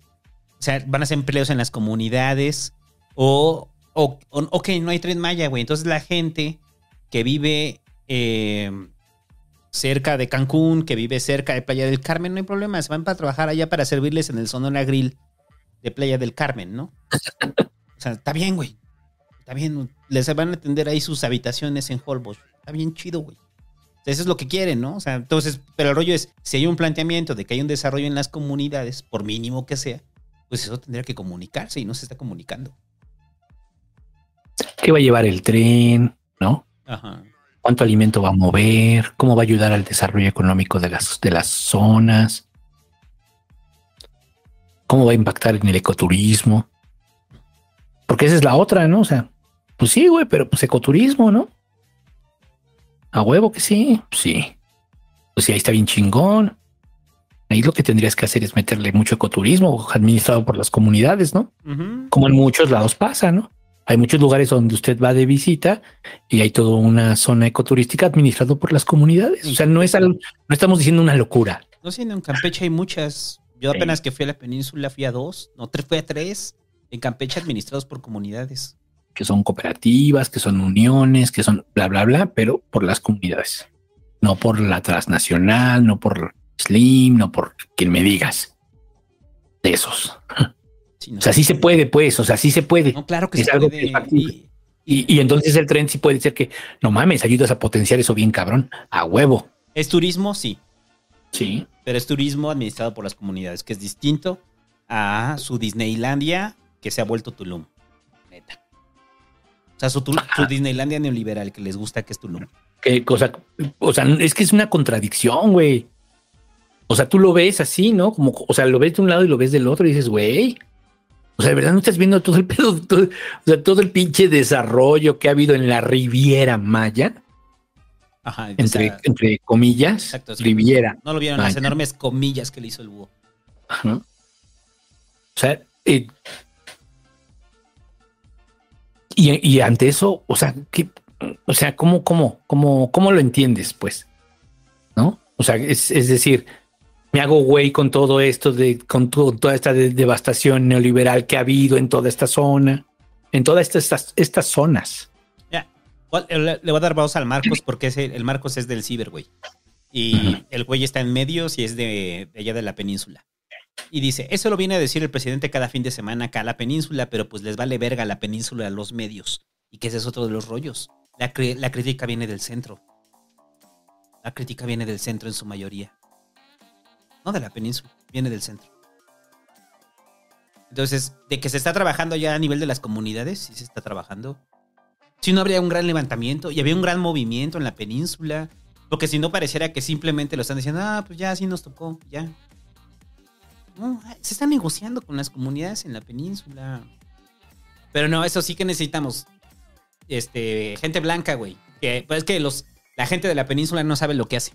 Porque son pobres y este, están cediendo por todo. Nosotros blancos sí sabemos lo que hacemos, ¿no? Pues es que ese es el rollo, ¿no? ¿Eh? Y nosotros sí sabemos, nosotros estamos preocupados por eso. Sí, güey, no vives aquí. Aquí vienes de vacaciones, no vives. Entonces, eh, les encanta hablar de, de, de la autonomía eh, de, los, de los estados y de cómo intervienen en la autonomía de los estados hasta que ellos son los que intervienen en la autonomía de los estados, de acuerdo a lo que consideran correcto. Sí, o sea, son, son como muchos, son como muchas cosas, pero sí, en efecto. Sí, porque yo no, a ver, ¿tú has visto una crítica de los gobiernos? ¿De Vila, por ejemplo, de Mauricio Vila? ¿Has visto alguna crítica al tren Maya? No. A ver, déjame ver, eso me tiene... Sí, tienen razón, no, no vemos esas noticias, esas noticias no nos llegan, ¿no? Nos llega lo de Campeche porque esta mujer trae el show. Ujú. Ah, la ida de América, ¿no? Que ya le paró, ¿verdad? Ya, ya le paró. No, pues yo. Pues yo veo que está bien, ¿no? Que está feliz Mauricio Vila, ¿no? Con el tren Maya. Pero sí es del pan, pero no que hay una devastación. Maldito Mauricio Vila. Ah, no, eso no se puede decir, ¿verdad? Eso no lo, voy, no lo pueden decir. Caray. Sí, pues la- ahí también es el tema, ¿no? Los estados, ¿qué, qué, qué posición están teniendo? Es que yo creo que sí va a funcionar muy bien. Yo creo que sí va a funcionar. Pero más, me emociona más el transísmico. Ese es el que se me hace que va a ser. Yo, yo creo que va a ser un corredor turístico el Tren Maya, pero falta ver cómo se va a operar. Y dentro de ese corredor turístico va a servir para que la gente de la península se logre desplazar fácilmente, ya sea las fuentes de trabajo que tanto les encanta, en, en Tulum, Playa del Carmen y Cancún, y también para eh, abrir otras zonas de actividad eh, económica dentro de la península. En tierras donde la precariedad es el día al día. Es eso. No sé. Pues, la parte de mediación es mediamos entre el ambientalismo y mediamos entre la necesidad de desarrollo del sur del país, que les vale madre, a menos de que no sea turístico, que no sea bonito y que no sea de colofón. ¿Cuándo habían volteado al pinche sur, cabrón? Ese es como el rollo, o sea. Pues sí, pues sí, es, una sí, es un tema muy hipócrita. O sea, realmente es, Es que cuando habían volteado al sur, es cabrón? que sí. Les voltea porque ahí tienen su casa de descanso, por eso, por eso voltean, porque se va. O sea, Entonces, eh, pero no los activistas, ¿no? O sea, no los no, ambientalistas. No, no, no, no, no. Más bien lo- los, los que voci- o sea, más bien los, los que vociferan utilizando lo- la manifestación de inconformidad de varios ambientalistas. O sea, como que los ambientalistas yo los respeto en ese sentido, ¿no? No es así como los ambientalistas, no, sino más bien todos estos güeyes, ¿no? Que ahora están muy preocupados. Es como los feministas. Ajá. Es lo mismo, ¿no? Las feministas y luego llegó el PAN y también la feminista. No, no, no, no, no, te hagas pendejo, tú no, esa no es tu familia. Lo mismo acá, Ajá. ¿no? Yo creo, pues. O sea, esa es la oposición, pues, la oposición, Eh, la posición. La oposición, ¿no? Entonces, sí, nunca han volteado al sur, nunca han visto qué chingado está pasando ahí y ahora están muy preocupados por los jaguares. Por eso digo, como si no hubiera trabajo enorme para la protección del jaguar. Y bueno, ¿qué más? Nada, estaba viendo si se conectaba el corredor transísmico con el tren Maya, pero no. No, pues Pero sí hay otro que lo va, que se supone lejos, que, lo estaría conectando. O sea, se supone que hay otro que sí lo estaría conectando. Pues sí. Este. Ese, el, el corredor transísmico va a ser súper comercial, ¿no? Ese sí no va, no hay de otra, ¿no? Y se va a mover todo. Carga, pura carga. Ahí va a estar. O sea, sí habrá algo a lo interno, o sea, pero más bien va a funcionar, yo creo, mucho en torno a mover carga. ¿No? Sí. ¿Lograrán reemplazar algún día el canal de Panamá? Eh, no, es distinto, ¿no? Es distinto porque en el canal pues simplemente pasa el, el buque, ¿no? Ahí ni modo que descarguen, o sea, lleguen, descarguen y lo pasen del otro lado, ¿no? Pues de hecho, ahorita la imagen que justo abrí, así funciona. O sea, de que van dejando y dejan carga y lo pasan por el trasísmico. ¿Qué? ¿Será más barato que el peaje? Sí. Pero el rollo son las implicaciones, lo desconozco, las implicaciones logísticas que ha de tener la descarga de contenedores y moverlos trasísmico, ¿no? Sí, idea, güey. Ni idea. Pero bueno. Mm, ¿Qué más? Em, pues ah, bueno, nos quedamos en eso y luego ya, pues, en, en rápido, ¿no? El gobierno este, va a expropiar. Todavía está calculando que al menos este unas 109 hectáreas, que no es mucho, ¿eh? Ah, no, no es mucho. Cuando yo vi el dato fue así como de 109 hectáreas. Ajá, no es mucho. Y se No va a indemnizar a la gente a la que se le está expropiando. Sí, porque es expropiación. O sea, la expropiación no es robo. Ah, o sea, aunque muchos de ustedes crean que sí, mis queridos pubertarios, la expropiación no es robo, la expropiación se paga, al menos en este país. Van a decir muchos que lo pagan más bajo. Depende. No, pues hay un, hay un este, Depende del precio catastral. Hay una institución que es la que, la que hace el avalúo y dice este es el máximo que se puede pagar. Por debajo de todo eso está correcto. Y ya, por hectárea o por, no, por metro cuadrado. El Indavín. Bueno, entonces, este, pues ya, dijeron que se va a expropiar y luego vino lo de la suspensión definitiva que no fue definitiva. ¿Cómo estuvo eso? La suspensión definitiva que salió May a el director de Fonatur a decir que echaron para tres, este, tres eh, eh, impugnaciones abajo eh, en las cuales eh, se detenía por completo la obra, ¿no? Estas que se crearon hace como 15 días, ¿no? Pero todavía faltan tres más de resolverse. Aún así, la construcción del tren Maya puede seguir operando. Y muchas de las que se resolvieron no fueron producto del decreto como obra de seguridad nacional, güey. En su mayoría fueron sobre asuntos de impacto ambiental. Y están fallando a favor de Fonatur. O sea, de que sí se presentaron a tiempo, de que están ahí. A ver, yo no soy muy partidario de May y ya es un asunto como de, de acá, ¿no? Ajá. Pero creo que este discurso que trae May cuando dice queremos sacar el tren a favor de la legalidad. O sea, que lo queremos, o sea, que tenemos los papeles, ¿no? O sea, ahorita vamos a seguir procediendo, pero vamos a hacerlo de forma legal. Creo que en el discurso suena bien, pero en los hechos sabemos que lo que están haciendo es darle la vuelta para seguir sacando el tren. O sea, en el discurso suena bien. Decir, o sea, tenemos todas las de la ley para seguir con el tren, pero es la forma de calmarlos, ¿no? Y de decir, no estamos agandallándonos, simplemente vamos por procedimiento legal. Sí. Y, y también es por los dos lados. A ver, y aquí es un cuestionamiento tanto a Fonatur como a la propia, eh, a, a los ambientalistas y a los críticos del Tren Maya. Ok, nos vamos a mover por la legalidad. ¿Ok? ¿Está bien?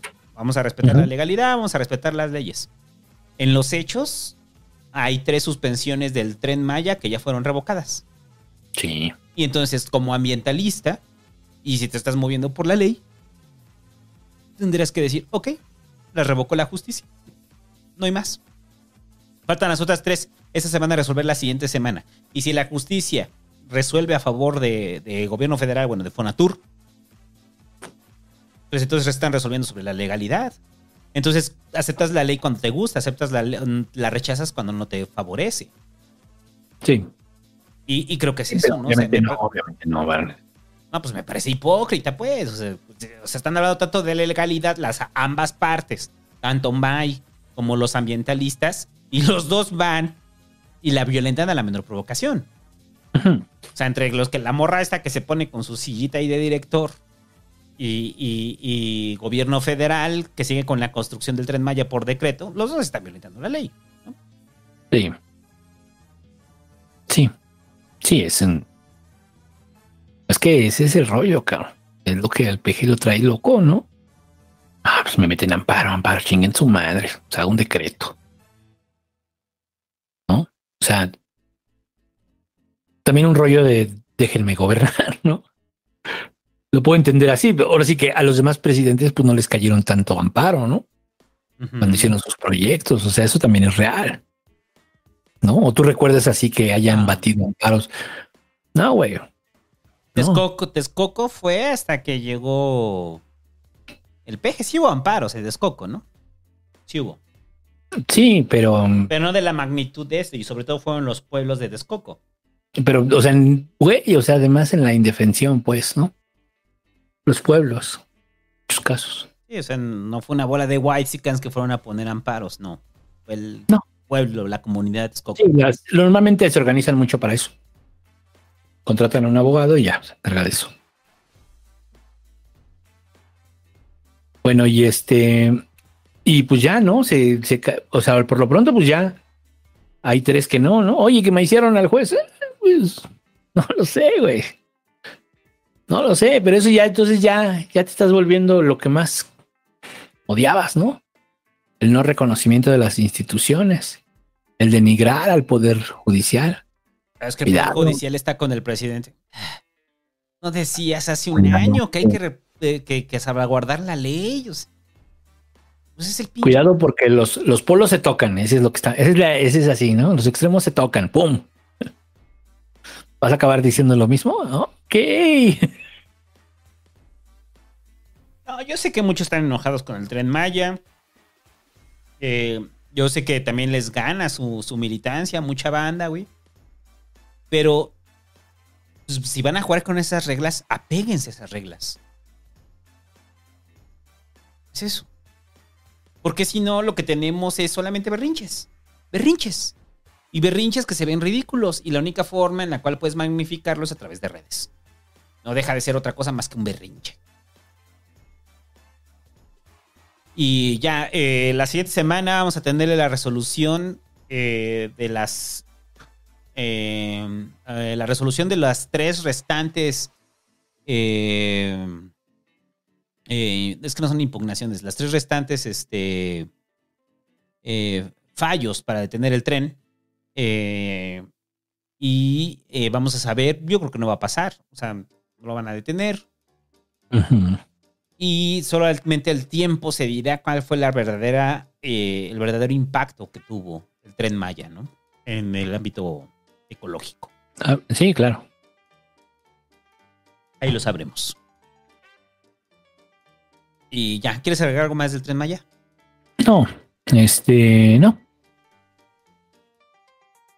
Se cumplen ocho años. Ajá. ¿De qué? ¿Vas a decir algo? No, no, no. Ah, ok. Se cumplen ocho años, muchachos, de el derrame del río Sonora.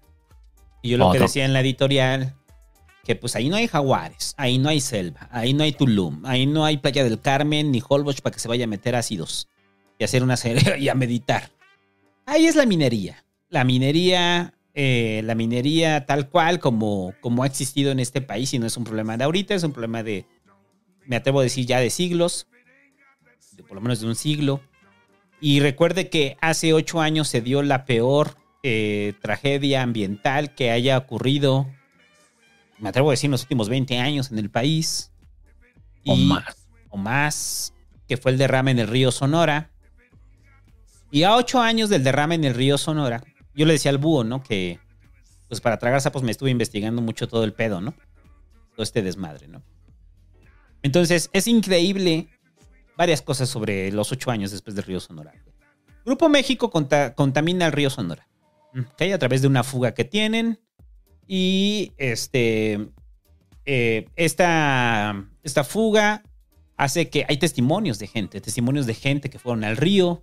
Y estos testimonios son dolorosos. Gente que en ese momento consumió agua del río y de inmediato se sintió los efectos del agua contaminada. ¿no? Eh, no solo eso, lo que están reportando varias organizaciones de la sociedad civil eh, en, de- en Defensoría del Río es que a ocho años, pues todavía hay una presencia enorme de metales pesados en el agua. Eh, eh, prácticamente el río eh, se vuelve un elemento tóxico para la comunidad. Antes había sembradíos pequeños de hortalizas que se regaban del agua del río, desaparecieron. Las pequeñas siembras desaparecieron. La gente, los niños están presentando problemas renales eh, después de ocho años de haber consumido el agua del río Sonora, eh, envenenada por Grupo México. Eh, hay presentación de cáncer en varias personas después de- de- del desastre. Y a ocho años, ¿qué ha pasado con la responsabilidad de Grupo México y de Germán Larrea, el segundo hombre más, más rico del país? Nada. ¿Hay un cargo penal sobre Grupo México? No, no lo hay. ¿Qué hizo Grupo México? Grupo México creó el fideicomiso para el río Sonora. El río Sonora recibió dinero de este fideicomiso y en el 2020, el, el- se había, el 2020, perdón, de 2019, cerraron el fideicomiso Grupo México porque consideraban que ya se había cumplido con la reparación del daño. Tuvo que terminar frente a la Suprema Corte. La Suprema Corte tuvo que ordenarle a Grupo México reabrir el fideicomiso por el río Sonora. Ahora, este fideicomiso que, involucraba limpieza del río, eh, llevar tratamientos a las comunidades, la gente que fue eh, perjudicada por el derrame eh, en el río recibiera atención médica. Sí llevaron, pero los hospitales están a seis horas. Seis horas. Y las intervenciones comunitarias, muchos de los estudios que se hacían negaban la presencia de metales pesados en las personas. Entonces, el testimo- le- eh, hay un acúmulo de testimonios sobre, sobre el asunto de, del río Sonora. Eh, un cúmulo de testimonios de gente que ha sufrido producto de, de lo que pasó ¿Y cuál es la respuesta de Germán Larrea? La última declaración que tenemos de Germán Larrea es que el río Sonora no está contaminado, solamente sucio. Eso fue hace dos años, dos, tres años. Germán Larrea protegido por el peñanetismo. Protegido por el peñanetismo y después, al parecer, protegido por la 4T. Porque Germán Larrea, aunque ha tenido sus- su confrontación eh, con la 4T producto de, de Sus fuertes diferencias, ¿no? Diferencias, producto de Napoleón Gómez Urrutia, el, el líder minero que es cercano a la 4T y en la cual han tenido que mediar. Y una de las respuestas que vinieron con fuerza desde la presidencia fue los tamales de chipilín. Para que se sienten y el presidente invite a Germán Larrea a comerse unos tamales de chipilín y a negociar con, bueno, no a negociar, a solventar el problema con Napoleón. Y es así como de, no mames. No mames, güey. Grupo México. Premio Nobel de la Paz. Ah, bueno. Premio Nobel de la Paz. Premio Nobel de la Paz al presidente por sentar a comer tamales a Napoleón Gómez Urrutia y a Germán Larrea. Ocho años de impunidad, ¿no? Ocho años de impunidad sobre, sobre el río Sonora, ¿no? Y Grupo México sigue operando con toda la impunidad. Es un cinismo atroz en la forma en la que opera Grupo México. Eh, para que no tenga claro, Grupo México controla los ferrocarriles del norte y controla toda la extracción minera del norte. Bueno, gran parte de la extracción minera del norte. Eh, y pues obviamente viene desde el conflicto de, desde Pasta de Conchos, ¿no? O sea, Pasta de Conchos es de Grupo México y desde ahí viene el conflicto con Napoleón. Y pues dicen, ok, el impa- el- los accidentes mineros siempre, siempre han estado, siempre existen.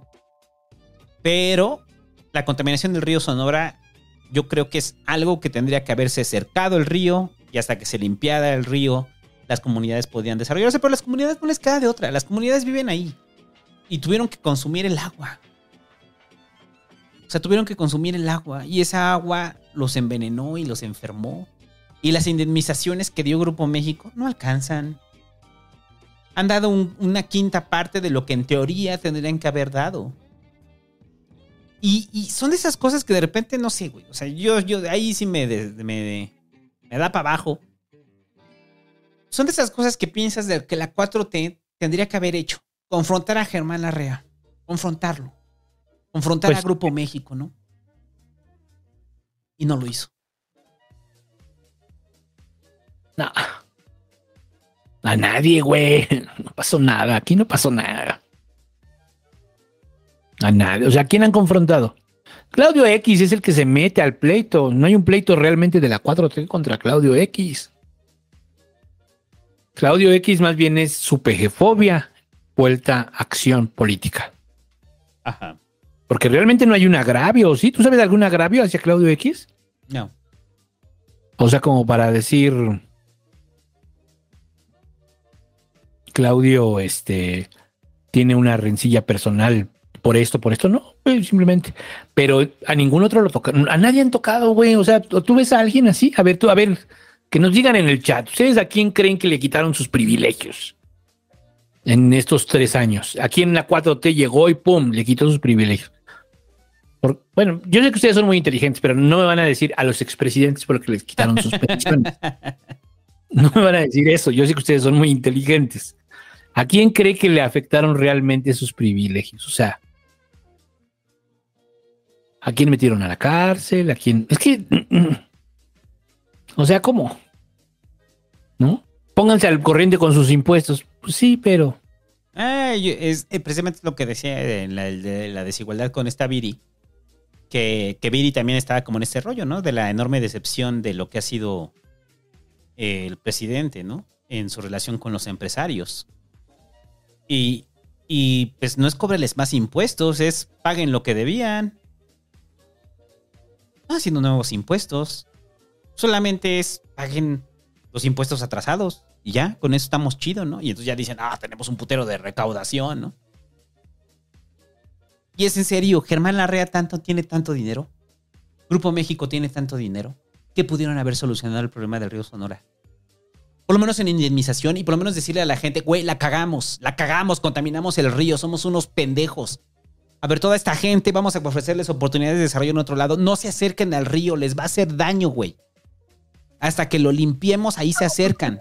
Son miserables, güey. Son muy miserables, o sea. Putos miserables de mierda. Y ahí están sin con pinche impunidad, cabrón.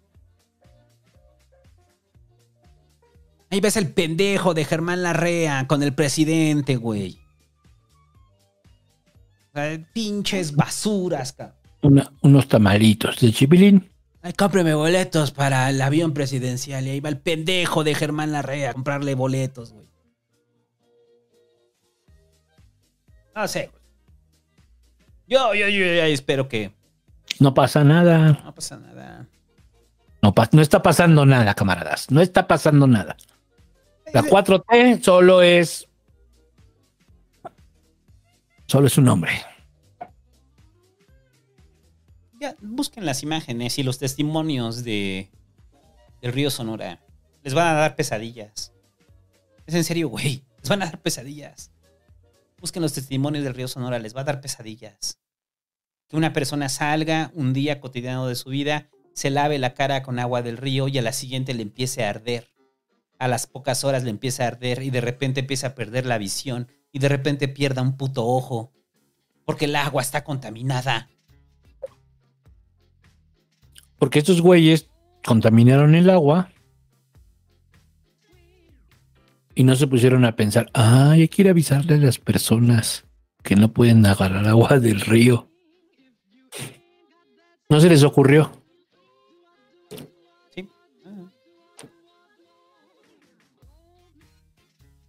Pues sí.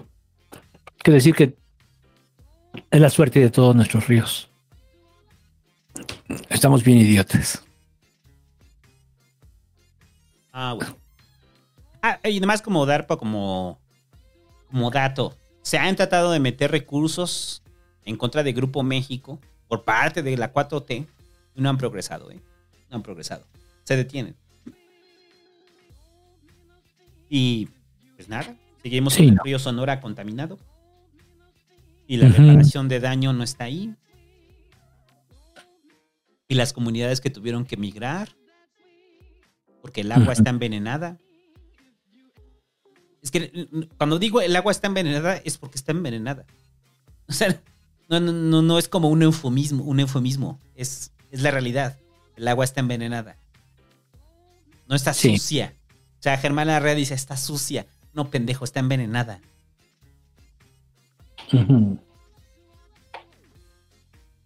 Y. Y ya, qué horror los ocho años de, del río Sonora. Ajá. Qué horror. Busque, bu- perdón, yo sé que muchos están muy chavos. En serio, métanse a ver lo del río Sonora. Un infierno, es un infierno. Está cabrón, ¿eh? Bueno, pero así hay otros lugares, ¿eh? También, ¿eh? Ujú. O sea, hay una madre que se hizo que se llamó el Toxitour. Que visitaron este em, varios lugares donde todo esto pedo de la presa en Doy, allá en Hidalgo y la chingada. No mames, güey. O sea, así como en Los Simpsons, el lago, así, güey. Así. En la película de Los Simpsons, ¿se acuerdan que ya está lleno de radioactividad? Esa madre ya, pinche lago está, pero ya no es es todo menos sano, ¿no? Entonces, así está ya. Y pues, contaminamos el agua. Somos cabrones, güey. No hay, la contaminamos, ven. Ese es el pedo, güey. Ese es el pedo. Bueno. Y hablando de minería, Hablando de minería. La tragedia de 10 mineros atrapados en Coahuila. Eh, a ver, hay un hueco muy cabrón en la minería en Coahuila. Y sobre todo es porque es una tierra muy fértil de carbón. Eh, muchos creen que las concesiones que se dan en minerías en Coahuila pues es producto de grandes empresas y no.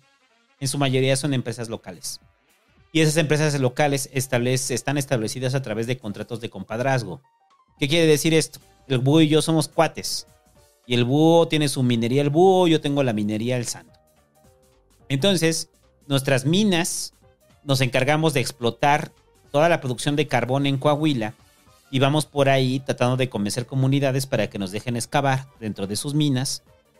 Eh, y este carbón que producimos el búho y yo se lo vendemos a una minera más grande, pero somos productores locales.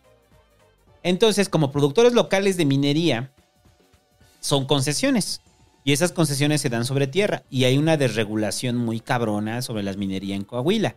Entonces, prácticamente en Coahuila cohabitan como entre 20, 20 o 30 empresas pequeñas de minería que se dedican a la extracción del carbón.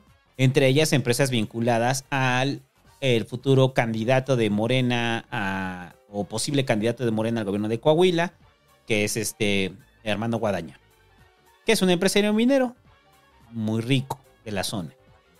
Entonces, dentro de todas estas minerías, eh, empresas mineras, la CNDH ya había hecho un llamado hace más de cuatro años, en las cuales las condiciones en las que se encuentran trabajando son peligrosas. Entre ellos, estos como huecos de. No me acuerdo cómo se llaman, pero que están en medio, están entre medio de las galerías, que es donde se extrae el carbón. Y estos huecos lo que hacen es que cuando revientan una pared hay una fluyente de río o fluyente de agua, revientan la pared, sale el agua y entonces eso puede producir un accidente fatal. La Ujú. CNDH desde hace cuatro años al gobierno de Peña Nieto le advirtió que se tendría que meter una regulación por las condiciones precarias en las que trabajan los mineros y por los riesgos de accidentes. No lo hicieron, no lo hizo Peña, después fue con la 4T, no lo hizo la 4T y ahora revienta un accidente producto de eso. Que hay una, hay una indiferencia absoluta de las autoridades con respecto a la minería que sucede en Coahuila porque no es una minería de grandes escalas, es minería de pequeña, de pequeña escala que después termina beneficiando a una minera mayor. Bueno, los 10 mineros atrapados en Coahuila están a 60 metros de profundidad, precisamente eh, para al parecer salvaguardándose, salvaguardándose en una de estas galerías, eh, producto de procedimientos, eh, producto del error en los procedimientos que ya habían señalado como situaciones de riesgo. Y es cabrón porque Coahuila, con su gran tradición minera, desde hace varios años ha tenido ya varias tragedias, entre ellas pasta de conchos. Entonces pareciera que el sector minero en el país, y ahí saludos al, al Hecha y a, Lluvia, este, sobre todo a Lluvia, ¿no? Que es la que hace el Pasquín norteño. Estaría chido que nos hablara, ¿no? De este tema. Porque en el Pasquín minero, si hablamos de, se está hablando de los beneficios de la minería, pero también está el horror. Y el horror está sobre todo en esta zona. O sea, en esta zona de Coahuila, que durante años la impunidad ha sido como la carta de presentación. Accidentes. O sea, pero, pero sí mandaron, ¿no? Sí mandó, sí mandó reporteros, pero Ah, no, sí fue desde hace 15 días. Ajá.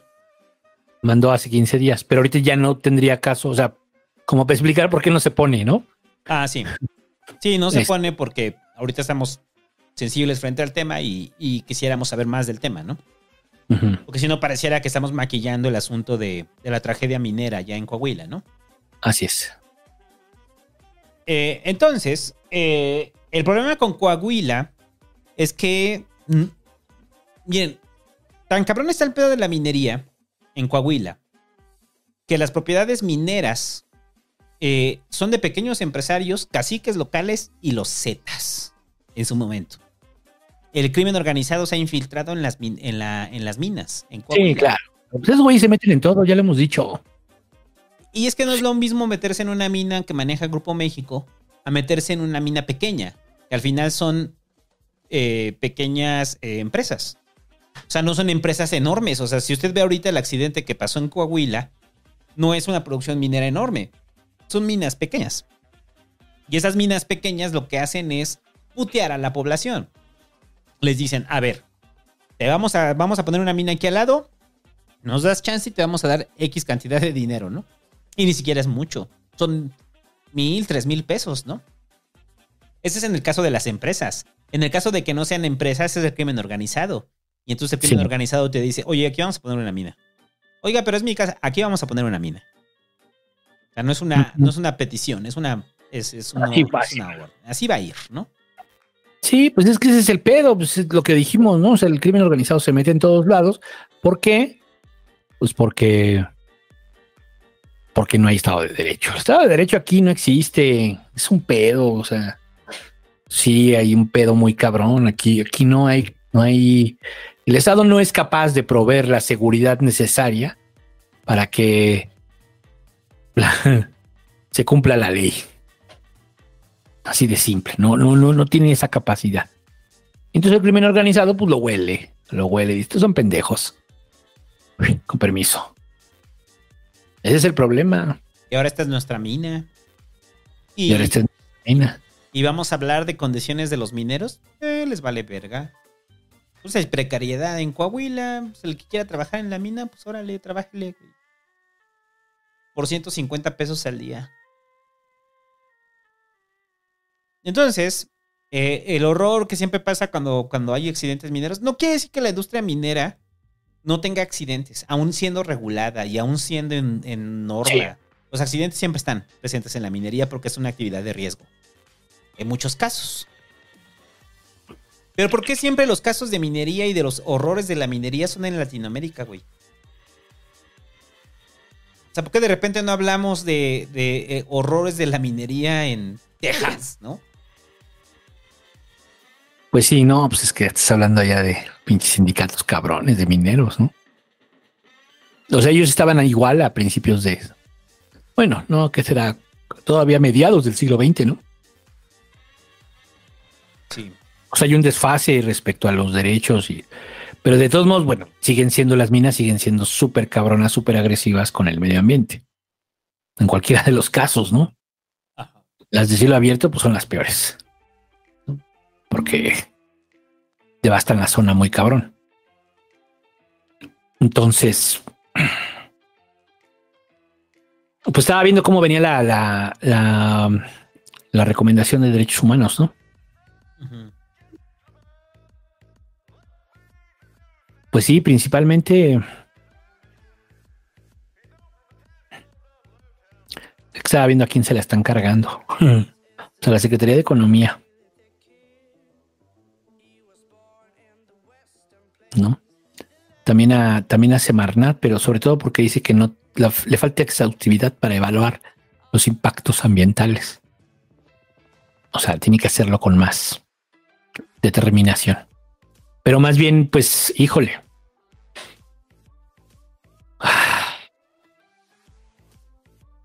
O sea, ya estaban alertados, ¿no? Los dos gobiernos. No, Y ya- ya estaba la claridad de que había un desmadre y que era riesgoso. Chale. Y eso nos lleva al asunto de que el siguiente año hay elección en Coahuila. Sí. Pues ahí nos mandaron la info, ¿no? Se la mandé hace rato. Nuestro compa. Nuestro investigador allá en Coahuila. Entonces voy leyendo y voy comentando. Ah. Primero, entiendo que la elección de, eh, candidato en Morena, al menos en Morena, y supongo que también va condicionado a los demás partidos, tenía, tiene que ver con la elección de candidato candidata en el Estado de México en términos de dar paridad de género. Es decir, si en el Estado de México Morena postulaba hombre, en Coahuila se verían obligados a postular mujer y viceversa. Si en el Estado de México, no, más bien no viceversa. Por otro lado, si, si en el Estado de México po- postulaban mujer, como fue el caso, en Coahuila el candidato de la 4T tendrá que ser hombre. Y pues sí, pues se habla de que este, de, en el caso de, de allá de, de- de Coahuila, de, de la 4T, pues que podría ser el senador, el senador Guadiana, que es el, señor que usa sombrero. Si ya, ya lo ubican, ese senador que usa sombrero y que no sabía que era un cel, ¿no? Esa mamada de Xochitl, este, de que es un cel. Y dice, pues si usted me dice que es un cel, yo creo que es un teléfono, ¿no? Un cel. Pero bueno, para demostrar que no sabía. Con él. Entonces puede ser que él sea el, se dice que él puede ser el candidato más avanzado, pero mm, este, Pues el tema es que es cercano a Monreal. Y esa cercanía con Monreal, pues puede ser que no, no, este, no salga, ¿no? Está el subsecretario de Seguridad, que es Ricardo Mejía, que está impulsado por Durazo. Y este, y otro que se llama Luis Fernando Salazar, que es impulsado por Mario, entonces, de pronóstico reservado. En la encuesta,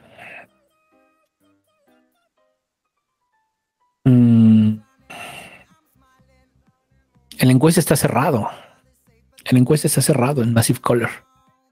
Para entre, si van juntos PRI, PAN, PRD contra Morena, está cerrado. Mm, estarían, está, de acuerdo a la encuesta de Massive Color, 38% para la, la, la alianza y 37.6 para la 4T. Ah, y no le salen mal las encuestas a Massive Color. Ya lo hemos comentado, ¿no? Puede estar cuchareada, eh, puede ser que sí, pero no creo que mucho. No creo que mucho. Este, de todos modos, también hace careos entre precandidatos y en todos los casos están en empate técnico. Casi en todos los casos, ¿no? Salvo cuando en uno que va a Guadiana es donde. Ah, no, pero tiene que ver con el candidato de la oposición, no. No, realmente estamos en empate, te- están en empate técnico como pinta. Está interesante. Ah. sí, en caso de que vaya otro candidato. Bueno, y ¿qué más? Este. Y hay que recordar que la última elección, pues también estuvo cerradita. Y, y recordar que Guadiana perdió este saltillo. O sea, Sí, ¿verdad? Así como que digan que tal cual garantiza como que el triunfo de Guadiana, pues no, lo perdió. Es evasión priista. Y de los últimos, últimos. Lo que recordemos que ya perdieron Hidalgo, ya solo les queda el Edomex y Coahuila.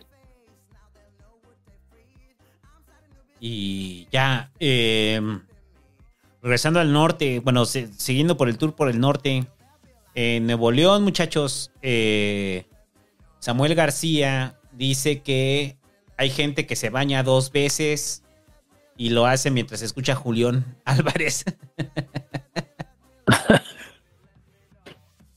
No, eso no, sí, eso no, es último no, ¿verdad? Sí. Sí, sí lo dijo, güey. ¿De Julián? Sí. Sí, sí, sí dijo que se bañan durante dos horas, de dos veces al día y escuchan a Julián Álvarez, o sea, que están cantando ahí en la regadera, ¿no?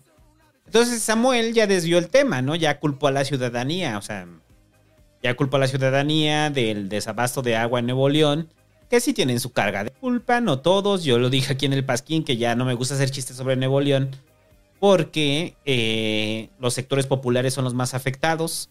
Una cosa es San Pedro Garza, saludos a la gente que vive en San Pedro Garza, güey, que pues ellos no la están sufriendo Que sí tienen agua. que si tienen agua porque tienen dinero y como tienen dinero pueden pagar pipas y las pipas les garantiza su agua.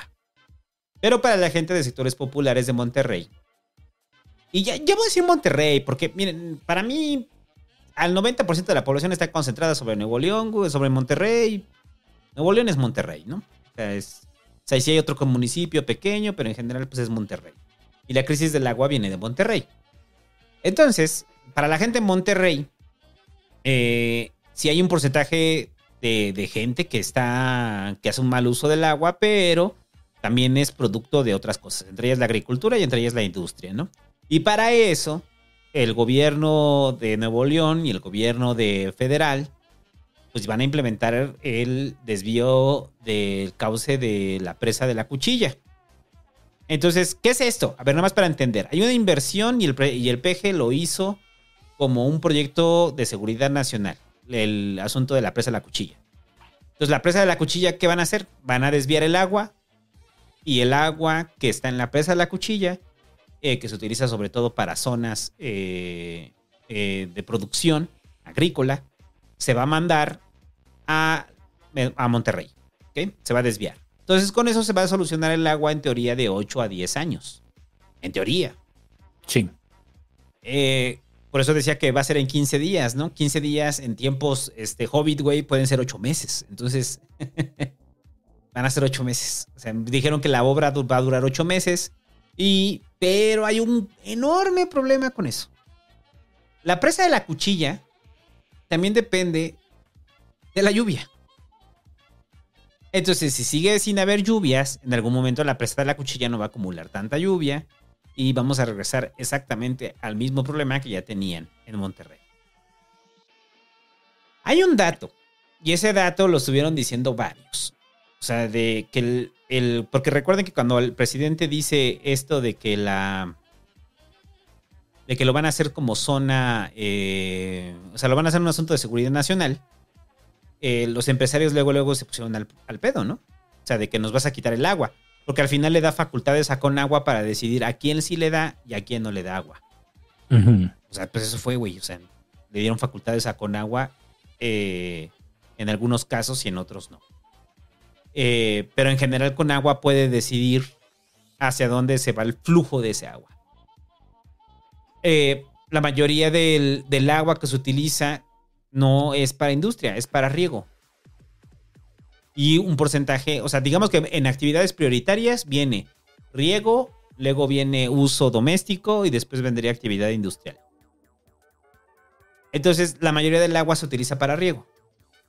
Y entonces los empresarios se pusieron al pedo pensando que les iban a quitar el agua que era para su industria. Y después fue como de, no, no, no, tranquilos. No les vamos a quitar el agua para la industria. Primero vamos contra la, la agrícola. Luego la habitacional y hasta el último, ustedes. O sea, siguen sin tocar la industria, ¿no? Entonces, el problema de la cuchilla se va a resolver. Sí, sí se va a resolver. Pero no se va a resolver a largo plazo. Solamente es un parche, ¿no? Ya que lo solucione el que venga después. Entonces, eso no quiere decir que para los amigos de, de Nuevo León, bueno, de Monterrey, que ya de inmediato van a tener agua a partir de este movimiento. No, no la van a tener. O sea, va a tardar 8 o 9 meses. Aquí siguen dependiendo completamente de las lluvias. Pero sí la culpa es de ustedes. Porque con su actitud de queremos ser gringos, Tlaloc ya los desconoció. Pues bájenle dos rayitas y entréguense a Tlaloc. Ajá, entréguense a Tlaloc, por favor. Entréguense a Tlaloc. Y eso es lo que tienen que hacer. Pero sí, me hace- sí se me hace mezquino el pedo de. O sea, una cosa es San Pedro Garza y otra cosa es Monterrey. Y eso ya estoy como. Ya, ya, ya, ya, ya. Lo entiendo. El, el rollo es la desigualdad en el acceso al recurso.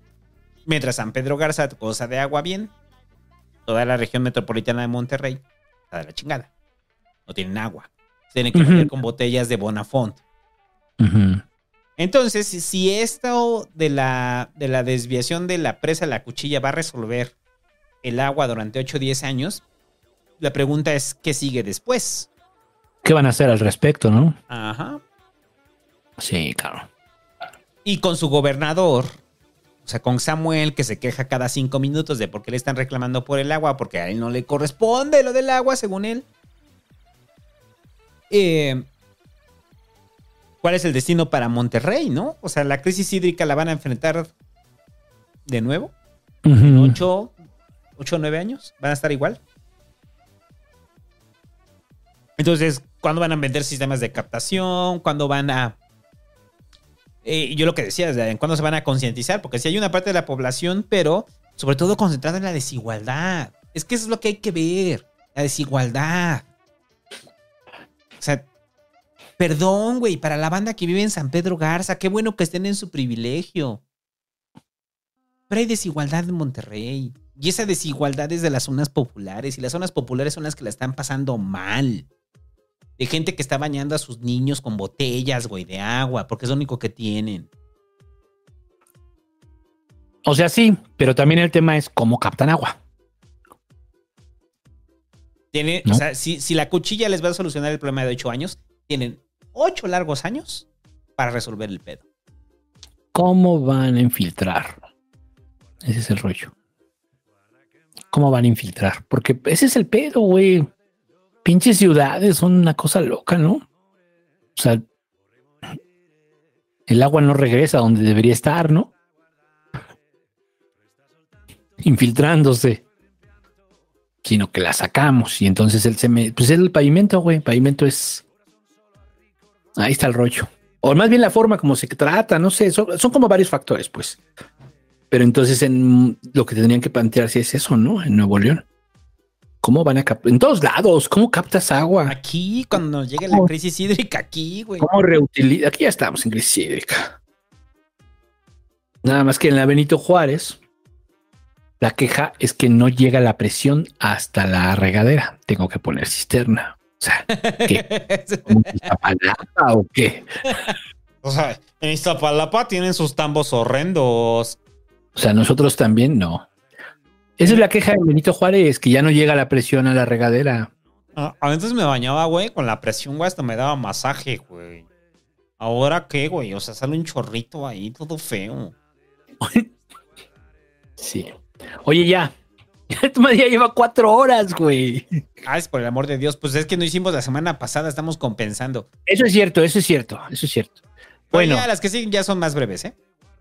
Sí. La Fiscalía General de la República contra Peña. Bueno, ya lo de, lo de Nuevo León ya dijimos, pues échenle una pensada también, no mamen. Todo el mundo tiene que pensarle porque es un tema de crisis mundial. Y agua sí hay, pero ya hemos dicho, Dios no la entuba. Entonces, este, ahora sí, la, la Fiscalía General de la República contra Peña. Pues es rápido, ¿no? O sea, lo que dijimos al inicio de que salió Pablo Gómez, este, y después de que le preguntan al presidente en la mañanera si hay investigación sobre Peña, Pablo Gómez dice, ¿cómo no? Si hay investigación, y después de eso salen cuatro cargos en contra de Peña. Que está investigando la Fiscalía General de la República, entre ellos eh, el que ya teníamos, el que ya se había hablado sobre el desvío de 26 millones de pesos a las cuentas de Peña a través de un familiar. Y ahora surgen nuevos, ¿no? El primero, un asunto de caso de, de interés con OHL en el Estado de México mientras fue gobernador. De que una obra que tuvo que haber sido licitada eh, se le terminó otorgando a OHL. Y el viaducto bicentenario, no el bicentenario, no, el viaducto, ¿cómo se llama el del Estado de México? El circuito, no, ¿cómo se llama el del Estado de México? Ya se me olvidó. El, El mexiquense. el mexiquense, circuito mexiquense. Durante las obras del circuito mexiquense, el presidente, bueno, el expresidente Peña Nieto, cuando era gobernador, tendría que haber eh, licitado la obra y al parecer terminó casi casi por adjudicación directa a OHL. Es lo que se está, le está vinculando a, Peña, ¿no? Entonces, eh, esta carpeta llega en el momento de presión hacia el prismo, ¿no? Son cuatro, eh, estos son cuatro cargos y eh, lo decíamos hace como un mes, o sea, de que la 4T está haciéndole presión a Peña, ¿no? Sobre el prismo.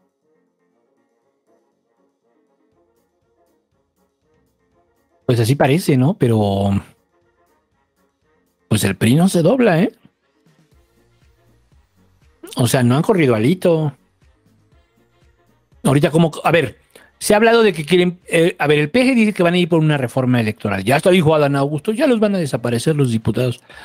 A ver, déjense de mamadas, güey. No tienen la pinche mayoría para una reforma constitucional, acuérdense. ¿No?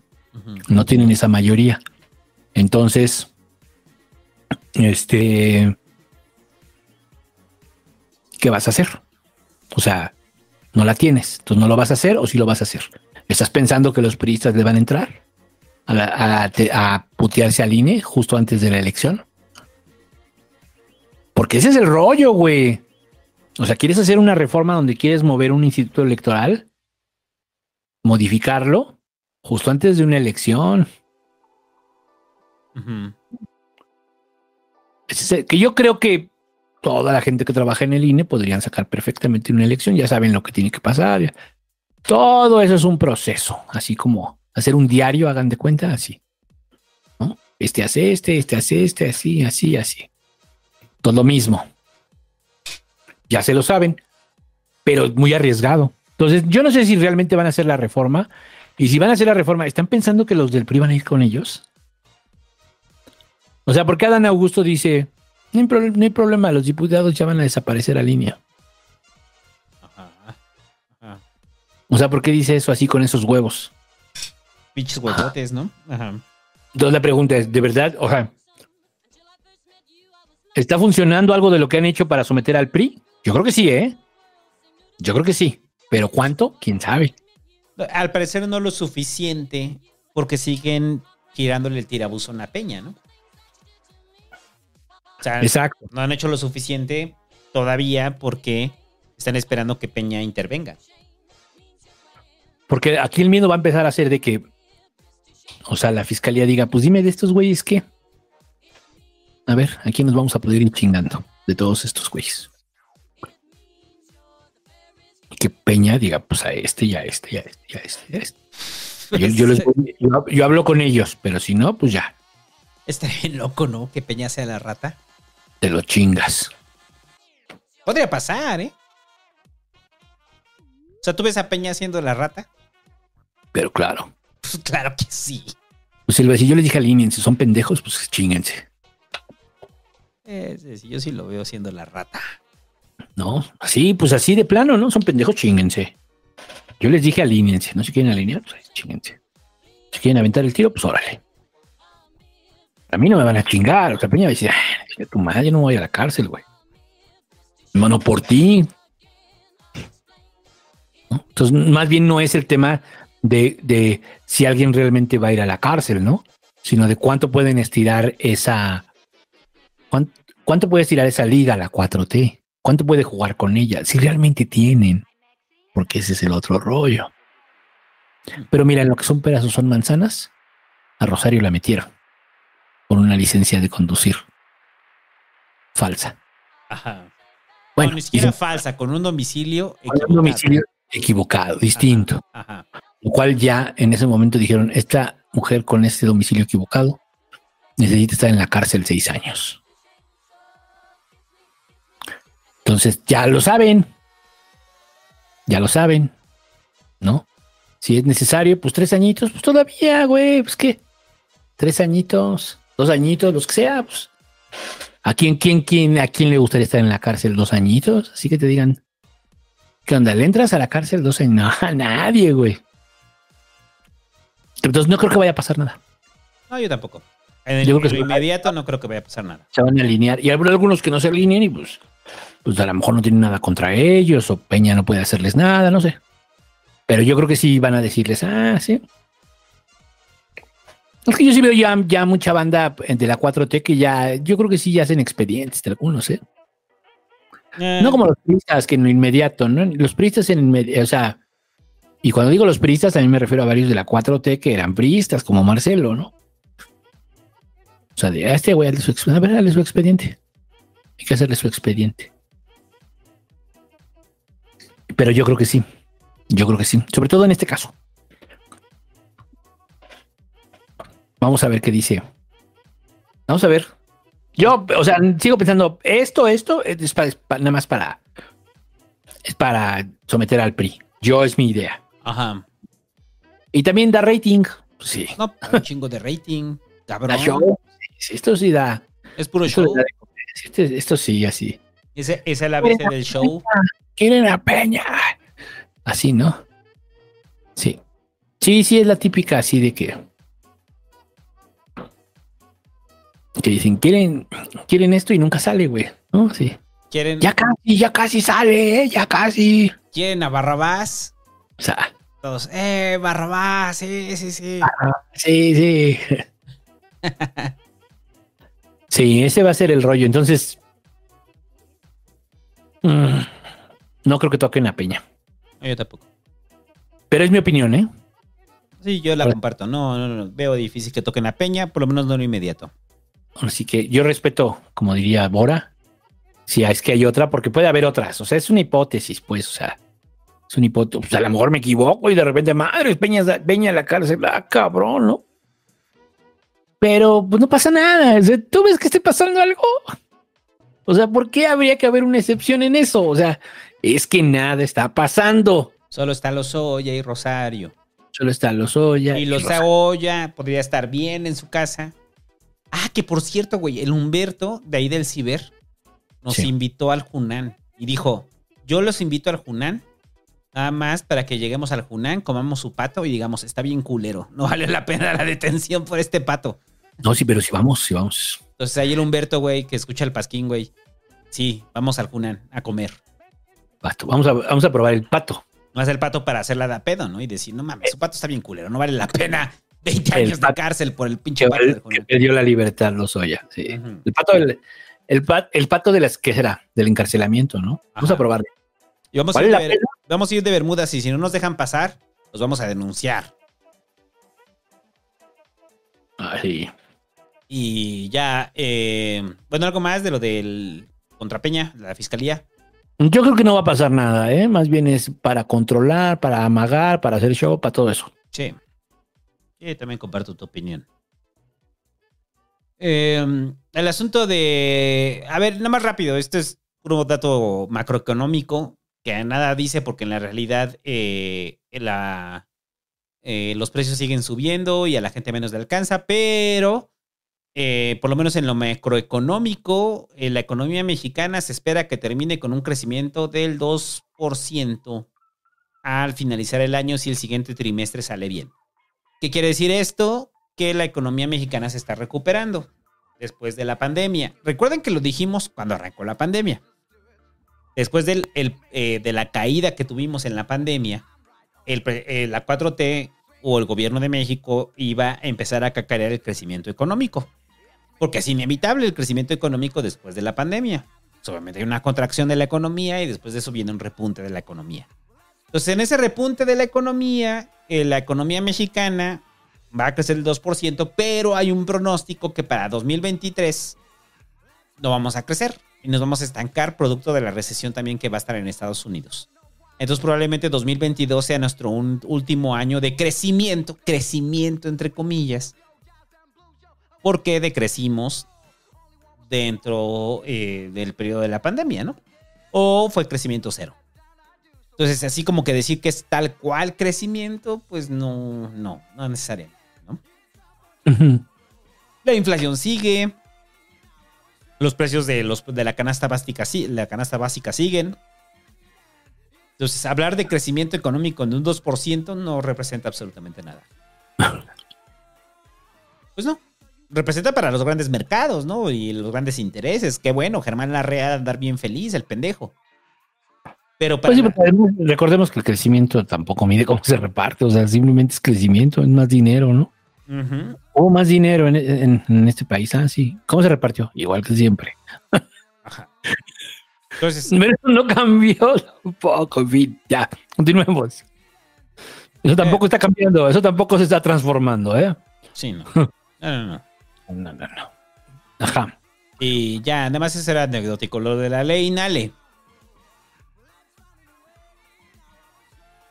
Eh, recuerde que el gobierno del Congreso de Veracruz acaba de aprobar una reforma a su constitución eh, eh, del estado de Veracruz, de Ignacio de la Llave, eh, en el cual ya las personas que ocupan el cargo de gobernador no tendrían que haber nacido en el estado de Veracruz.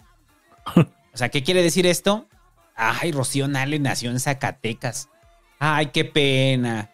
Vamos a reformar la ley para que podamos, para que pueda ser gobernadora en Veracruz. Para que venga a gobernarnos. Exacto. Entonces, y hay una reforma. Pero a ver, lo- lo- el rollo no es esto. O sea, pues se le llama la ley Nale precisamente por eso, porque pues va dirigida a Rocío Nale, ¿no? Eh, para que Rocío Nale pueda ser candidata a gobernadora. Pero la sorpresa fue en el Congreso de Veracruz, porque obviamente la, la Morena y aliados votaron a favor, pero se le sumaron tres diputados panistas, que eran necesarios para aprobar la ley Nale.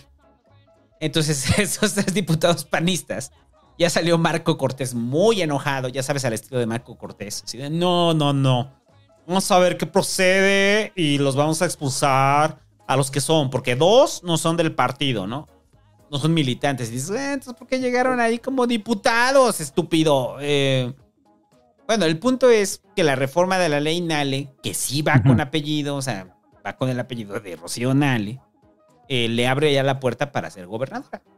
En Veracruz, no hay más. O sea, para eso es la ley Nale. O sea, es una modificación que obviamente están argumentando sobre el derecho de mucha gente que viene de otros estados a vivir en Veracruz y demás, cuando pues va con nombre y apellido, güey. O sea, Claro. es eso. Es exactamente igual, ¿no? Y te Así acuerdas que, que lo hablamos en algún momento con el asunto de la Ciudad de México, ¿no? O sea, del problema de que nos gobierne gente que no vivió en la Ciudad de México. Pues sí, no tenemos cara para hablar de eso, somos, hemos sido unos peleles al respecto. Pues ahora es a la inversa, ¿no? O sea, ahora es a, ahora es a la inversa. Eh, mientras en la Ciudad de México nos gobierna gente que viene de otros estados, en Veracruz van a permitir que también les gobierne gente que viene de otros estados. Entre ellos Rocío Nale. Bueno, pero en la Ciudad de México hay que decir que ya los últimos ya han sido de la ciudad. Los últimos tres. Ajá. O sea, solo fue al, Bien, solo fue al principio de que empezamos a elegir, ¿no? Los últimos tres han sido de, de la ciudad. Y en el caso de, de. Pues yo, mira, te voy a decir algo. En muchos estados se puede. En muchos estados se puede. En muchos estados ha pasado. ¿No? O sea, no es, no, la Ciudad de México no es el único caso. En muchas entidades ha pasado que hay un gobernador de otro estado que es el que llega, ¿no? Se habla de que Jan González no lo logró en la Ciudad de México, no fue no fue, no fue presidente porque, pero fue muy popular en la Ciudad de México, ¿no? Jan González. A pesar de que todo el mundo sabía, no, fue, no, no pudo ser candidato a la presidencia porque era hijo de extranjero. Y en ese momento no se podía, no lo permitía la constitución. Después se reformó y Fox lo logró, pero eso es otra historia. El punto es que Jan González era muy popular, ¿no? En la Ciudad de México y era del Estado de México. Y la gente hubiera votado, muchos, muchos chilangos hubieran votado por Jan González a la presidencia. Pero bueno, pues anecdótico, ¿no? O sea, ya sabemos entonces, pero que entonces sí van los tiros por allá. O sea, Rocío Nale quiere ser gobernadora en Veracruz. Sí. Sí, sí. Claro que sí. Pues lo siento por Veracruz, la verdad. Lo siento, amigos veracruzanos. Ojalá la 4T tuviera algo mejor que ofrecer ahí. Yo creo que sí lo tienen, pero no lo, no lo quieren ver, pero bueno. No, pues, pero ya, ya es un hecho que, o sea, después de esto, pues ya la reforma va dirigida a que Rocío Nale sea gobernadora. Y ya, eh, ahora sí, el asunto del Sonora Grill.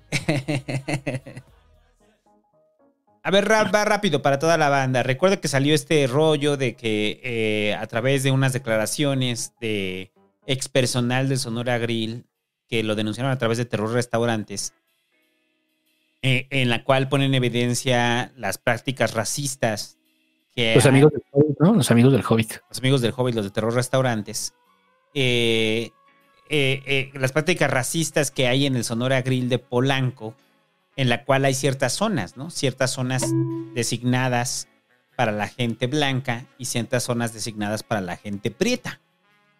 Entonces, después de esto, se sumaron varios, va- más testimonios y testimonios también de, de gente que fue a comer al Sonora Grill y se sintió, eh, se sintió, este, rechazada, ¿no? O sea, rechazada en, en tanto en el acceso y también se sintió discriminada. Bueno, entonces después de que pasó esto, salieron todavía más testimonios de que no solamente es una práctica que está en, en el de Polanco, ¿no? Sino en varios Sonora Grills. En la cual, si ustedes. Y hay que peor, ¿no? Peor. Si ustedes prieto, no lo van a poner en el balcón. O sea, en el balcón va la gente güera. Y la gente con estilo. O sea, Ramiro va y pide su mesa en el balcón. Aunque sea moreno, ¿no? Pero si llega alguien más güero, pues a Ramiro lo, seca- lo quitan del balcón y lo ponen. No se lo digas. No se lo digas. Va a entrar en negación, entonces no. Pero sí, en efecto, a, Ramiro lo mandarían junto a la alacena. Ajá, so- al lado de. No tan cerca del baño, pero sí por ahí, por la bodega, ¿no? O sea, por la bodega. Entonces, eh, esto reventó en el caso del Sonora Grill. Y ahí muchos decían que, que se está hablando del Sonora Grill sobre el racismo, pero no sobre la precariedad eh, salarial y laboral que existe en sus restaurantes. Lo cual yo creo que hace una buena labor de difusión los de, terror, de los de terror restaurantes, de poner en evidencia eso y que ya habían mostrado varios casos de, de las condiciones en las que se trabaja en Sonora Grill. Pero, a ver, la primera pregunta para mí es, ¿quién gusta de ir al Sonora Grill? O sea, esa es como Lo primero, ¿no? O sea, ¿por qué gustas de ir al Sonora Grill, güey? O sea, no sé. O sea, las pocas veces yo he estado en Sonora Grill contigo. Y sobre todo ha sido porque nos invitan políticos. Sí. Y dicen, si te venden el Sonora Grill, ¿no? Y ahí vamos. Pero no vamos a pagar. Entonces, como no vamos a pagar, en general, no pagamos, güey. Sí, no. Pues un ribeye, ¿no? Entonces ya llega el ribeye y de repente dices, ah, no está tan chido. He probado mejores. Ah, claro. Y yo decía en el ciber, güey, que también es cuando vas a un cliente y que quieres ver a un cliente y también que te saca la comida en el Sonora Grill. A mí me han sacado comidas en el Sonora Grill. O sea, que va y me dice, güey, te vendo el Sonora Grill, pero pues terminas pagando tú, ¿no? Sí. Entonces yo, yo siempre he concluido que con el Sonora Grill que pues, pues está muy caro y está culero. O sea, no culero, está bien. X, ¿no? A mí sí me gusta. O sea, ¿te parece un gran corte de carne? O sea, el mejor corte de carne que has comido. Sí está caro. X. O sea, sí me gusta, Yo pero sí está como caro, ¿no? E en X. O sea, sí me gusta en términos de no me desagrada, ¿no? O sea, no creo que esté. No es como el café de Starbucks. Y ya después de un rato te das cuenta que el café de Starbucks está sobrevalorado. Lo que te vende es el concepto. No es tanto así el Sonora Grill. Pero mm, sí está caro en relación a otros restaurantes. Y mejores. Sí. Ahora, la verdad es que nunca me ha tocado así. La verdad, a mí nunca me ha tocado que me manden así como a la alacena o algo así. Y créanme que soy bastante moreno para quienes no me conocen. Porque vas ¿No? con políticos, por eso. Sí, puede ser. Yo, yo, yo decía eso, o sea, no me mandan ahí porque voy con políticos. Entonces, como voy con políticos y hemos ido ahí con políticos blancos, pues entonces dicen, ah, pues ha de ser su chofer. Sí. Pero estas prácticas racistas, güey, del Sonora Grill, yo creo que no solamente aplican para el Sonora Grill, aplican para un montón de restaurantes. Es que ese es el tema. Yo realmente fue así de, ah, pues sí, qué mal pedo, pinche Sonora Grill, ya no voy a ir nunca más en mi vida. Y luego me quedé pensando, bueno, ¿y los demás qué, no? O sea, ¿los demás qué? ¿Los demás lugares qué, no? Sí, Sí. estas prácticas son terribles. O sea, y uno como prieto, pues pues, yo decía, ¿no? ¿En restaurantes me han discriminado? No. ¿Dónde me han discriminado? En bares. En bares, en antros, ahí sí. Pero en, en, en restaurantes, no, sí- no, nunca me han discriminado. Jamás. O sea, nunca lo he sentido, pues. Pero la, eh, el rollo de esto de- del Sonora Grill, pareciera que la discriminación es eh, secreta. O, o sea, es, es algo que no te das cuenta de ese nivel de discriminación que hay, ¿no? Claro. O sea, simplemente dicen, ah, sí, mesa, pásale para acá. Y tú no te, tú no te percatas de que nunca te dieron una mesa, nunca te dan una mesa chida. Nunca te dan una mesa en el balcón y demás. O sea, simplemente como tienes el acceso, ya con eso te sientes como, Está bien, pues ya. me dejaron pasar, güey, voy a comer mi corte de carne ahí a sobreprecio.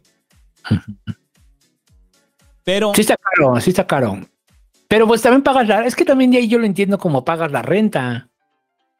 O sea, porque esos pinches lugares, eh, esos, el Sonora Grill no está, pues aquí en la viaducto, güey. O, sea, no, güey. O sea, están en colonias, pues, que más o menos tienen un alto valor de renta, ¿no? O sea, ¿cuánto pagará de renta el Sonora Grill de Polanco? sí, O sea, no- o sea, entonces yo siempre entiendo que en esos lugares pagas la renta también, güey. O sea, así es eso, güey. Te o sea, pues sí.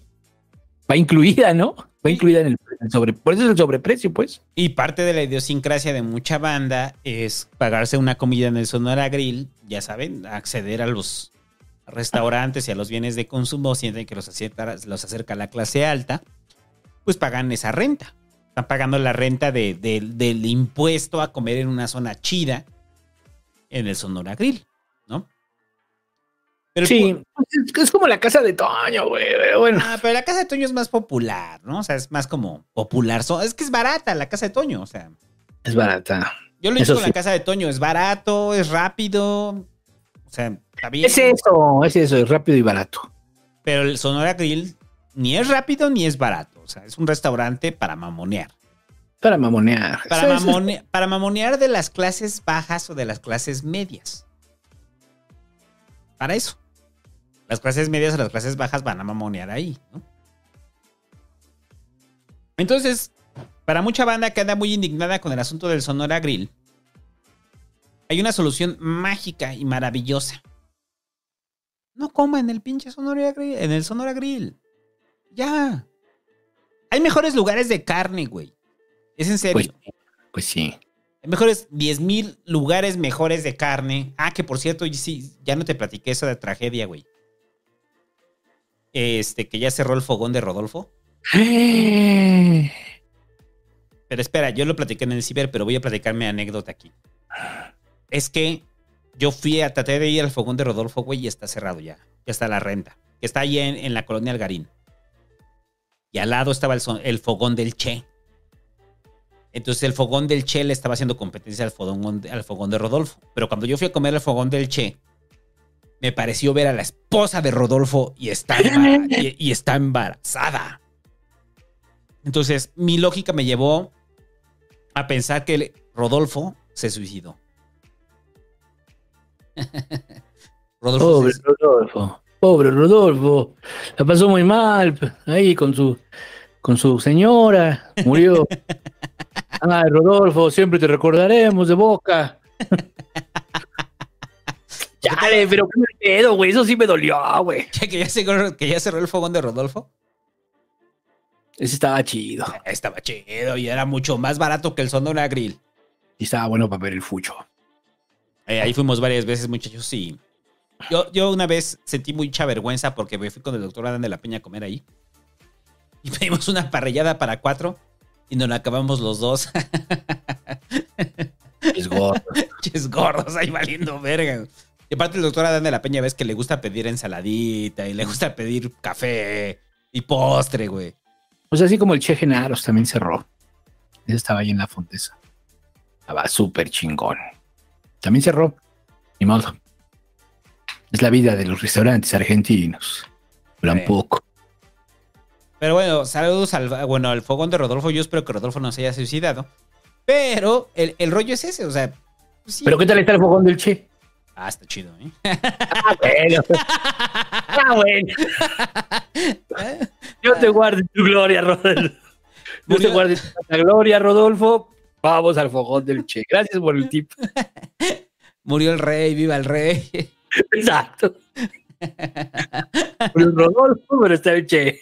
Y además hay mejor servicio, porque tú ibas al fogón de Rodolfo y la, la esposa de Rodolfo te trataba muy mal.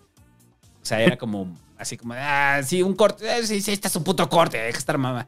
Aparte ¿Y de la? Argentina, ¿no? Yo no orden, hola, buenas tardes, ¿cómo está? Bueno, pásele, pásele, pásele, ahorita Estaba haciendo, estaba haciendo quebrar el fogón de Rodolfo. Ajá, lo hizo quebrar. Pero bueno, el punto de, de todo esto del Sonora Grill es que eh, a ustedes les sorprende las actitudes racistas de los restaurantes. Eh, no solamente son los restaurantes. Ahí, ah, por cierto, ya no pusimos eso en el tema, pero nomás lo voy a poner como rápido. De cómo, cómo los, los racistas que no son racistas estaban bien indignados porque Tenoch va a ser Namor. Güey. No, yo no soy racista. Pero ¿sabes qué me molesta? Que Tenoch, o sea, su discurso es falso. O sea, eso es falso. Oiga, pero creció en Ecatepec. No, no, no, pero él creció en otra parte de Ecatepec. Una más bonita, con educación. Entonces, los racistas tratando de justificar que no son racistas y que no les molesta el hecho de que Tenoch va a ser un amor, güey.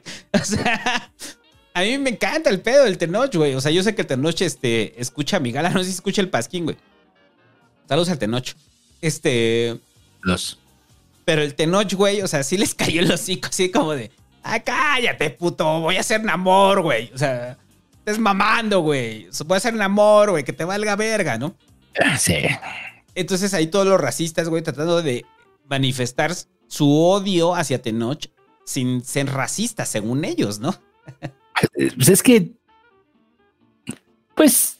pues es parte de la política de Disney, ¿no? Ya, pues es que hay un chingo de mercado, güey. México compra cabrones. Les dimos a América Chávez, pero no, realmente espérense porque viene Tenoch y va a ser Namor y resulta que no va a ser el príncipe de la Atlántida, sino va a ser de alguna civilización aparentemente azteca, ¿no? Ajá. O sea, ya. Esa es otra cosa. El rollo de que Disney como cuota de mercado meta a Namor es una cosa aparte, ¿no? como cuota de mercado. No, pero además, o sea, con el rollo de que ahora, o sea, es azteca, ¿no? O sea, Namor es azteca, no Ajá, es. es Azteca. no es el otro. Ah, chinga, está bien, bueno, Azte- como, como la empresa del peje, ¿no? Azteca Maya Mexica. Exacto. Del así va- ejército. Así va a ser Azteca Maya Mexica. Entonces, no, no sé si Azteca o Mexica, no sé, no sé qué vaya a ser, pero No, no, no, pero yo hablo de la empresa del ejército. Es, es Olmeca Mm. Maya Mexica. Olmeca Maya Mexica. Sí, porque Azteca no- de hecho no existe. Sí, sí, sí. Es Olmeca Maya Mexica. Pero bueno, el, En fin, el punto es que para, para que usted tenga claridad del nivel de racismo que hay en el país, el Sonora Grill solamente es como. El Sonora Grill solamente es como una parte muy pequeña de todo el racismo que existe en este país. Y alguna vez le hablábamos, ¿no? Que yo te decía el pedo de. Pues usted nunca lo han perseguido en el Palacio de Hierro o en Liverpool. A mí sí. Sí, sobre todo en esas así de que de repente entras y empiezas a ver y empiezas a ver al policía que, que podría vivir en tu barrio, que podría ser de tu familia, Ajá. como te está campaneando para que no te robes nada, porque eres moreno, como yo. Y Y a eso, y para eso le pagan. Y si no lo hace, lo corren. La instrucción es, Juan, cuando veas a alguien como tú, vigílalo. Exacto. Entonces, si usted nunca lo han perseguido en un, en un Palacio de Hierro, en un Liverpool, en un Sanborns, eh, probablemente su tonalidad de piel es más alta. O sea, más alta me refiero a mayo más este, blanca. Sí, pero, o sea, y es, y son muchas cosas. Es que son, el racismo es algo, del- es un tema al que apenas le estamos entrando, que apenas estamos analizando, pero lo ves en muchas cosas. O sea, yo, la cantidad de veces que me han dicho, ay, tu hija tiene ojos claros, es- ha sido como una cosa así de sí. Yo me acuerdo muy bien. Ese yo Sí. lo platiqué, pero no lo he querido sacar en la vida, me da acidez, pero ese fue muy bueno del búho, muchachos. ¿De qué? Cuando nació este Saori, cuando de repente de que- que- que llegaban a ver a Saori y decían, ay, está muy bonita, está muy bonita, ay, está muy bonita, está muy bonita, güey, está muy bonita, está muy bonita. Y que el búho dijo, bueno, y si hubiera sido morena, ¿qué? Bien emputado, güey. O sea, ¿qué, güey? ¿No le estarían diciendo que es bonita, güey? O sea, ¿por qué? ¿Porque es morena, pendejos? Sí, sí, no. Sí, es todo un rollo, ¿no? Pero es algo así como que se destaca, así, ¿no? Tiene los ojos claros. Pues sí, que tiene. Está bien. Sé que no hay muchos, pues, pero. No, o sea. En fin. Ah, no, pues, o sea, es en serio, o sea. Y luego dicen, no, es que el discurso de Tenoch es muy superficial, o sea. Bueno, entonces, ¿qué quieres? ¿Que venga una- un blanco a hablar de racismo, güey? O sea, Eso sería chido. güey. El día de hoy, tres blancos hablarán de racismo. Se meme, ¿no? Así igual. No, es que es muy superficial, no me gusta la forma en la que lo hace. ¿Eh? No, y, y la neta, y la neta, la neta, la neta es que, o sea, sí, yo, yo creo que se excede un poco de Nacho. Ah, sí, Para- claro. Es la Yo creo que se excede un poco en, en la parte donde en su discurso. Pero, mm, pues, mm, en todo crítica siempre hay gente que, que se excede y tampoco creo que. Es que tampoco está mintiendo. O sea, ese es el rollo, está mintiendo. O sea, está diciendo una mentira, más allá de los calificativos, ¿no? Eso de white chican y. Bueno, uno dice white, white trash directamente. El white trash. ese se mamó. Así se mamó, ¿no? Así, Ese sí fue con apellido ahí, el Tenoch. Ese sí fue así, ah, white chicken, white trash. Sí. Pero, y bueno, y junto está, y en el mismo programa estaba con esta Estefanía, ¿no? Pues así como que muy de rasgos prehispánicos no es, ¿verdad? Ajá. Pero bueno, Bueno, total. Bien por Tenoch, ¿no? Ya. Tiempo de noche, este, que va a ser Namor, este, para satisfacer al mercado yankee. Pero, eh, yo creo que el, asunto del Sonora Grill solamente pone en evidencia la profundidad del racismo que hay en el país.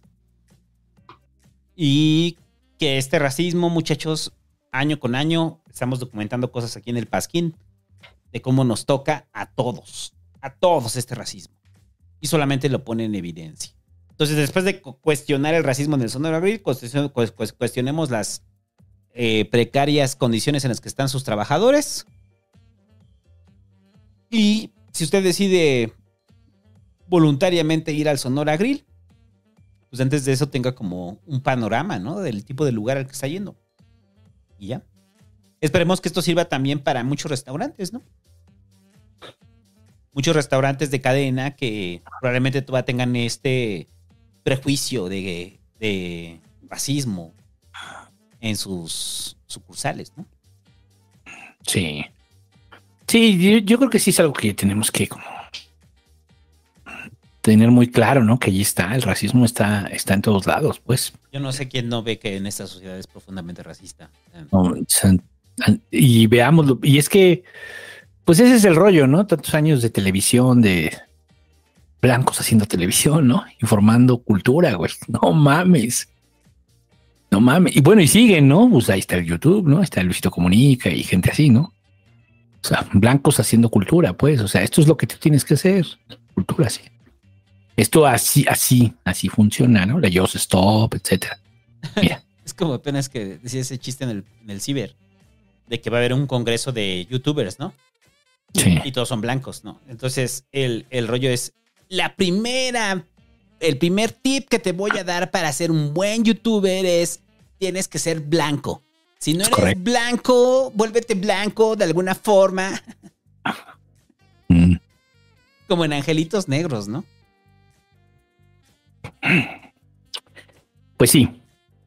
Y ya, eh, pusiste lo de Podemos al final. Ah, porque no lo comentamos, llevamos dos semanas sin comentarlo. Eh, muy breve, nada más. Pues el asunto es que pues eh, salieron, a, salieron a la luz varios audios que, que vienen a complementar lo de otros, que es muy interesante el debate.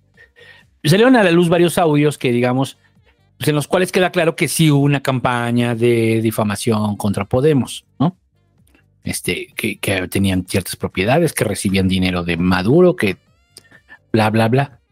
Y es curioso, o sea, lo que ellos vienen a destacar es, eh, es una reacción de la derecha que controla los medios. Esa es, es su, su argumentación. Y en el caso de ellos, pues la puedes ver, es palpable, pues.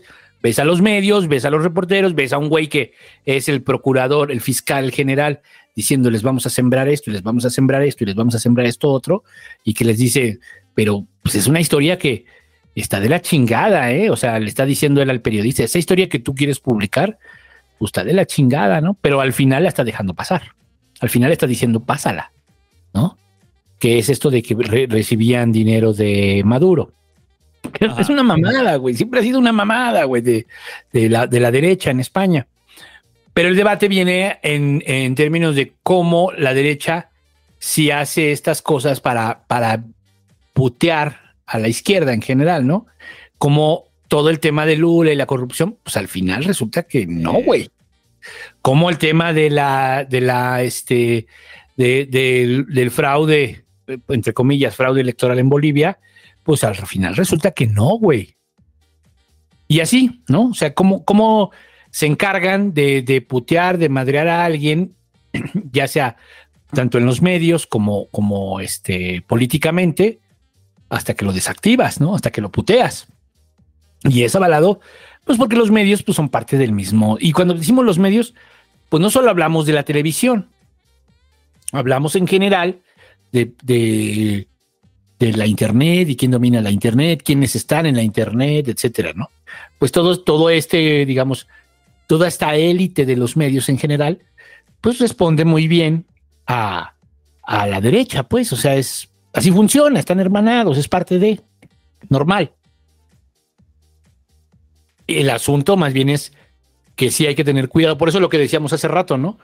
¿Quién da la información? ¿Quién nos da la información de lo de China? ¿Quién nos da la información de lo de Ucrania? Los medios gringos, ¿no? Entonces, mínimo, tantita duda, ¿no? Y en el caso de Podemos, bueno, pues hicieron su podcast, que es la base, que está muy cagado el pedo, güey. Está muy cagado porque dices el vicepresidente se volvió podcaster, le quiere hacer la competencia al Pasquín. Eso me cagó.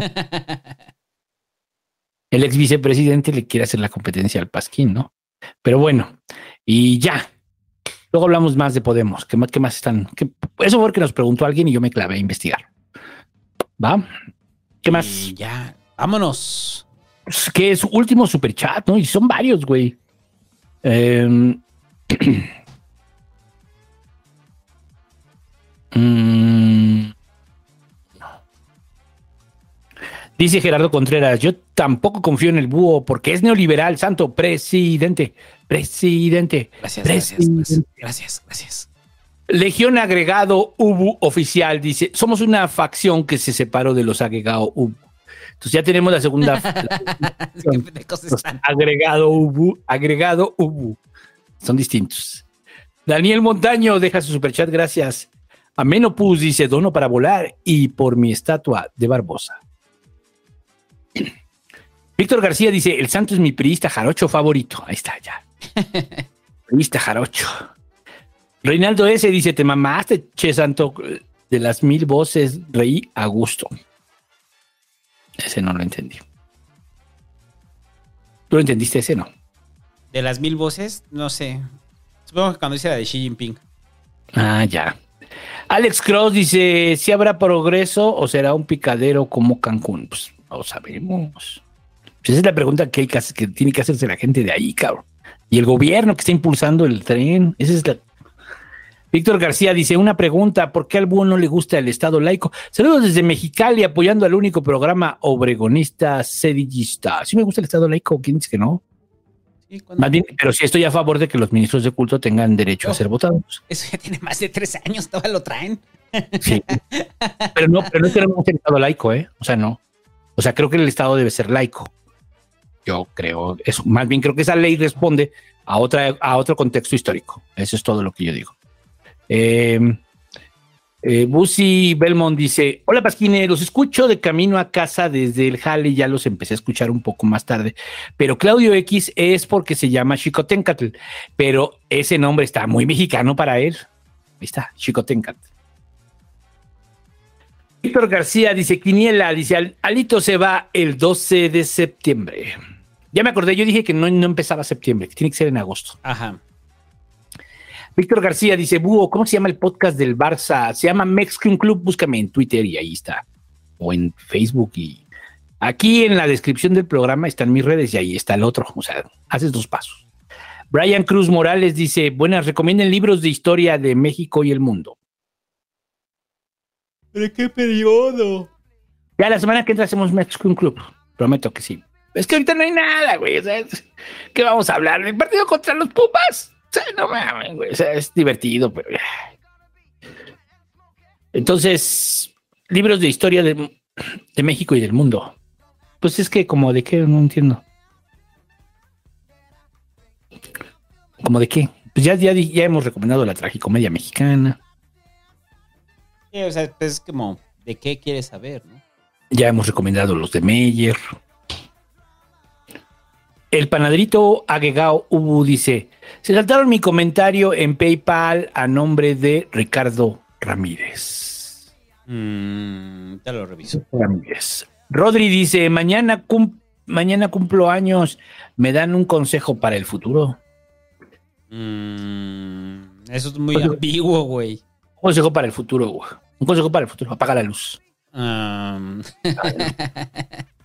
es, muy ambi- es muy ambiguo lo que estás diciendo. Cadaver dice: Biden y Chávez, homoeróticos, háganme venir. Biden, Biden. ¿Qué pasó, puto prieto? Acércate, acércate, Biden. Bésame, nadie me está viendo, güey. Ven, Biden. Bésame, güey. Oh, no Déjame tienes, ver tu salchicha, Biden. tienes verga de latino. Ven, Biden.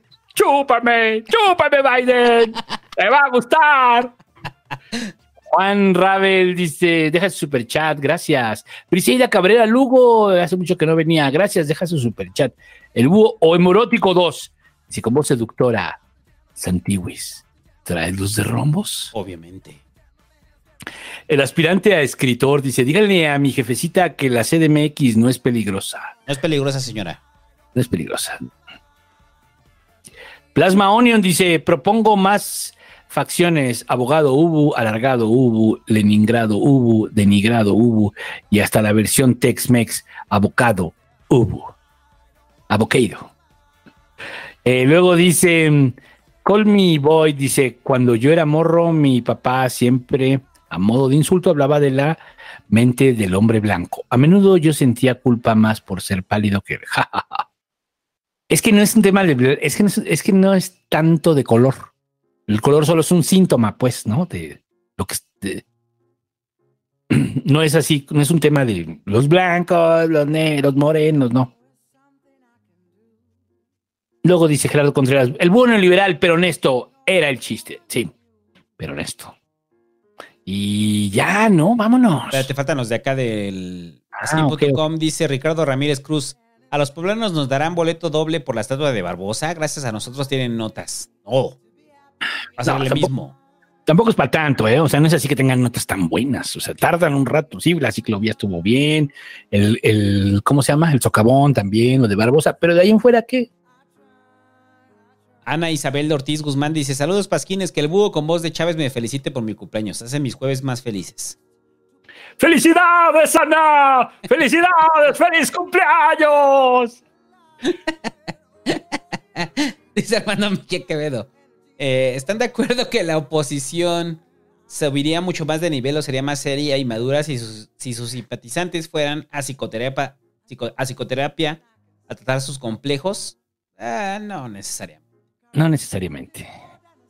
Eh, dice el Marcos, el Marcos Antonio, el Marcos Guillén. Eh, sobre las notas y la confianza, muy cierto.